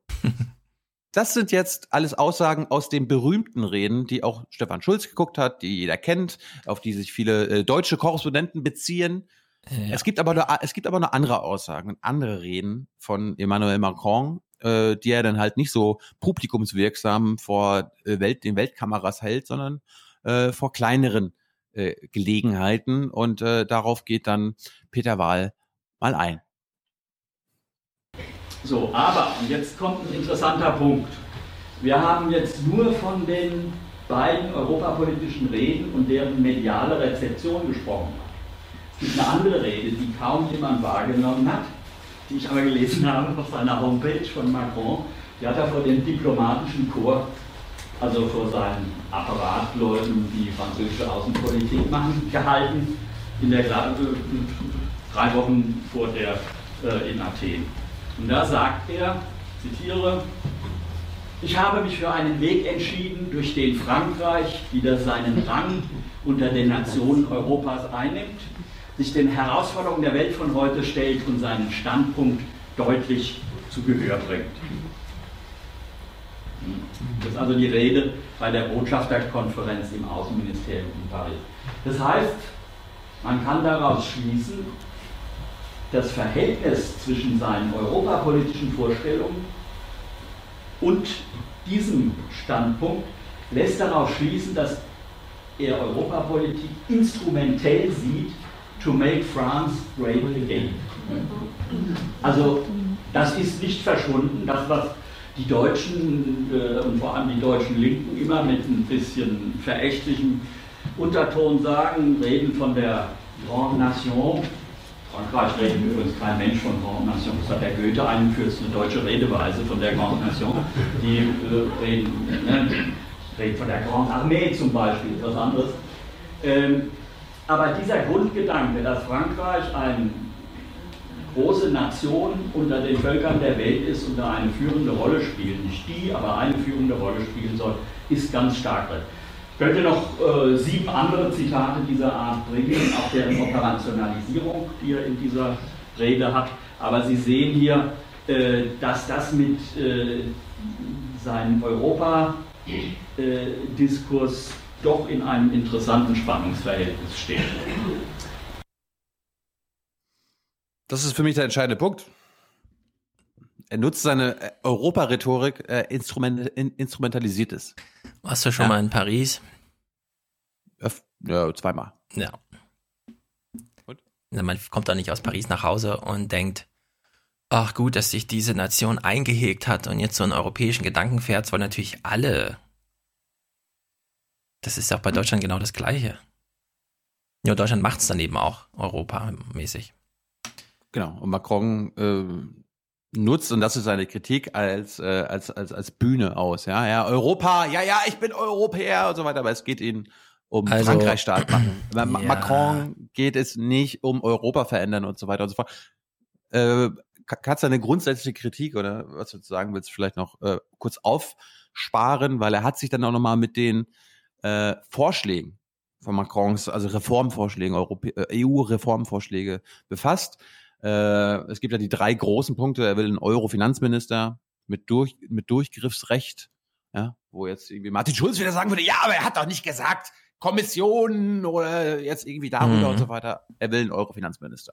Ja. Zum einen will er, das zum anderen will er ein Eurozone-Budget, ja, wo ein bisschen mehr eingezahlt wird, mehr als die zwei Prozent, die es heutzutage ist, oder die. Äh, äh, er möchte einen fließen. gemeinsamen Haushalt mit Deutschland. Genau.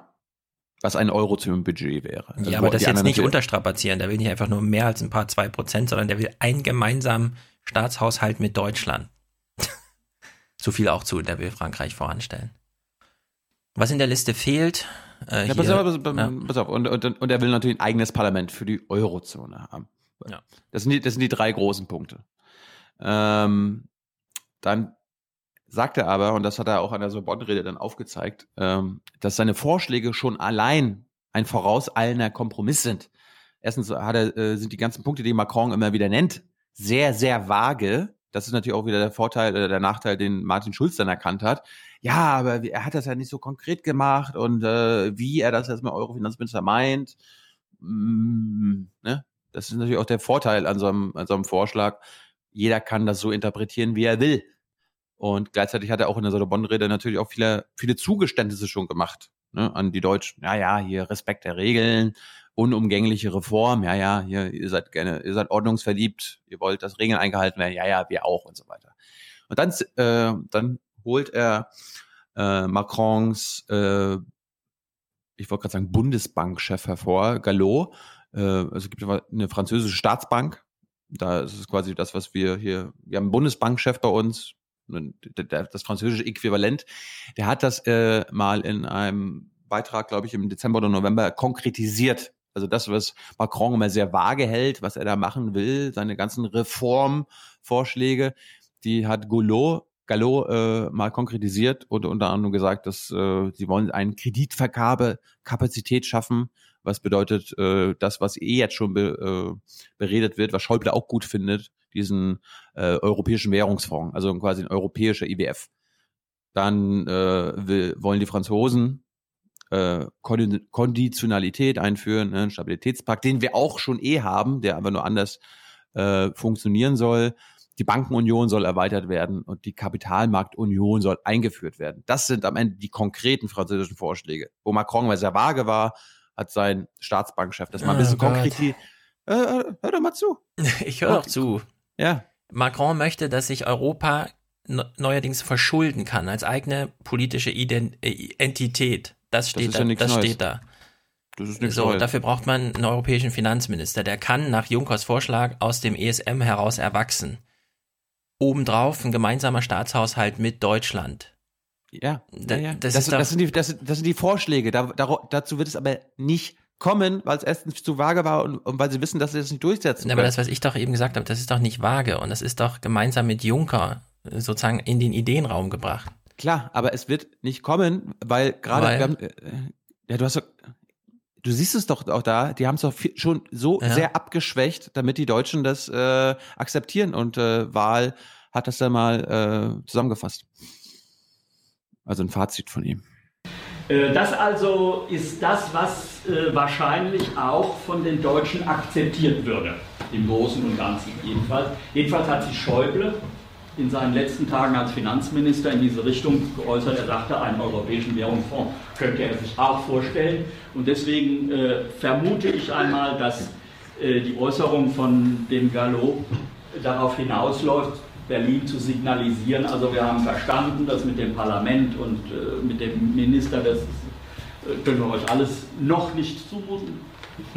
Deswegen wird es darauf hinauslaufen. Also das ganz, der ganz große Wurf, das ganze Pathos, das äh, in seinen Erzählungen drinsteht, ist auf das geschmolzen, was in der EU am Ende immer herauskommt, nämlich solche institutionellen und äh, bürokratischen Verfahren. So. Also, Macron wurde gewählt und plötzlich war es für Deutschland relativ zügig undenkbar, Schäuble nochmal Finanzminister werden zu lassen. Gibt es da einen Zusammenhang oder nicht? Da gibt es natürlich einen Zusammenhang. Ohne Macron hätte Martin Schulz niemals bei einem SPD-Parteitag gesagt, ich fordere die Vereinigten Staaten von Europa. Nie. Das, was da Macron macht, ist doch nicht zu sagen, hier meine zehn Vorschläge, die setzen wir jetzt um. Und dann kommt der ganz kluge Herr Wahl und sagt, oh, der hat ja überpokert, ja, der hat ja seine Hand überspielt, damit dann Kompromisse abgeschwächt. Und das sind die Abschwächungen. Deswegen ist das ja wieder hier. Nee, das, das, das waren schon so ab, das waren schon abgeschwächte Reformvorschläge. Das ja, war ja, das wie, war, das war ja kein großer Wurf. Wie entwickelt sich denn Europa? Es gibt Vorschläge. Macron macht welche, Juncker macht welche. Dann stellen die Deutschen fest, Schäuble, den kriegen wir nicht nochmal ja, in die Eurogruppe rein weil da sitzt jetzt ein Portugiese und so weiter. Dann kommt der SPD und sagt, oh, wir werden die ganze Zeit genervt, da sind so zwei junge Journalisten, die wollen die ganze Zeit was von Macron und äh, hier Labour wissen und so. Spinnen die denn? Plötzlich denkt Schulz, ah, muss ich doch mal was zu Europa sagen? Okay, hier, wir hatten es im Heidelberger Programm 1925, die Vereinigten Staaten von Europa, stelle ich mal so in den Raum. Und so geht das dann peu à peu. Da ist, also, wer jetzt noch eine Überraschung darin sieht, dass die Franzosen, dass der französische Präsident dann doch mal vor seinem Diplomatenchor sagt, ich möchte, dass Frankreich besser in der Welt dasteht als bisher. Ja? Ich meine, was, was der Herr Wahl hier einfach unterschlägt, was wir im Wahlkampf von Frankreich ausführlich diskutiert haben. Punkt 4 auf dieser tollen Liste.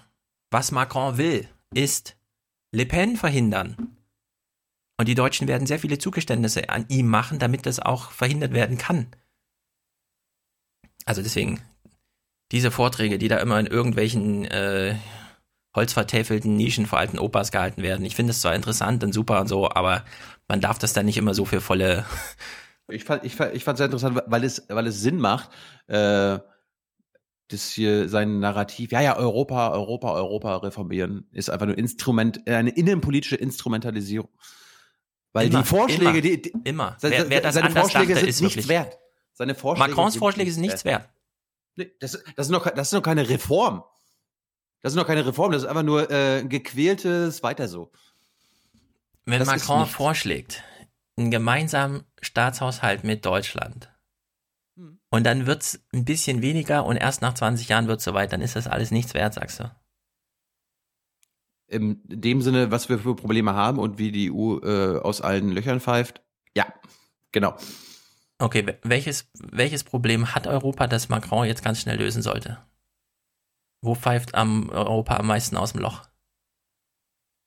Ja, du hast, du weißt schon, dass wir Massenarbeitslosigkeit außer Deutschland haben. Die Jugend äh, sitzt auf der Straße. Ja, wie löst man das? Hä? Ja, und was ist jetzt äh, Macron, was sollte Macrons Antwort darauf sein? Ich weiß, ich, weiß ich doch nicht, was er für, äh, für eine Antwort geben sollte, aber äh, ein Euro-Finanzminister oder ein gemeinsames kleines Budget äh, zwischen Deutschland und Frankreich Okay, andere Frage, andere Frage. Eine in- leichtere Frage für dich. Was ist der Unterschied zwischen Präsident Macron und Präsident Le Pen? Warum ist es nicht egal, dass Le Pen jetzt nicht Präsidentin ist? Warum, warum machst du jetzt den, den Zug Nein, auf? du hast eben gesagt, Das das ist- alles, was das Macron vorschlägt, ist, Zitat, nichts wert, hast du gesagt. Wenn jetzt Le Pen Vorschläge gemacht hätte, was wäre Ich dann? habe gesagt, ich, ich habe gesagt, seine Re- EU-Reformvorschläge sind in dem Sinne, was wir unter Ver, äh, Veränderung verstehen oder was ich, äh, wie ich Europa gerne, äh, die EU, sorry, nicht Europa, die EU verändern äh, sehen möchte. Also nicht in, in dieses Wir darfst du mich nicht einbeziehen, wirklich. Gut, ja. ja du, ich ich, ich habe ich hab, ich Das hab das ist jetzt äh, weniger für unsere Hörer jetzt alles gemacht, sondern für dich, weil du, du bist ja immer noch in dieses, auf diesem, ja, Europa und Macron wird das schon lösen. Ja, aber was Das ist denn jetzt einfach- die Alternative? Hä? Was ist denn jetzt die Alternative? Wir vergessen, dass Macron diese Rede gehalten hat. Niemand antwortet darauf und wir, wir, wir sagen, Macron war an einem Punkt ehrlich, er will Frankreich wieder voranstellen, also fahren wir auch diese deutsche Linie und wollen Deutschland voranstellen im Kampf gegen Frankreich, oder? Das, das, passiert, das passiert ja eh schon. Die Deutschen wollen ja nichts verändern an der EU, weil es so geil läuft für, für die deutsche Wirtschaft. Und äh, Also du siehst nirgendwo einen Änderungswille hin zu Europa. So Pulse of Europe hat für dich null Effekte in die deutsche Politik. Kevin Kühnert hat null Effekte auf die SPD.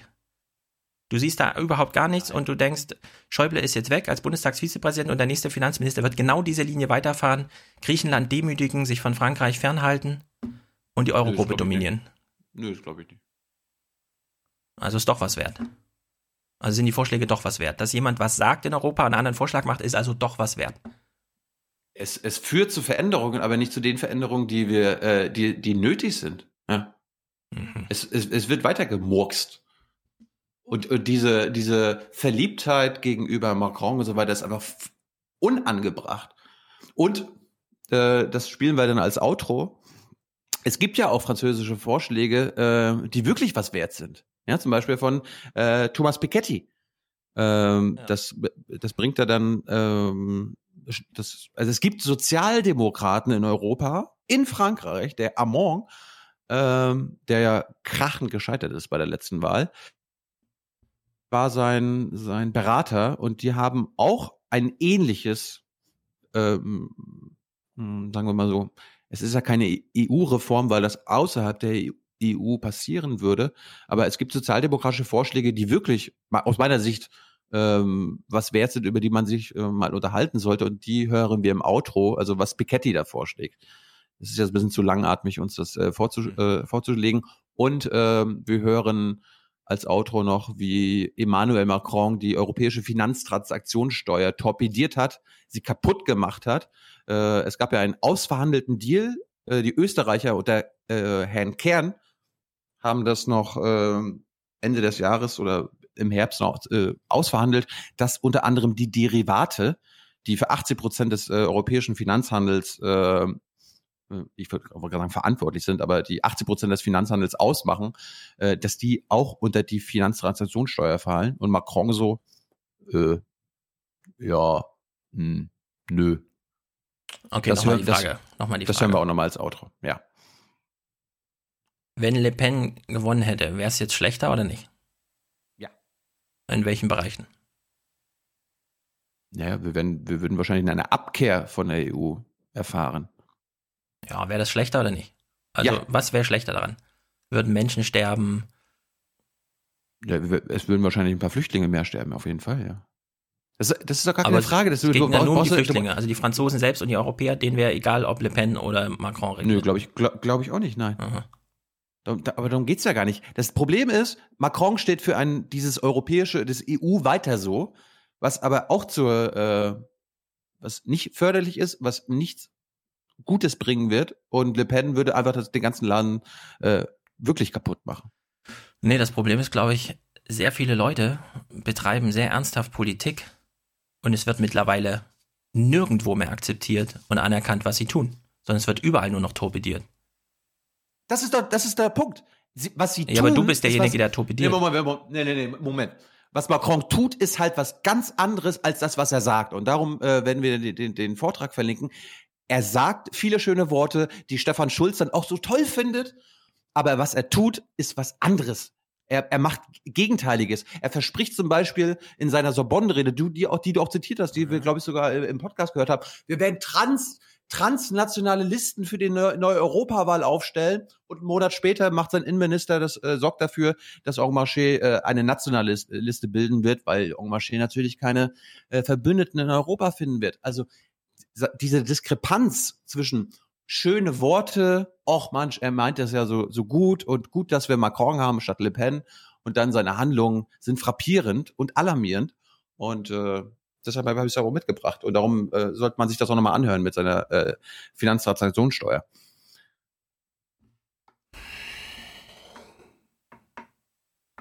Macht es noch Sinn, über Politik zu reden oder ist das nicht eh abgefahren, der Zug? Das weiß ich nicht.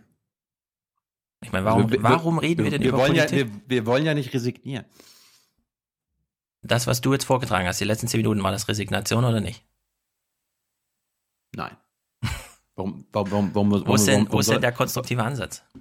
Ja, der konstruktive Ansatz habe ich doch gerade als Outro angekündigt. Äh, wir, wir sollten uns mal mit Pikettys Vorschlag, das, das ist ein interessanter Vorschlag, äh, befassen. Der, aber referier mal kurz, referier mal kurz. Das können wir jetzt nicht ins Outro packen. Referier mal kurz. Ich schmeiße alle meine Clips weg. Ich will jetzt hören, was der konstruktive Vorschlag ist. Gut, dann. Der konstruktive und realistische Vorschlag. Ob das realistisch ist, äh, selbst Macrons Vorschlag ist nicht Auch realistisch. Piketty hat in einem Buch, äh, das er mit äh, vier anderen Ökonomen und Soziologen geschrieben hat, vorgeschlagen, ein Parlament der Eurozone zu machen. Allerdings eben nicht eines wie das Europaparlament, das sozusagen nur eine Schrumpfform von Parlamentarismus ist, kein Gesetzesinitiativrecht hat, eingeschränkte Kontrollrechte und so weiter. Und Piketty, der übrigens Berater von Benoit Hamon war. Hamon war der offizielle Kandidat der Sozialistischen Partei.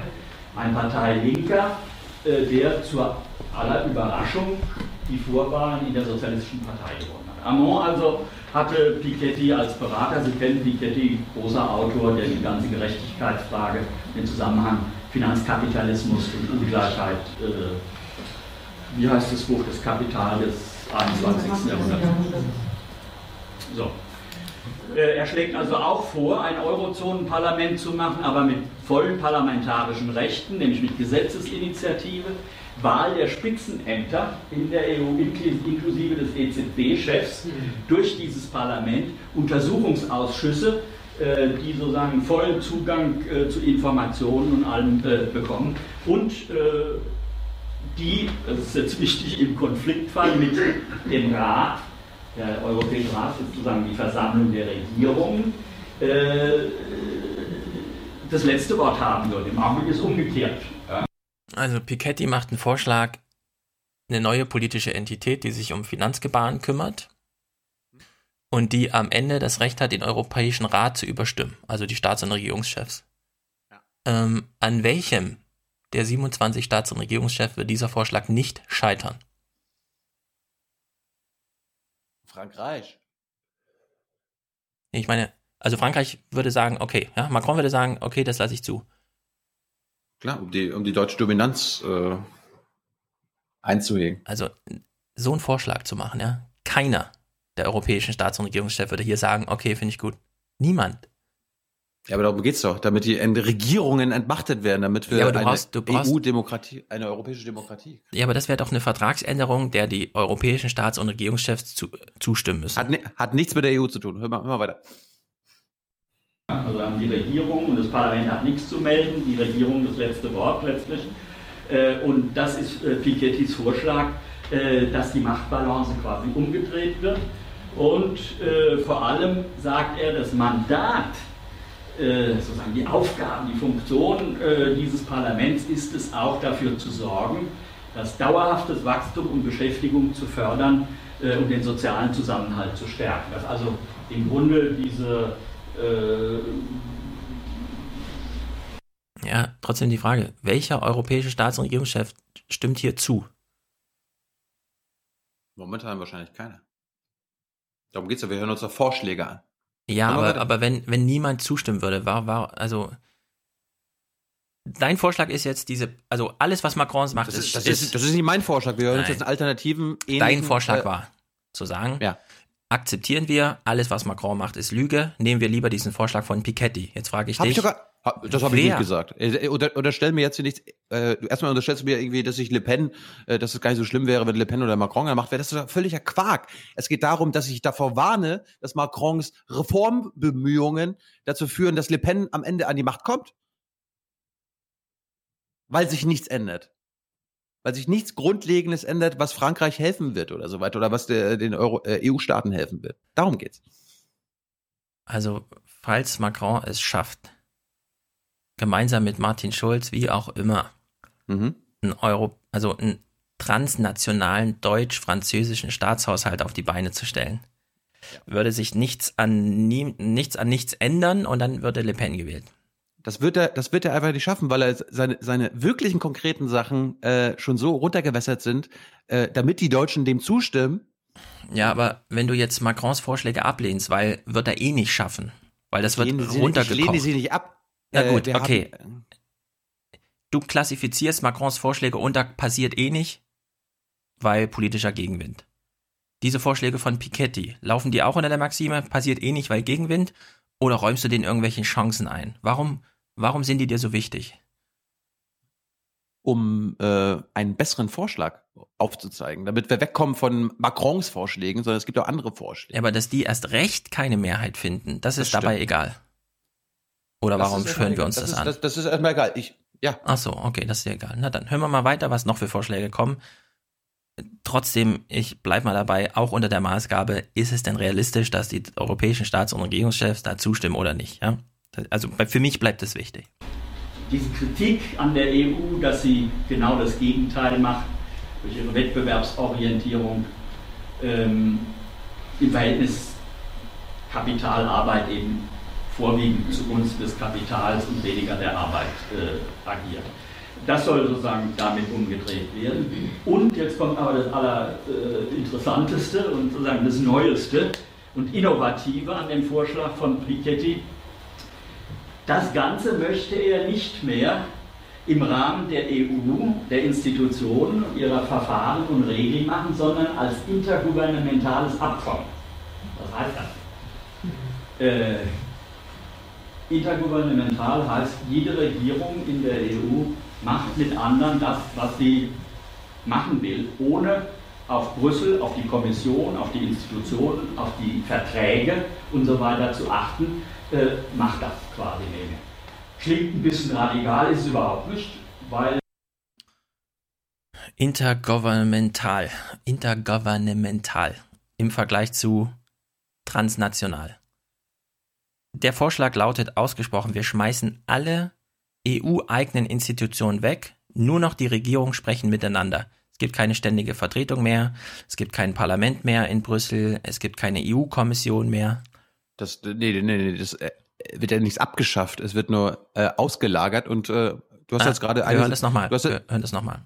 Und sozusagen das Neueste. Und lass mal weiterlaufen. Innovative an dem Vorschlag von Piketty das Ganze möchte er nicht mehr im Rahmen der EU, der Institutionen ihrer Verfahren und Regeln machen, sondern als intergouvernementales Abkommen. Was heißt das? Äh, intergouvernemental heißt, jede Regierung in der EU macht mit anderen das, was sie machen will, ohne auf Brüssel, auf die Kommission, auf die Institutionen, auf die Verträge und so weiter zu achten, äh, macht das quasi. Das heißt, die EU wird erstmal weggeschmissen. Ich will es nur als Zwischenschritt festhalten. Das haben wir schon längst. Hör, zu, hör weiter zu.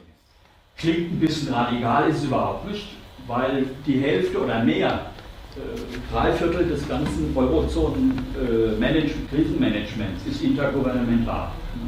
Also zum Beispiel dieser Fonds, der gebildet worden ist, ja, die sogenannte äh, European Stability Facility äh, und deren Verfahren ist alles intergouvernemental gemacht worden. So, jetzt, jetzt kommt der Einwurf. Macron und Juncker sagen, dieser von den Nationalstaaten eingerichtete europäische Stabilitätsmechanismus muss jetzt europäisch werden. Der Gegenvorschlag von Piketty ist, nö, wir schmeißen einfach die EU weg und sagen, der ESM ist interkontinental, hat doch gut geklappt, aber jetzt regeln wir alles nur noch zwischen den äh, Regierungen. Nein, nein, nein, er sagt nicht, dass die EU weg muss, sondern für die Eurozone, ne? Ja. Eurozone ist ja nicht EU. Ja, äh, Eurozone, da geht es ums Geld. Wenn dann, dann bleibt nichts für die EU übrig, wozu brauchen wir die dann noch? Ja? Also das heißt das hier. Die Verträge werden ignoriert, das hat er ausdrücklich so gesagt. Außerhalb der EU-Institutionen und Regeln. Weil es schon längst passiert. Genau. Das ist schon längst passiert. Der ESM, äh, Eurozonenrettung, Griechenland und so weiter, das ist außerhalb. Äh, also, genau. okay, die Eurozone ist von mir aus ein wichtiges Gremium. Da wurde diese Griechenland-Frage geklärt, da wurden die Staatsschuldenfragen geklärt, aber deswegen ist doch die Europäische Union, die jetzt noch daneben steht, keine unwichtige Angelegenheit. Alle Rechtsetzungen kommen aus der EU-Kommission, werden dann im Parlament und im Rat breitgetreten, also Ministerrat, fließen dann wieder zurück. Wichtige Sachen. Und das soll alles weggeschmissen werden, um die Euro-Gruppe zu stärken, ja, um die Finanzsachen. Also es geht dann, Europa ist nur noch ein, ein Finanzgebaren, bei dem es keine europäische Institution mehr gibt, sondern nur noch die Staaten miteinander und dann weiß man genau, welche das dominieren, nämlich die größten. Das ist ja ein der Punkt. In Europa hat jedes, jedes Land eine Stimme. Hier, wenn die Regierungen das miteinander klären, ohne dass es so eine Clearingstelle gibt in der Mitte, die einfach ein Mehrheitswahlprinzip über jedes Land eine Stimme hat, dann brauchst du die kleinen Länder gar nicht mehr. Nee, aber nee, nee, nee. Es gäbe ja transnationale Listen. Das heißt, in dem Parlament würden ja, äh, würden ja nicht äh, deutsche Abgeordnete äh, gegen alle anderen stimmen oder alle überstimmen. Das, ja, und wie ist das dann verteilt? Also aus Deutschland kommen genauso viele wie aus Malta. Nein, Oder wäre da eine äh, deutsche die, Dominanz die drin? maltesischen Konservativen tun sich ja mit den deutschen Konservativen zusammen. Die haben ja dann eine Fraktion. Ach so, und dann ist das Konservative wichtiger als das Herkunftsland, aus dem man kommt. Also ja, weil es ja, trans, ja Transnationalisten sind, genau. Oh, das ist natürlich. Ich möchte auch diesen Vorschlag, das ist ja nicht mein Vorschlag. Der Punkt ist, es gibt sozialdemokratische Vorschläge. Äh, das könnte Martin Schulz ja einbringen. Ja? Die deutsche Sozialdemokratie könnte sich an die französischen sozialdemokratischen Vorschlägen zum Beispiel orientieren und nicht an Macrons Vorschlägen. Also wenn, die, wenn der Vorschlag ist, wir bauen jetzt äh, die Eurogruppe aus, setzen ihr ein transnational listenmäßiges äh, Konsortium unten drunter. Jedes Land schickt 100 Leute oder was, ja. Und sagen dann, wir machen ab jetzt darüber die Politik und lassen EU-Kommission, EU-Parlament und EU-Rat, also die Ministerräte, völlig außen vor, spielen keine Rolle mehr. Dann ist das ein Vorschlag, über den können wir jetzt auch einfach abbrechen, weil ich lehne das einfach mir, ab, ja. Der ist mir, der ist mir sympathischer, weil, sympathisch. das Demokra ja, weil das viel demokratischer ist, als was wir jetzt haben. Die EU-Kommission können wir die EU-Kommission wählen? Nein, die wird von den EU-Regierungen äh, bestimmt. Das EU-Parlament ist zahnlos. Der EU-Rat, was ist das denn? Wie groß wäre denn dieses Euro-Gruppenparlament? Wie viele Abgeordnete sind da drin? 500 Millionen Europäer, wie viele Abgeordnete? Weiß ich nicht. Dann mal, mal eine Zahl. So groß wie der Bundestag, 700? Zum Beispiel. Warum nicht? Und dann ist ein Viertel davon deutsch. Oder wie wird der Proporz verteilt? Weil du willst ja, dass nach Bevölkerung verteilt wird. Hör doch mal auf, mir diesen Vorschlag zu unterstellen. Nee, ich, ich will nur, dass es mal ausformuliert wird. Wie groß wäre das Parlament und wie groß wäre der Anteil deutsch sprechender äh, Parlamentarier? Das ist doch irrelevant. Darum okay. geht's doch.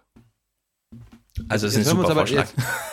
Ja, wir hören uns den Rest jetzt noch an. Es ist noch äh, eine Minute und dann. Äh, da ist die Kommission, äh, da ist der Rat, das sind die Verträge vollkommen außen vor. Das ist der Gedanke. Und dahinter steckt natürlich die Vorstellung, dass man mit 27 Mitgliedern in dieser, oder wenn es um die Eurozone geht, auch mit wie viel sind es, 17 oder 18, sowieso nie auf den grünen Zweig kommt. Ja? Und dass man deswegen sozusagen Koalitionen der Willigen bildet die machtpolitisch natürlich ein bisschen was hermachen müssen. Also mindestens Frankreich, Deutschland oder wenn Deutschland nicht dabei ist, mindestens Frankreich, Italien und Spanien dabei und dann müssen die Deutschen sich echt überlegen, was sie machen. Ja. Äh, also eine machtpolitische Koalition der Willigen, die in der Lage ist, ein solches Konzept zu machen. Das ist also ein äh, neuer Schritt, äh, der aus dem sozialdemokratischen Lager kommt. Interessant. Und kontrastiert natürlich sehr stark mit dem relativ einfachen äh, und zahnlosen Papiertiger dieses europäischen Währungsfonds. Wir kommen jetzt. Okay, mein abschließendes Wort dazu. Weißt du, würde, würde, würde Macron ja. sagen, wir, äh, wir müssen ein wirkliches Parlament in der EU haben. Ja, das Untersuchungsausschüsse einsetzen kann, dass die äh, Spitzenämter bestimmen kann, dass wie ein wirkliches Parlament funktioniert, dann würde ich sagen, klatsch, klatsch, klatsch. Aber so. Also mein abschließendes Wort dazu ist, bitte, und ich will auch nicht, dass der Aufwachen-Podcast dafür steht, wir schmeißen die EU-Institutionen, die wir haben, nicht weg und wir machen nicht mal, also ich mache nicht mal diesen Vorschlag. Wenn wir ein stärkeres Parlament brauchen, wir haben über 40 Jahre aus dem Europäischen Parlament das war eine Laberbude. Jetzt hat es erstens eigene Abgeordnete, sie dürfen über die EU-Kommission mitentscheiden. Das sind alles erkämpfte oh, Sachen. Die, die sie dürfen mitentscheiden, die, dürf, die dürfen. Sie hatten dürfen, zuerst ein äh, Vetorecht. Sie hatten zuerst ein Vetorecht, jetzt dürfen sie sogar inhaltlich an den oh. allen Gesetzen mitarbeiten. Oh, toll. Toll. Ja, wenn das dein letztes Wort zu diesem Thema ist, dann okay. Du, du, du, bist, du bist froh, wie das EU-Parlament funktioniert. Und äh, was es für eine Macht hat. Also, das, das, wird's in Ordnung. Wissend, wie die letzten 40 Jahre abgelaufen sind für das EU-Parlament, muss ich sagen, bin ich guter Hoffnung. Ah. Und ich hoffe sehr, dass sich solche Vorschläge, wie wir lassen mal alle vertragshistorischen Arbeiten dazu außen vor, entmachten diese Institution, setzen alles auf die Eurogruppe und bauen da dann ein Parlament runter, in, wo er noch sagt, also ob die Deutschen da dabei sind, das kann ich jetzt gar nicht sagen. Ist ja so eine nebensächliche Sache irgendwie. Ja, also das ist einfach, da, da muss ich hier auch mal mich klar positionieren können in meinem Podcast, ja. Also das ist einfach, nee. Finde find ich, find, find ich gut, damit also, die Hörer das mal verstehen, was für ein, also ich finde das echt. Ich bin sehr gespannt auf die Gaga. Kommentare. Und ja, ich, ich bin auch. auch. sehr dafür, dass wir Markus Preis mal wieder einladen, um über solche ja, Ideen zu reden. Gerne. Wir gucken jetzt mal kurz in die deutsche Innenpolitik. Haben wir noch Zeit, ja? Wir haben noch Zeit und es steht ein SPD-Parteitag an. Und gestern bei Ilna ging es doch hoch her. Äh, Kevin Kühnert, Gabor Steingart, Albrecht von Lucke, Stefan Wey und Julia Knöckler waren da. Und wir können es jetzt mal einbetten unter. Wann, hast du das geguckt? Es ist gar nicht so wenig möglich, wie man immer glaubt, ja. Es kann auch viel mehr möglich sein. Man kann sich dann am Anfang natürlich über die Kalküle streiten. Das machen wir jetzt, weil es zwei Tage quasi vorm äh, SPD-Parteitag. Ähm, es ist doch überraschend, weil ich habe äh, Hans Hütz Text dazu gelesen. Gabor Steingart hofiert Kevin Kühnert. Bitte was? Der Herausgeber des Handelsblatt findet plötzlich den SPD-Juso-Typen ganz toll. Und Kühnert meint nicht, was er sagt, unterstellt Hütt. Also gucken wir doch mal rein. Erstmal fangen wir an mit der alten Leier. Stefan Weil erklärt irgendwas, gegen das ich. Also da wissen alle sofort in der Sendung, hör mal zu, mein Junge, so geht's nicht, ja. Nur weil du jetzt hier plötzlich in der Landtagswahl gewonnen hast, schmier dir deinen Scheiß woanders hin. Im Ausgangspunkt sind wir uns einig. Uns allen ist ja dieses miserable Wahlergebnis vom September wirklich in die Knochen gefahren. Und das hat auch niemand vergessen. Und wir sind uns auch darüber einig, ähm, es muss sich etwas ändern. Es muss insbesondere das, was mit Erneuerung beschrieben ist, in den nächsten Jahren sehr hart erarbeitet werden. Und das wird uns miteinander nicht leicht fallen. Das prognostiziere ich mal. Nein. An einem entscheidenden Punkt gibt es allerdings einen Unterschied zwischen uns beiden nämlich den, ob man glaubt, man könne sich eigentlich nur dann erneuern, wenn man aus der Verantwortung in der Regierung rausgeht und in die Opposition geht. Nur dann sei das möglich. Das sehe ich tatsächlich anders. Mhm. Es gibt viele Beispiele dafür, leider wo äh, der Gang in die Opposition sehr viel länger gedauert hat, als, als, man sich das vorgestellt hat und womöglich auch noch gar nicht zu Ende ist. Und es gibt umgekehrt Beispiele dafür, dass man in der Regierung tatsächlich auch sich selbst eine neue Schubkraft geben konnte. Ja. Also man kann sich auch in der, in der, Regierung eine neue Schubkraft geben und Opposition ins Mist, weil wenn man einmal drin ist, weiß man nicht, wann man wieder rauskommt. Das ist jetzt seine Losung. Alle am Tisch so ein bisschen, naja, gut, okay. Das Kalkül haben wir verstanden, aber neben ihm sitzt Kevin Kühnert. Das finde ich, find ich toll, dass sie nebeneinander. Ja, genau. Also links auch, äh, Kameraseite. Und wir wissen, wir wissen alle, was der Kühnert sagt. Nämlich, GroKo ist auf jeden Fall Mist, egal wie toll die Vereinbarung ist. Ja. wir haben das im letzten Outro ausführlich gehört, deswegen müssen wir auf ihn gar nicht eingehen. Albrecht von Lucke analysiert jetzt mal Kevin Kühnert und ich muss sagen, das ist eine kluge, das ist eine kluge Analyse. Ich finde sie erstmal super interessant. Man muss sich wieder fragen, welchem Kalkül hängt man an und so weiter, aber das finde ich erstmal ein Volltreffer. Die Lucke ist gut. Ich habe das allergrößte Interesse und ich glaube, die ganze Demokratie muss ein Interesse daran haben, dass wir eine Staat. Ich habe hier nichts Also- verändert. Das ist. Was? Nee, das hast du doch. Das ist, du hast es. Komm, das ist doch schneller. Das ist doch 25 Prozent, 50 Prozent schneller, oder? Nee. Wir hören noch noch mal. weiter. starke linke Volkspartei und die kann nur die SPD sein in diesem Lande haben. Aber das Land schaut seit Wochen auf eine Partei, die von einer Führungslosigkeit gekennzeichnet ist. Durch einen stark argumentierenden, großes Kompliment, Juso-Vorsitzenden, der fast alleine die ganze Spitze dieser Partei an die Wand gespielt hat. Das ist ein Autoritätsverlust, die, den auch explizit der Parteivorsitzende Martin Schulz erlitten hat. Binnen eines Jahres, wir müssen uns erinnern, genau vor einem Jahr ist er mit fulminantem Ergebnis gewählt worden, der nur durch einen zentralen Punkt zu erklären ist. Es war die Umleitung der gesamten Verantwortung des Scheiterns der Parteiführung in der Kampagne auf die Große Koalition am Wahlabend. Das war der Coup, den die SPD vollzogen hat. Und übrigens expresses Verbes Martin Schulz selber, als er gesagt hat, am Abend der Wahl ist das Ende der Großen Koalition gekommen. Da war die ganze Partei regelrecht besoffen, als hätte sie gewonnen.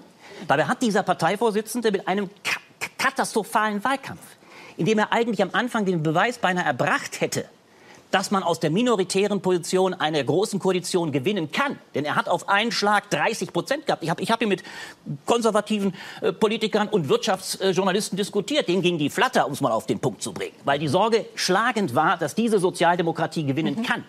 Er hat bloß nichts von dem, und wir haben es ja alle selbst beobachtet, sprachlos regelrecht, er hat nichts von dem unterfüttert, sodass nach zwei Monaten die Wähler gefragt wurden, was halten Sie eigentlich grundsätzlich von Gerechtigkeit von Martin Schulz? Finden wir grundsätzlich gut. Aber 80 Prozent wussten nicht, was er damit meint.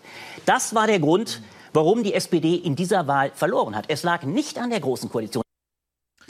Ja. Ah, naja. Äh, also diesen reformuliert heißt das ja. Das stimmt doch beides. Was stimmt beides? Naja, also, dass Martin Schulz erstmal kam, keiner kannte ihn, alle dachten, oder viele dachten, ja, okay, der ist jetzt halt nicht Mhm. GroKo-Soze, also äh, äh, Agenda 2010-Soze, und dann haben sie realisiert, ah, scheiße. Doch, so einer. Ja, aber was du ja vor allem ablehnen wolltest, war, es lag nicht an der Kroko. Ja. Und also hat er gesagt, Jucke. Und Ja. dann wolltest du sagen, nee, es lag auch an der Kroko. Und ich würde nämlich auch sagen, nee, es lag tatsächlich nicht an der Kroko, weil im Schulz-Hype, als alle sahen, warte mal, die kriegen plötzlich 33 Prozent hin, 35 Prozent. Ja, ein SPD-Kandidat kann ähm, beliebter sein als Merkel. Das war natürlich in der GroKo. Also es ist sozusagen der empirische Beweis. Trotz GroKo funktioniert das. Kühnert. Ja, aber das, äh, weil Martin Schulz halt nicht Teil der GroKo war. Genau. Und Ja, aber die SPD ist ja dann trotzdem- Im also- Laufe, Ja. ja. genau, er ist im Laufe des Wahlkampfs aber ein GroKoianer geworden. Genau. Und der Kühnert setzt jetzt darauf. Er hat diese Bewegung gesehen und wir wissen ja, wir alle achten nur noch auf Wählerwanderungsbewegungen und so weiter, Potenziale. Er hat gesehen, wenn man mit dem Thema Gerechtigkeit kommt, kann man diese 33 Prozent erreichen, 35 Prozent. Nur man muss es dann auch unterfüttern. Und deswegen kommt er die ganze Zeit mit diesen, die SPD setzt sich hier nicht richtig durch. Es geht auf der Gerechtigkeitsschiene mehr. Und das ist erstmal eine sehr kluge Analyse, weil wir wollen auch dem Kühnert unterstellen, dass er Parteipolitiker ist, ja. Also er ist jetzt nicht hier so herbeigekommen und glaubt, äh, der Vertrag ist schlecht oder so, sondern der geht um die Zukunft. Ist ja auch nichts verkehrt daran, ja. Weil wenn man die Gesellschaft verändern will, muss man ins Parlament. Gut, man kann jetzt zu Piketty gehen, sich eine neue Idee holen und dann in dieses Parlament gehen, aber erstmal haben wir ein Parlament. Also will man in dieses rein, also braucht man irgendwie einen Anker und das ist in dem Falle der Gerechtigkeitsanker. Der hat funktioniert. Ja, 35 Prozent, da lag die SPD vor einem Jahr ungefähr. Gabor Steingart hat mich hier überrascht, weil er im Grunde übersetzt, zusammengefasst hier sagt, Merkel muss weg. Das ganze Sondierungspapier, ich habe das genauso aufmerksam gelesen wie wir alle hier am Tisch, ist eine Festschreibung der Verhältnisse, wie sie sind, mit leichten Verbesserungen in die eine oder die andere Richtung. Aber es ist eben nicht der Durchbruch bei den großen Themen, die die Menschen berühren, von den Flüchtlingen bis zur Digitalisierung, aber auch bei der Altersvorsorge liefert dieses Papier nicht. Und deswegen, um die Erstarrung aufzubrechen, die wir in Deutschland haben, ähm, und das hat nichts mit Respektlosigkeit gegenüber Angela Merkel zu tun. Zwölf Jahre sind toll und das Land verdankt ihr Wohlstand, Stabilität, all dieses. Aber Jetzt sind wir an einem Punkt, wo wir über diese Erstarrung reden müssen und über Zukunft reden müssen. Und da setzt äh, der Juso-Vorsitzende, hat einfach einen Punkt gesetzt, hat eine Debatte in Gang gesetzt und hat das Selbstgespräch, sage ich mal, der SPD-Führung mit sich selbst beendet. Mhm. Gut, lassen wir das mal dahingestellt. Äh, also danke Merkel im Grunde. Warte, ja, Moment. Danke Angela Merkel. So, jetzt hat, hat, hat mhm. Julia Klöckner irgendwas gesagt? Äh, weiß ich nicht, hab's alles überspult. Oh Mann. Dass sie immer gleich anfängt mit ihrem Duktus, habe ich gedacht. Die, ach, bringt, die bringt doch immer die bescheuertsten Sprüche, ja. die es gibt. Also wenn man im VLC-Player STRG und Rechtsklick macht, ist man ja gleich eine ganze Minute vorgesprungen. Den Rest habe ich so im Shift, da ist es dann immer nur drei Sekunden. Aber Klöckner, das will ich nicht hören, habe ich auch nicht dabei. Jetzt kommt wieder Lucke. Aber, aber du weißt doch, Spaß muss sein. Das musst du, du musst unseren ah, Hörern auch mal ein bisschen was bieten. Nee, Klöckner, die ein bisschen, ein bisschen Spaß muss auch sein.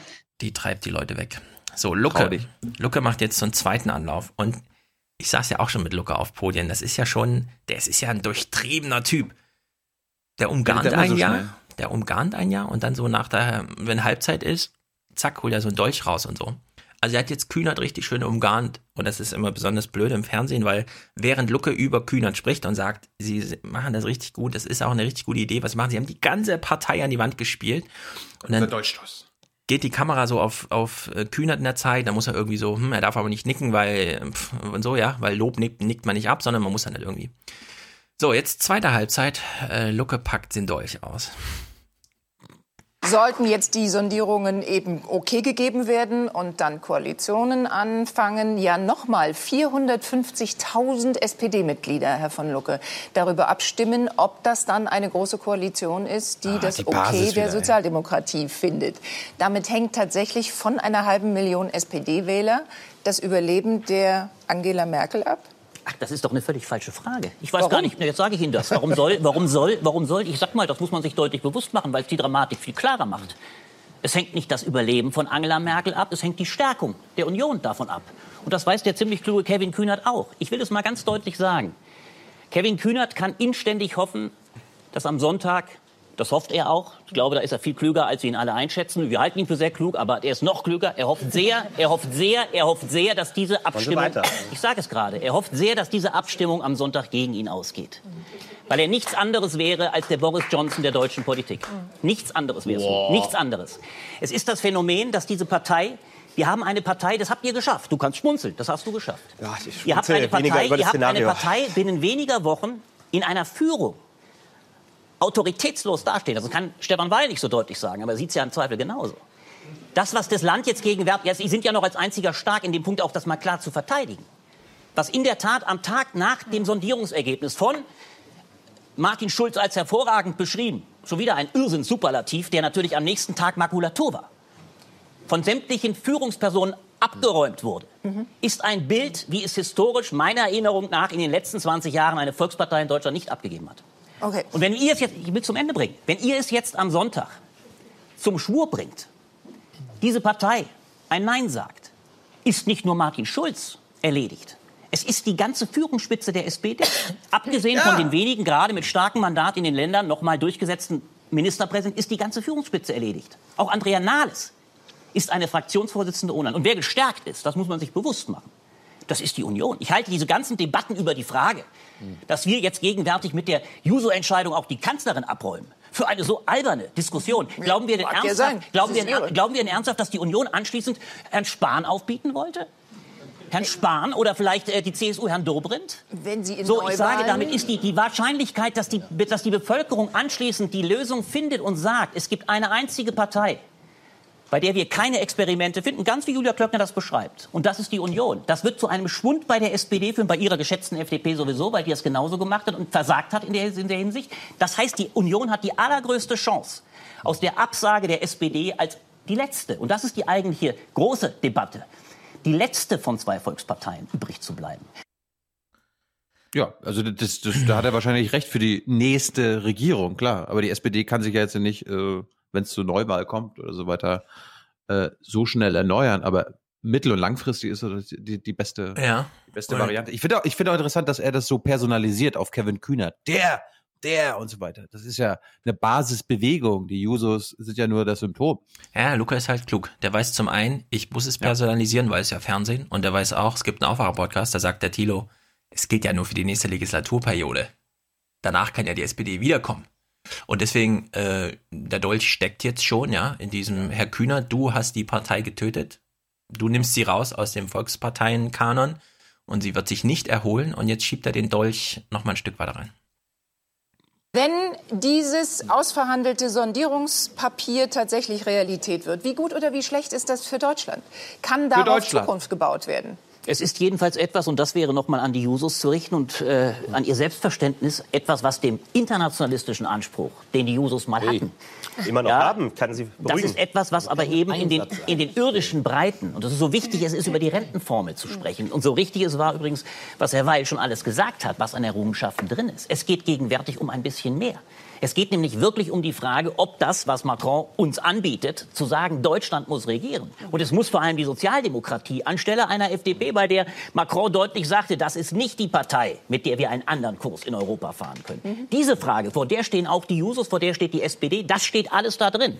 Und deswegen glaube ich, in dieser historischen Situation eines Zeitfensters von einem Jahr bis zu den nächsten Europawahlen, in einer Zeit, in der der Brexit sich klärt, die These zu haben, wir machen ein bisschen Disruption, wir wollen eine neue Kultur und machen ja nichts anderes als die letzte Kultur, die eigentlich in Deutschland immer funktioniert hat, nämlich eine Koalition zustande zu bringen. Und das ist nun mal die letzte. Wir müssen uns nämlich eines deutlich machen, es ist keine große mehr Koalition mehr, es ist die letzte kleine. Und das ist der entscheidende Punkt. Das ist die. Verantwortung der Sozialdemokratie. Und da sage ich als letztes, ihr könnt euch freuen, wenn ihr noch einmal vier Jahre Zeit kriegt. Das ist schon harter Tobak. Es ist die letzte Koalition, die überhaupt noch möglich ist. Und ehrlich gesagt, wenn man sich das anguckt, in dem Bundestag, Es braucht ja keine Koalition, aber gut. wie, wie viel, wie viel Wahlberechtigte gibt es in Deutschland? 60 Millionen ungefähr. 25 Prozent davon haben eine Partei gewählt, die vorher nicht im Bundestag war. Und das kann in vier Jahren ganz genauso sein. Wir kennen diese Partei vielleicht noch nicht. Aber wir haben die raketenhaften Aufstiege in Europa gesehen, ja. Macron, der hat ein Jahr dafür gebraucht, beide Volksparteien hinwegzufegen. Und unter der Maßgabe würde ich sagen, Lucke hat sonst auch immer recht, finde ich. Warum hier nicht auch einfach mal so ein bisschen ihm Vertrauen schenken, obwohl das so irrsinnig klingt, aber es ist tatsächlich die letzte Art von Koalitionsregierung, die wir so kennen. Wir werden äh, neue Machtspiele erleben. Und da ist der Vorschlag Minderheitsregierung im Sinne von, brauchen wir ja nicht eine Koalition, würde ich sagen, ja. Merkel könnte das jetzt ausprobieren, aber man soll bloß nicht glauben, dass es jetzt gerade schwierig ist und in vier Jahren alles wieder besser läuft. Oder nach der nächsten Neuwahl. Unter der Maßgabe ist das schon, was der Lucke hier raushaut. Wir sollten seine Zeitungen, diese Blätter, glaube ich, ein bisschen mehr lesen. Letzter Clip, äh, nur weil es witzig ist, weil es derzeit wirklich drunter und drüber geht. Gabor Steingart, ja, hofiert hier nicht nur Kevin Kühner die ganze Zeit, sondern hält auch noch mal ein paar Vorträge gegen Stefan Weil zum Thema Rente. Und was soll man sagen? Ich stimme ihm einfach mal zu. Ein Satz zu der, zu der Rentengeschichte. Ich glaube, hier ist rausgearbeitet worden, äh, was in dem Papier wirklich drinsteckt. In dem Papier findet eine Umverteilung nicht von reich äh, nach arm statt, äh, sondern äh, von jung nach alt. Äh, und ich behaupte, äh, Kevin Kühnert hat das Papier nicht nur gelesen. Ich kenne mich ziemlich gut aus, Frau Klöckner, auch mit Rente. Ich war nicht dabei bei Ihren Verhandlungen, weil ich geschlafen habe, was ich so tue. Bei 24 Stunden fange ich Was ja auch gesund ist. was auch gesund ist. Er hat das Papier nämlich nicht nur gelesen, er hat es verstanden. Und ich finde das einen Applaus wert. Äh, Der junge Mann kümmert sich um Rente eben nicht nur auf der Oberfläche. Und Herr Weil, Sie liegen falsch. Sie haben was rausgeholt bei der Grundrente, aber Sie haben das Thema Rente für die Jahrgänge, die jetzt äh, nicht nur Jungsozialisten sind, sondern die schlicht unsere Kinder sind und äh, eindeutig jünger sind als wir, haben Sie das Thema nicht nur nicht gelöst, Sie haben es nicht mal berührt. Also nicht nur im Parlament wird es völlig neue Konstellationen geben, sondern wenn Merkel erstmal weg ist. Wirklich. Du wirst im das Handelsblatt hier als linke, linkes Kampfblatt, das dem Juso unterstützt, in dem Vorwurf der Weil und die Koalitionsverhandlungstypen, die haben ja Rente nicht mal berührt an den wichtigen Punkten. Ja.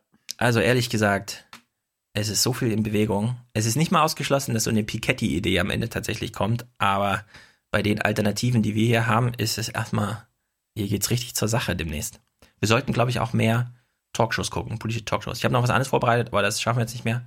Beim nächsten Mal Facebook verschieben wir auf jeden Fall auf Dienstag. Das müssen wir thematisieren. Und ich sage noch kurz was zu Hübel, oder? Ah, ja. Hübel, ihr habt es vielleicht alle gesehen. Falls nicht, könnt ihr diese Kapitelmarke überspringen oder für später aufheben, wenn ihr es gesehen habt.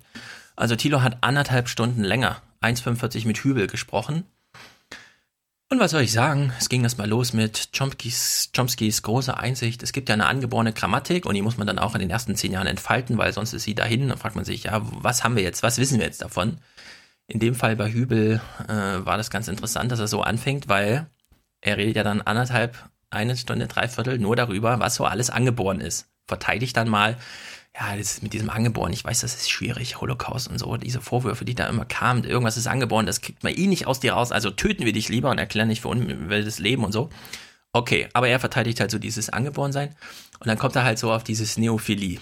Also Neophilie, Kinder, die abenteuerlustig sind.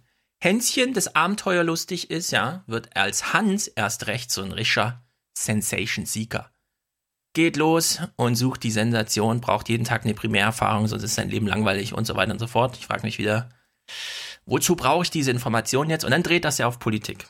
Der Sensation Seeker geht ja auch gerne in die Politik, wählt dann progressiv.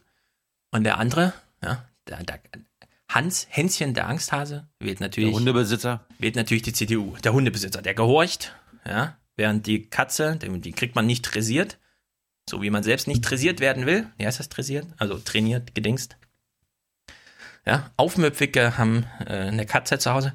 Da muss man aber wirklich ähm, zurückfragen, lieber Herr Hübel, wenn ich jetzt die Straße entlang gehe und da oben sitzt eine Fenster, im Fensterbrett eine Katze, ist dann der Rückschluss erlaubt, dass das eine SPD-Wählerin ist oder nicht? Ja, also linke Wähler. Geht es so einfach oder nicht? Und dann kommt ja sein Lieblingsthema, der Ekel. Ich zitiere mal. Der am meisten unterschätzte Faktor Klammer auf, als Indikator für künftiges Verhalten, Klammer zu, ist Ekel, sagt er. Und ich sitze da und denke, genau, nur weil Sarrazin sein Buch über biologische Grundbedingungen misslungen ist, glaubst du jetzt, du kannst irgendwas zum Ekel schreiben und das politisch ausbeuten als Thema oder was? Naja, wir ekeln uns jedenfalls nicht nur vor Speisen, sagt er, sondern auch vor Personengruppen und Ideen. Da frage ich mich, was ist denn das bitte für eine merkwürdige Transferleistung? Ekel vor Sachen, die ich in mich reinstecke, okay.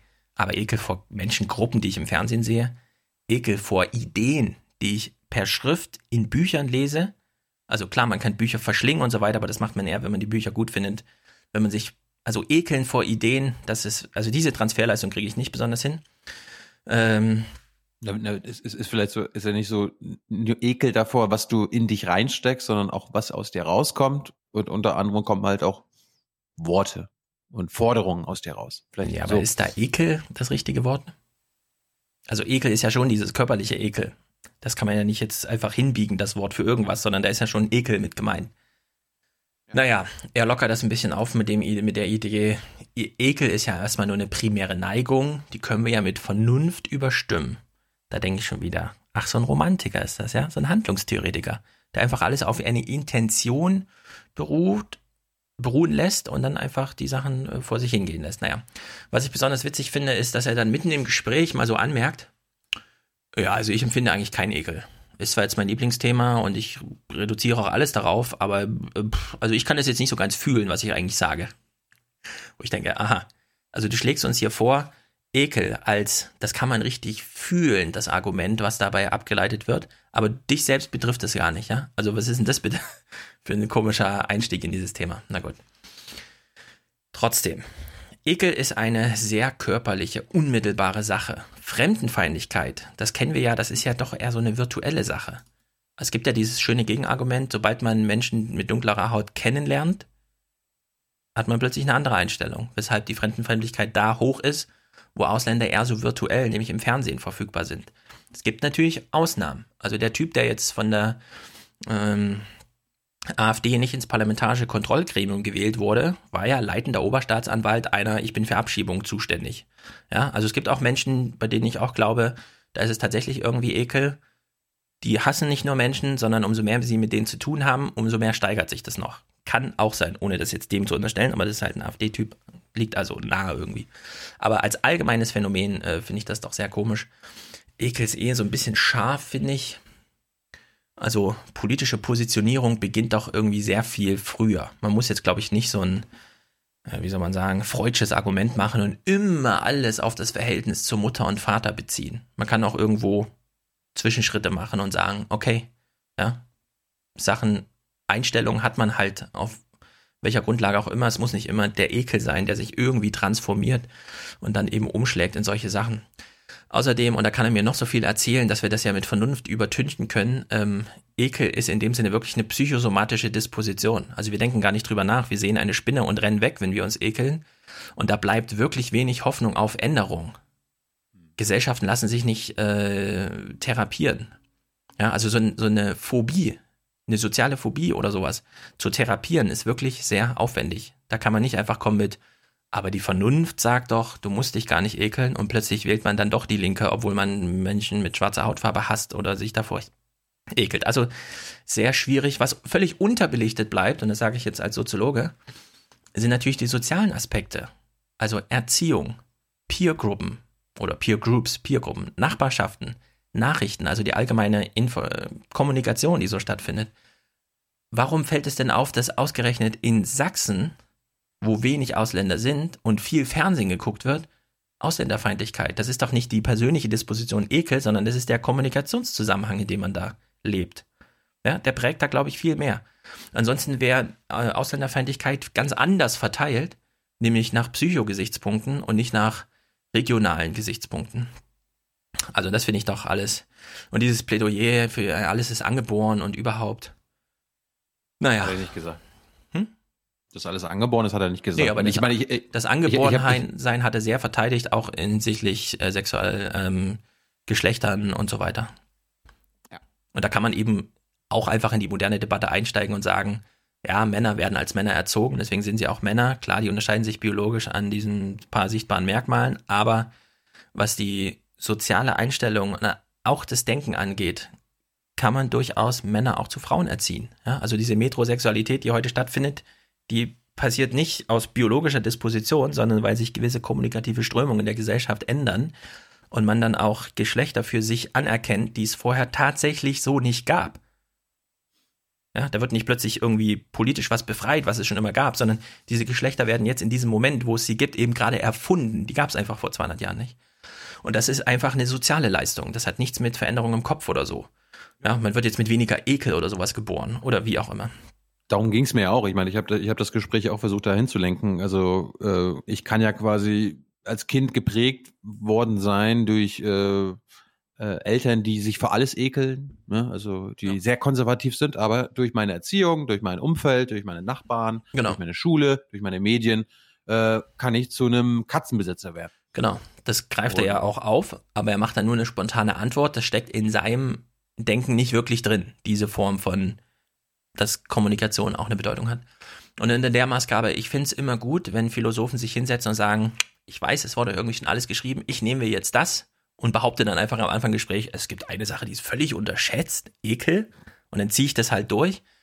Aber die Frage ist dann, hat sich dann nicht nach einer Stunde und 45 Minuten Gespräch auch erledigt? Ja? Also muss man da jetzt nochmal weitergehen oder kann man sagen, okay, Herr Hübel, das war ein sehr schönes Gespräch.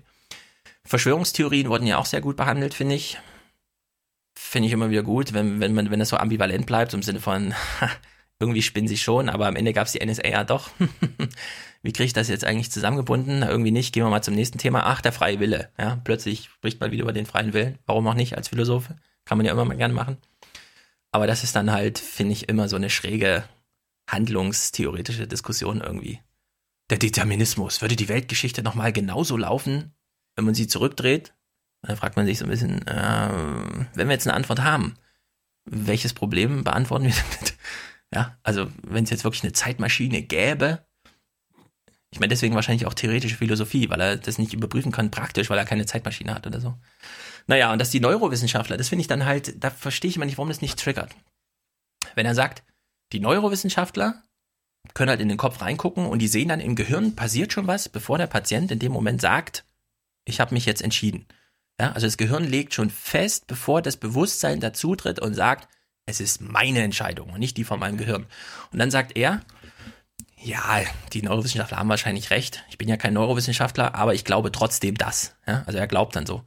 Und da muss ich dann sagen, wieso suchst du nicht einen Mittelweg? Mach das doch zum neuen Thema. Sag einfach, Bewusstsein ist nicht so entscheidend.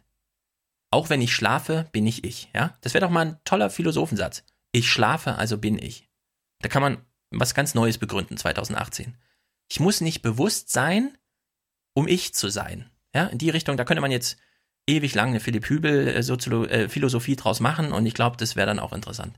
Aber einfach nur noch mal äh, die drei Bücher wissen, also historischer Determinismus, Naturwissenschaft und ich glaube aber doch, dass wir einen eigenen Willen haben, äh, durchkauen. Warum nicht den nächsten Schritt gehen, ne? Ich bin auch dann ich, wenn ich bewusstlos geschlagen wurde oder besoffen bin oder so. Weil dann kommt man davon weg zu sagen, mein Gehirn ist da drüben und ich bin aber hier und mein Gehirn macht aber was anderes als ich. Das kann man auch integrieren. Naja. Und das Hirn ist so ein bisschen jetzt nicht mehr dabei. Genau. Und man ist trotzdem noch ich in dem Moment. Aber halt ein bisschen Tüdelüt, ne? Langsam wird das Denken auch so ein bisschen, bisschen Tüdelüt. So, jetzt eilt uns die Zeit davon. Ihr hört jetzt spektak, also ihr müsst unbedingt dranbleiben. Es kommt leider keine Musik von Matthias oder von sonst irgendwem. Deswegen springen wir jetzt direkt, es kommt nur die Harfe, zu dem Audiokommentar von Jenny. Nee, nee, wir haben ein Outro noch. Danach. Welches Outro noch? Äh, zur Finanztransaktionssteuer. Noch mehr Piketty? Nein. Äh, okay, wie lang ist das? Sechs Minuten. Haltet durch. Danach Könnt ihr kommt, überspringen. Ihr könnt ja überspringen. danach kommt Jennys Audiokommentar. Es ist eine Hausaufgabe, den zu hören. Wir besprechen den das nächste Mal. Wenn Tilo ihn dann auch kennt und so. Ich kenne ihn ja nicht. Ja. Genau. Also. Der Kinderarztkommentar letztes Mal war auch schon super. Ja, und äh, genau. Und jetzt kommen wir zu den Themen, über die wir die, eh die ganze Zeit sprechen. Politik. Und es ist eben Jenny und die berichtet von ihrer ehemaligen Vorsitzenden-Tätigkeit eines CDU-Wahlkreises, der hier im Podcast gespielt wurde, weil die AD dort war und sie thematisiert sogar die Leute, die dort zu sehen waren. Und danach berichtet Maurice von seinem SPD-Ortsverband. Und dann kommt Robert und plädiert für Technojournalismus. Tim erklärt uns, wie kompliziert es ist, einer von den 130.000 fehlenden Bildungssystemtypen zu werden. Und so weiter und so fort. Na gut. Wer hat uns verraten? Sozialdemokraten. Wer, wer, wer, wer, wer hat uns verraten? Das war noch, sag mal, waren das nicht die Sozialdemokraten? So sang Kurnaz in Guantanamo und manch Bombenopfer im Kosovo, das waren die Sozialdemokraten. Die haben uns verraten, der Sozialstaat und der Sozialismus, die sind beide tot. Übrig sind nur hohle Phrasen und literweise rot. Und wer steht an ihren Gräbern und hält lächelnd noch die Spaten? Er sagt nix, lass mich raten. Sozialdemokraten. Gut. Gilt nur für, Für den Folge- Vorstand. Gilt nur für den Vorstand. Ja, natürlich. Ja. Was wird sonst? Äh, für Folge 264 brauchen wir noch Unterstützer, Produzenten und Präsentatoren. Am Dienstag gibt's die neue Folge. Wir wünschen euch ein schönes Wochenende. Viel Spaß mit unseren Audiokommentatoren äh, und den Kommentaren an sich, die wirklich qualitativ immer besser werden. Ja, kommentiert gerne zu dem EU-Zeug. Gerne. Beziehungsweise Eurogruppenzeug. Ja. Und ansonsten schönes Wochenende. Und wie Klaus Kleber sagen würde, Good night and good luck. Wir kommen jetzt zum vorletzten Kapitel, Fallbeispiel Finanztransaktionssteuer, also das, wonach Attac genannt ist.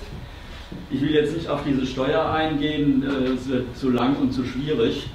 Ähm, man kann an diesem Beispiel wieder sehr gut die Methode Macron studieren.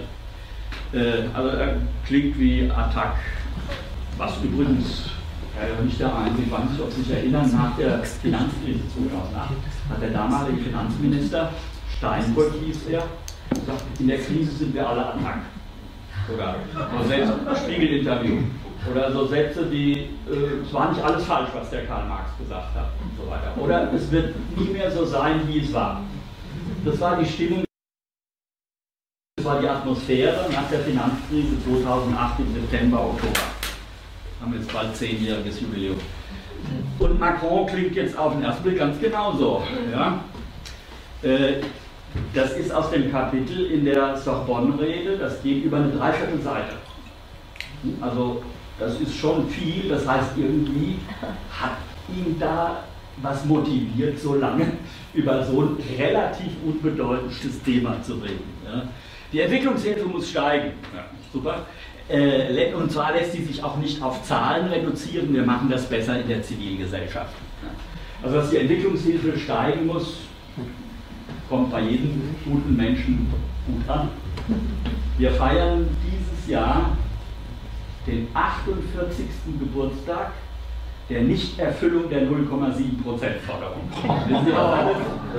Es gibt diese Forderung, die ist äh, 1970 bei der UNO aufgestellt worden, von allen unterschrieben worden und danach tausendmal in anderen Verträgen abgelehnt, dass man 0, dass die Industrieländer 0,7% ihres BIPs in der Entwicklungshilfe stecken.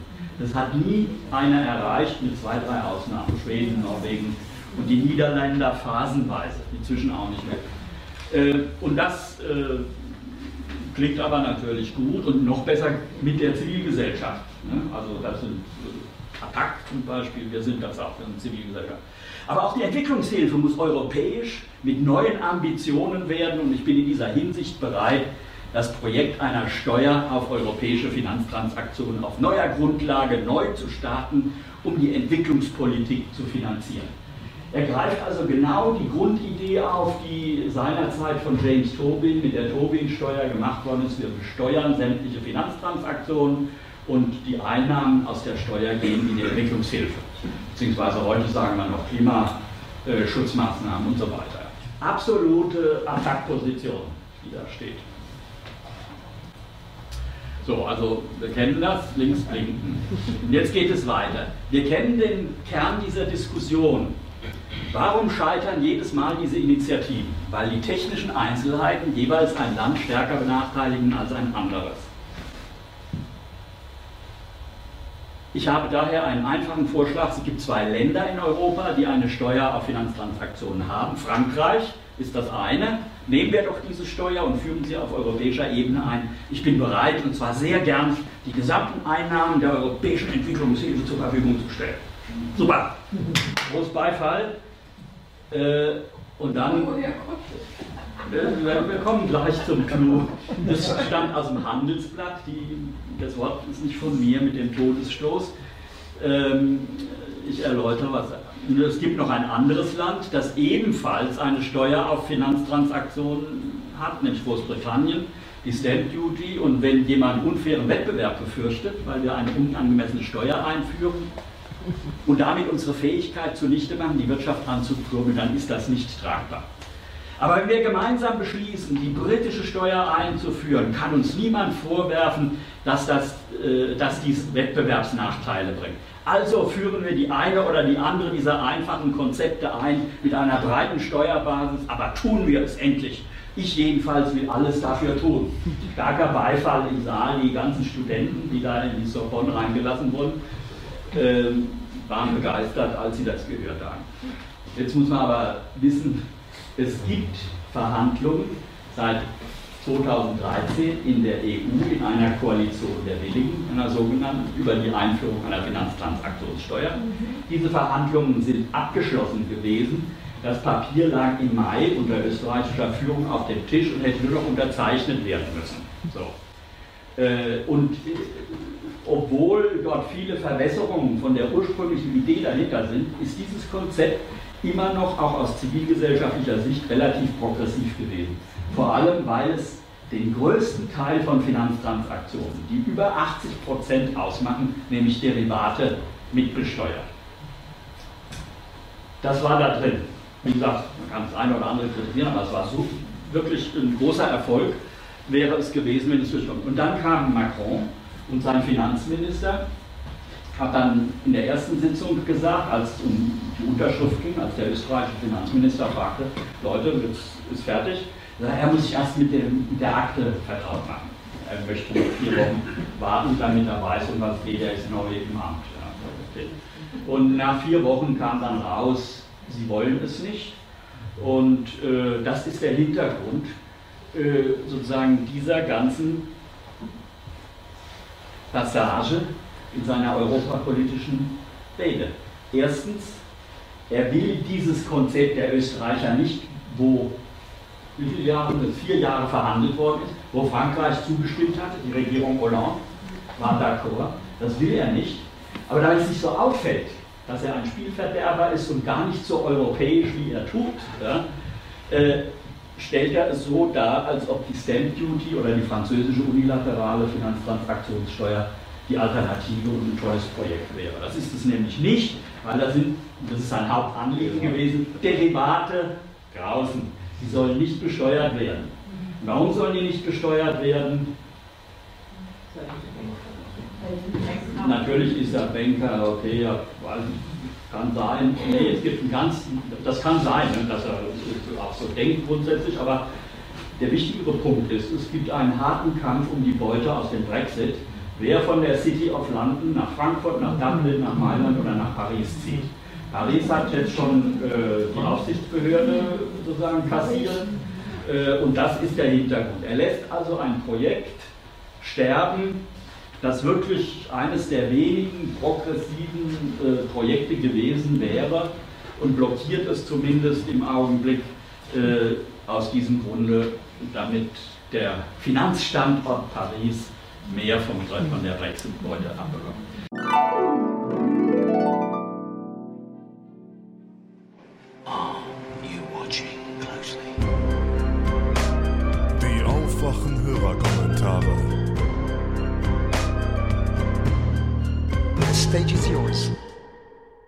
Hi Tilo, hi Stefan. Ich bin ein großer Fan vom Aufwachen-Podcast und höre den eigentlich permanent. Ähm, aber Asche auf mein Haupt, ich habe noch nichts beigetragen. Ich werde es aber dieses Jahr ganz sicher tun. Äh, vor allem eure Arbeit zum Thema GroKo und SPD ist einfach nur der Hammer.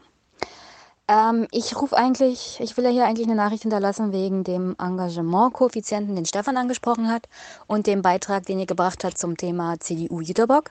Da war ich nämlich mal Mitglied und CDU-Vorsitzende und muss sagen, mein Engagement-Koeffizient war sehr hoch. Ähm, ich habe sozusagen alles gemacht, ähm, habe da die Plakate gehangen, die Flyer verteilt, die ganzen Sitzungen organisiert. Und das alles nebenbei, neben meinem Studium, neben meiner Arbeit. Und muss sagen, äh, dieser, dieses Engagement hat zu gar nichts geführt. Meine Kritik an den Parteioberen hat zu meinem Ausschluss aus dem Kreisvorstand geführt.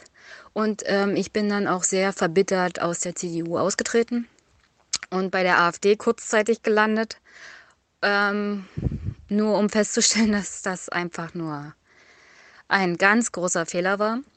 Aber ich kann dazu sagen, diese Leute, die sich da geäußert haben, das sind alles nur Leute, die haben überhaupt keinen Engagement-Koeffizienten. Die Bundestagsabgeordnete Jana Schimke, die da gesprochen hat zu Frau Merkel, die ist da nur aufgetaucht und hat gar nichts gemacht und hat einen Wahlkreis bekommen und ist im Bundestag gelandet. Also die CDU hat ein erhebliches Problem, was die, der SPD mittlerweile ja auf die Füße fällt und was zu einer Gegenbewegung in der SPD geführt hat. Ähm, nämlich, dass Leute sich wieder engagieren und äh, wie Marco Bülow zu ihren Inhalten stehen. Und was jetzt vielleicht zu einer Umkehr der SPD führt, ähm, was aber ja, ja jetzt fast 10, 20 Jahre gedauert hat.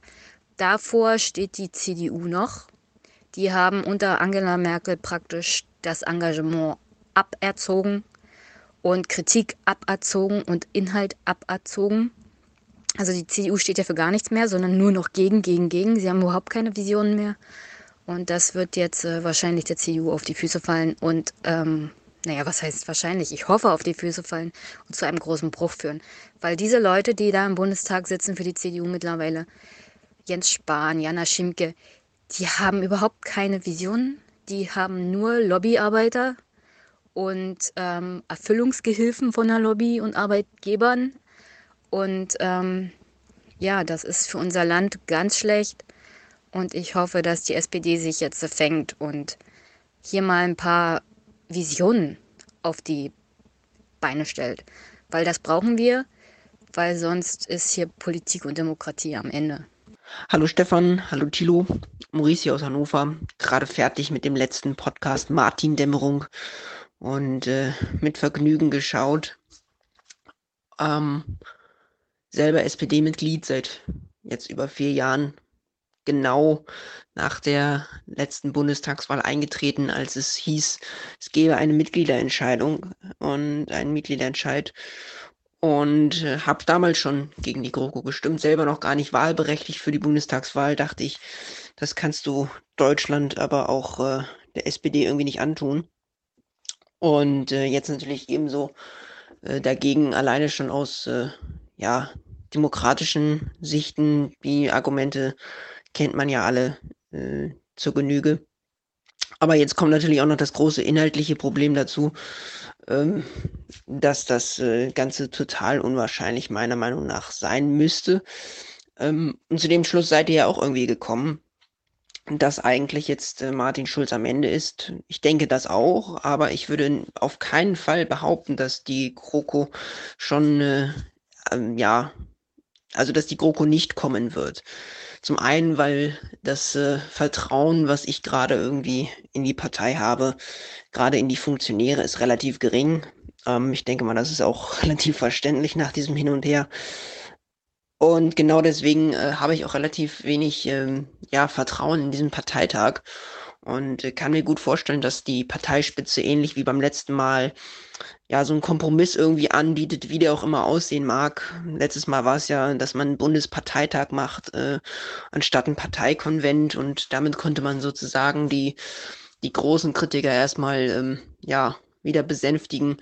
Und dann haben am Ende doch irgendwie 80 Prozent dafür gestimmt ich sehe zwar auch, dass äh, jetzt die Kritik immer breiter wird, immer, immer größer wird, auch unter den Funktionären und Delegierten. Gerade bei mir im Bereich Hannover gibt es viele, die auch sehr, sehr stark dagegen sind. Allerdings äh, darf man sich auch nicht von den, von den ganzen Berichten irgendwie, ja, äh, beirren lassen. Ähm, wir haben hier eine Veranstaltung gehabt äh, von der SPD, wo auch viele wieder gesagt haben, naja, letztes Mal waren in Hannover auch irgendwie gefühlt in, in den meisten Ortsvereinen die Leute alle irgendwie gegen die GroKo und am Ende kam doch irgendwie 75 Prozent raus. Und äh, diese Befürchtung habe ich leider auch äh, für einen möglichen Mitgliederentscheid. Also erstens glaube ich halt nicht, dass auf dem Parteitag unbedingt entschieden werden wird. Und auf der anderen Seite äh, habe ich da auch äh, ja meine Bedenken, ob dass in der, ob der Mitgliederentscheid am Ende wirklich so, so zielführend für, für die No-GroKo-Kampagne ist. Weil äh, man muss sich nur anschauen, bei uns im Ortsverein, wir sind schon viele, die ja aktiv sind in der letzten Zeit geworden. Da sind so von 120 Mitgliedern, sind 30 mal in den letzten zwei Jahren irgendwie aufgetaucht. Und äh, ja, von den 30 habe ich vielleicht so ein Meinungsbild von, von vielleicht 20 oder sowas zu diesem Thema. die sind zwar alle eher skeptisch, aber auch nicht, ähm, ja, bis zum letzten Ende dagegen. Und äh, man muss sich ja nur mal ausrechnen, wenn von den 120 nur 20 äh, komplett dagegen stimmen würden, dann gibt es immer noch 100, von denen man überhaupt keine Ahnung hat. Die wird man auch nicht äh, als, als Fernsehteam auf irgendeiner Veranstaltung treffen, weil sie sind ja einfach nicht da. Und äh, da muss man sich dann schon noch überlegen, ob, äh, ob das so repräsentativ ist, ob man sich da zu viel Hoffnung machen sollte. Ich glaube, also meine Hoffnungen sind im Moment relativ gering, dass die, die SPD noch vor dem Abgrund bewahrt werden kann.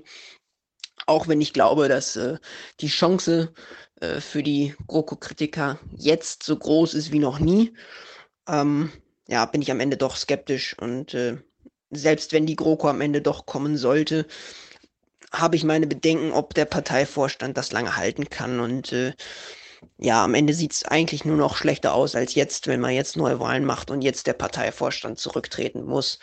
Dann hat man ja vielleicht eventuell noch eine Chance, sein Ergebnis irgendwie zu halten äh, für eine mögliche Neuwahl.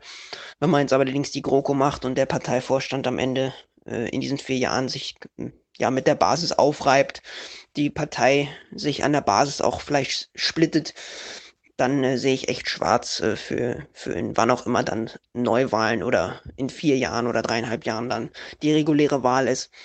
Ähm, ja, das sind so meine, meine zwei Cent dazu. Könnte eigentlich noch stundenlang darüber reden, aber ich denke, das sprengt den Rahmen. Hallo, Robert aus dem Regionalexpress, wieder hier, nicht aus dem Klo, sondern aus dem Waggon.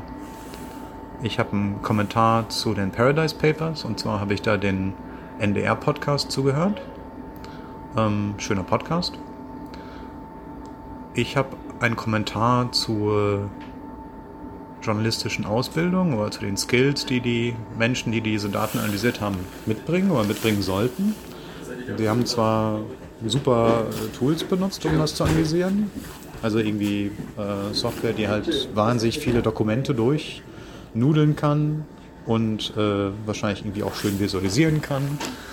Aber im Prinzip sind die mit den großen Datenmengen, den großen, teilweise strukturierten Datenmengen, weil halt Firmen voneinander abhängen und Leute mit den Firmen zusammenhängen, äh, die sind da angegangen, indem sie Stories und Persön Persönlichkeiten gesucht haben. Und mit der Struktur selber, die dann teilweise sehr komplex war, kommen sie dann nicht klar. Und wenn dann mehr Daten nachgeliefert werden, dann müssen sie ganze händische Arbeit noch einmal machen. Und im Prinzip ist das genau das, was ihnen fehlt.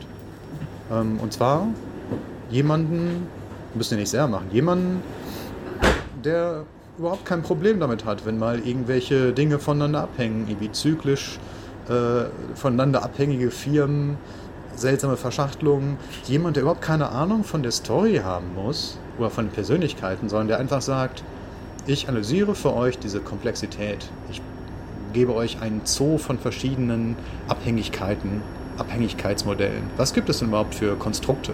Die können wir automatisch suchen, kein Problem für euch. Hier ist eine schöne Visualisierung. Also diese grundlegende, das grundlegende Verständnis in Datenstrukturen, komplexen Datenstrukturen zu denken, Graphen zu visualisieren, Graphenalgorithmen. Ähm, auf der anderen Seite eine handwerkliche Sache, als dann mehr Daten nachgeliefert wurden, wo sich jeder Informatik, Datenanalyse-Mensch die Finger nachleckt, ah, doppelt so viel Daten, super, äh, haben die gedacht, oh nee, die ganze Arbeit muss nochmal gemacht werden. Das heißt, null Automatisierung. Und äh, da brauchen die auf jeden Fall Hilfe. Und ob das dann irgendwie ins Curriculum äh, eingefügt werden sollte, einer hypothetischen Journalistenschule, weiß ich nicht. Macht ja anscheinend nicht so viel Sinn. Aber das fehlt da halt. Und ich finde, das ist auch ein Grundwissen. Das kann man, ähm, ja, so mal von der Technikerseite, von der Informatikerseite, von der Theoretikerseite. Nicht nur Soziologen und Journalisten sind nützlich. In diesem Fall hat echt ein Informatiker gefehlt. Hallo an alle Hörer. Ich höre gerade noch die Folge 262 und wollte mal darauf eingehen, dass äh, wohl 130.000 Personen in Deutschland in der Erziehung fehlen. Genau, zu meiner Person. Ich bin 25 Jahre alt. Ich lebe in Leipzig, also Sachsen. Und bin auf das Thema Erziehung jetzt wieder gekommen, da ich mich die letzte Zeit äh, umgehört habe und geschaut habe, wie könnte ich mich beruflich umorientieren, was könnte ich noch machen. Genau, viele Ausbildungen könnte ich ähm, mit der abgeschlossenen Berufsausbildung eben in zwei Jahren jetzt machen. Verkürzte Ausbildung gibt es jede Menge Möglichkeiten. Soweit auch alles gut.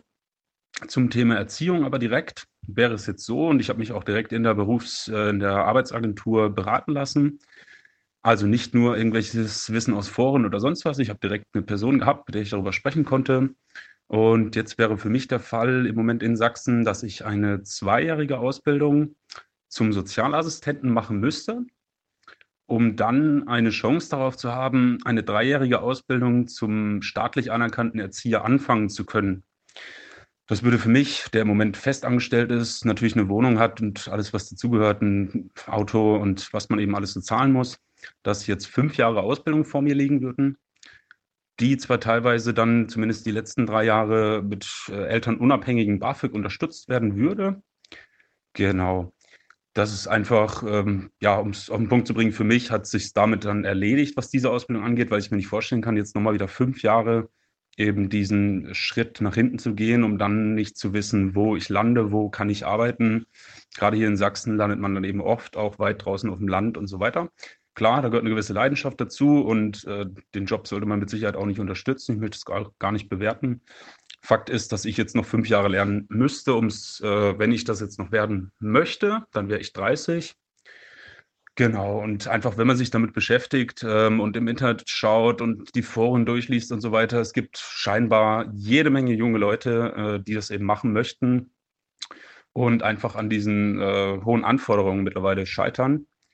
Äh, zum Beispiel habe ich es gerade eben noch gelesen, in Berlin ist mittlerweile wohl die Fachhochschulreife ähm, Voraussetzung, um die staatlich anerkannte Erzieherausbildung zu machen. Genau, und ich glaube, da braucht man sich dann nicht wundern, dass es eben wenige Leute gibt, die diesen Job noch machen, weil mit Fachabitur kann man natürlich auch ganz andere Dinge anfangen und da muss man schon sehr viel Leidenschaft dafür mitbringen. Genau, bei mir ist es damals direkt nach der Realschule auch daran gescheitert, dass mir die Leute gesagt haben, da verdienst du nichts, kannst du keine Familie ernähren. Äh, ist genau, denke ich mal, es geht einfach vielen so. Wollte ich einfach sagen und danke für die Podcasts. Haut rein. Ja, hallo, liebes Aufwachenteam. Ich habe soeben die Folge 262 fertig gehört und wollte Tilos Anfrage nachkommen, wo wir die, den Aufwachen-Podcast zu hören. Leider konnte ich das nicht per, per Twitter machen, per Bild, da ich nicht auf Social Media unterwegs bin. Ja, ich äh, höre den Podcast eigentlich zu 90 Prozent äh, bei der Arbeit. Und wie ich finde, der Witz dabei ist, dass ich in dem von euch schon öfter erwähnten Volkswagenwerk in Salzgitter arbeite und dort sogar an der äh, Montagelinie des sauberen Diesels. Und ja, ich dachte, ihr findet das vielleicht interessant, dass dort auch einige Male auch per Bluetooth-Lautsprecher ich den Podcast höre. Und ja, eure Stimmen, eure Stimmen kritisch gegenüber Volkswagen und dem Diesel auch lautstark in der Fabrikhalle an der Montagelinie, wo der Diesel gebaut wird, ertönt.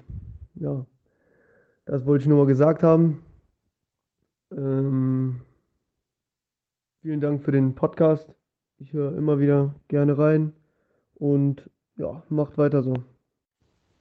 Jo, äh, moin Stefan, moin Thilo, moin Tyler, glaube ich. Äh, hier ist Jan. Ähm, ich bin noch nicht äh, ja, so lange jetzt Hörer und Zuschauer eures Podcasts. Ähm, ihr hattet ja dazu aufgerufen, dass man mal sagt, ähm, wo man das eigentlich guckt und hört und so weiter und so fort. Ähm, also ich mache momentan Auslandssemester in Madrid und ähm, ich schaue, am meisten schaue ich euch, euch eigentlich zu. Ähm, ab und zu, wenn ich mal Bock drauf habe, zocke ich halt nebenbei und lasse es dann, dann als Podcast quasi dann so nebenbei laufen.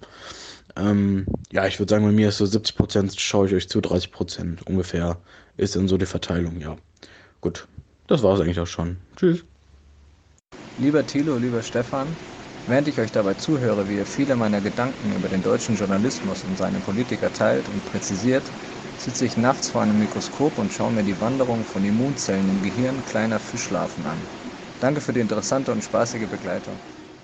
Hi Thilo, hi Stefan. Ich bin der Roland Feierler aus der Oberpfalz Neumarkt oder bei Neumarkt in der Oberpfalz. Und ich höre euch eigentlich meistens beim Autofahren von, wenn ich auf die Baustellen fahre. Ich arbeite in einer Baufirma, beziehungsweise wir haben eine Baufirma, Erdbau. Und da höre ich euch gerne, wenn ich zur Baustelle fahre oder beim Gassi gehen mit dem Hund. Ja und so weiter. Ihr macht eine gute Arbeit, sehr informativ, bringt gute Inhalte rüber. Ja, macht weiter sogar. Servus. Hallo Thilo, hallo Stefan. Also, hier ist der Martin und ich habe nachts um halb vier meine persönliche Martin-Dämmerung auf der Arbeit gehört. Wie ihr hört, hier ist einiges los, aber ich kann die ganze Nacht Podcasts hören und aufwachen bis zum Morgen ist auch noch drin. Also macht so weiter. Danke für den coolen Podcast. Ciao.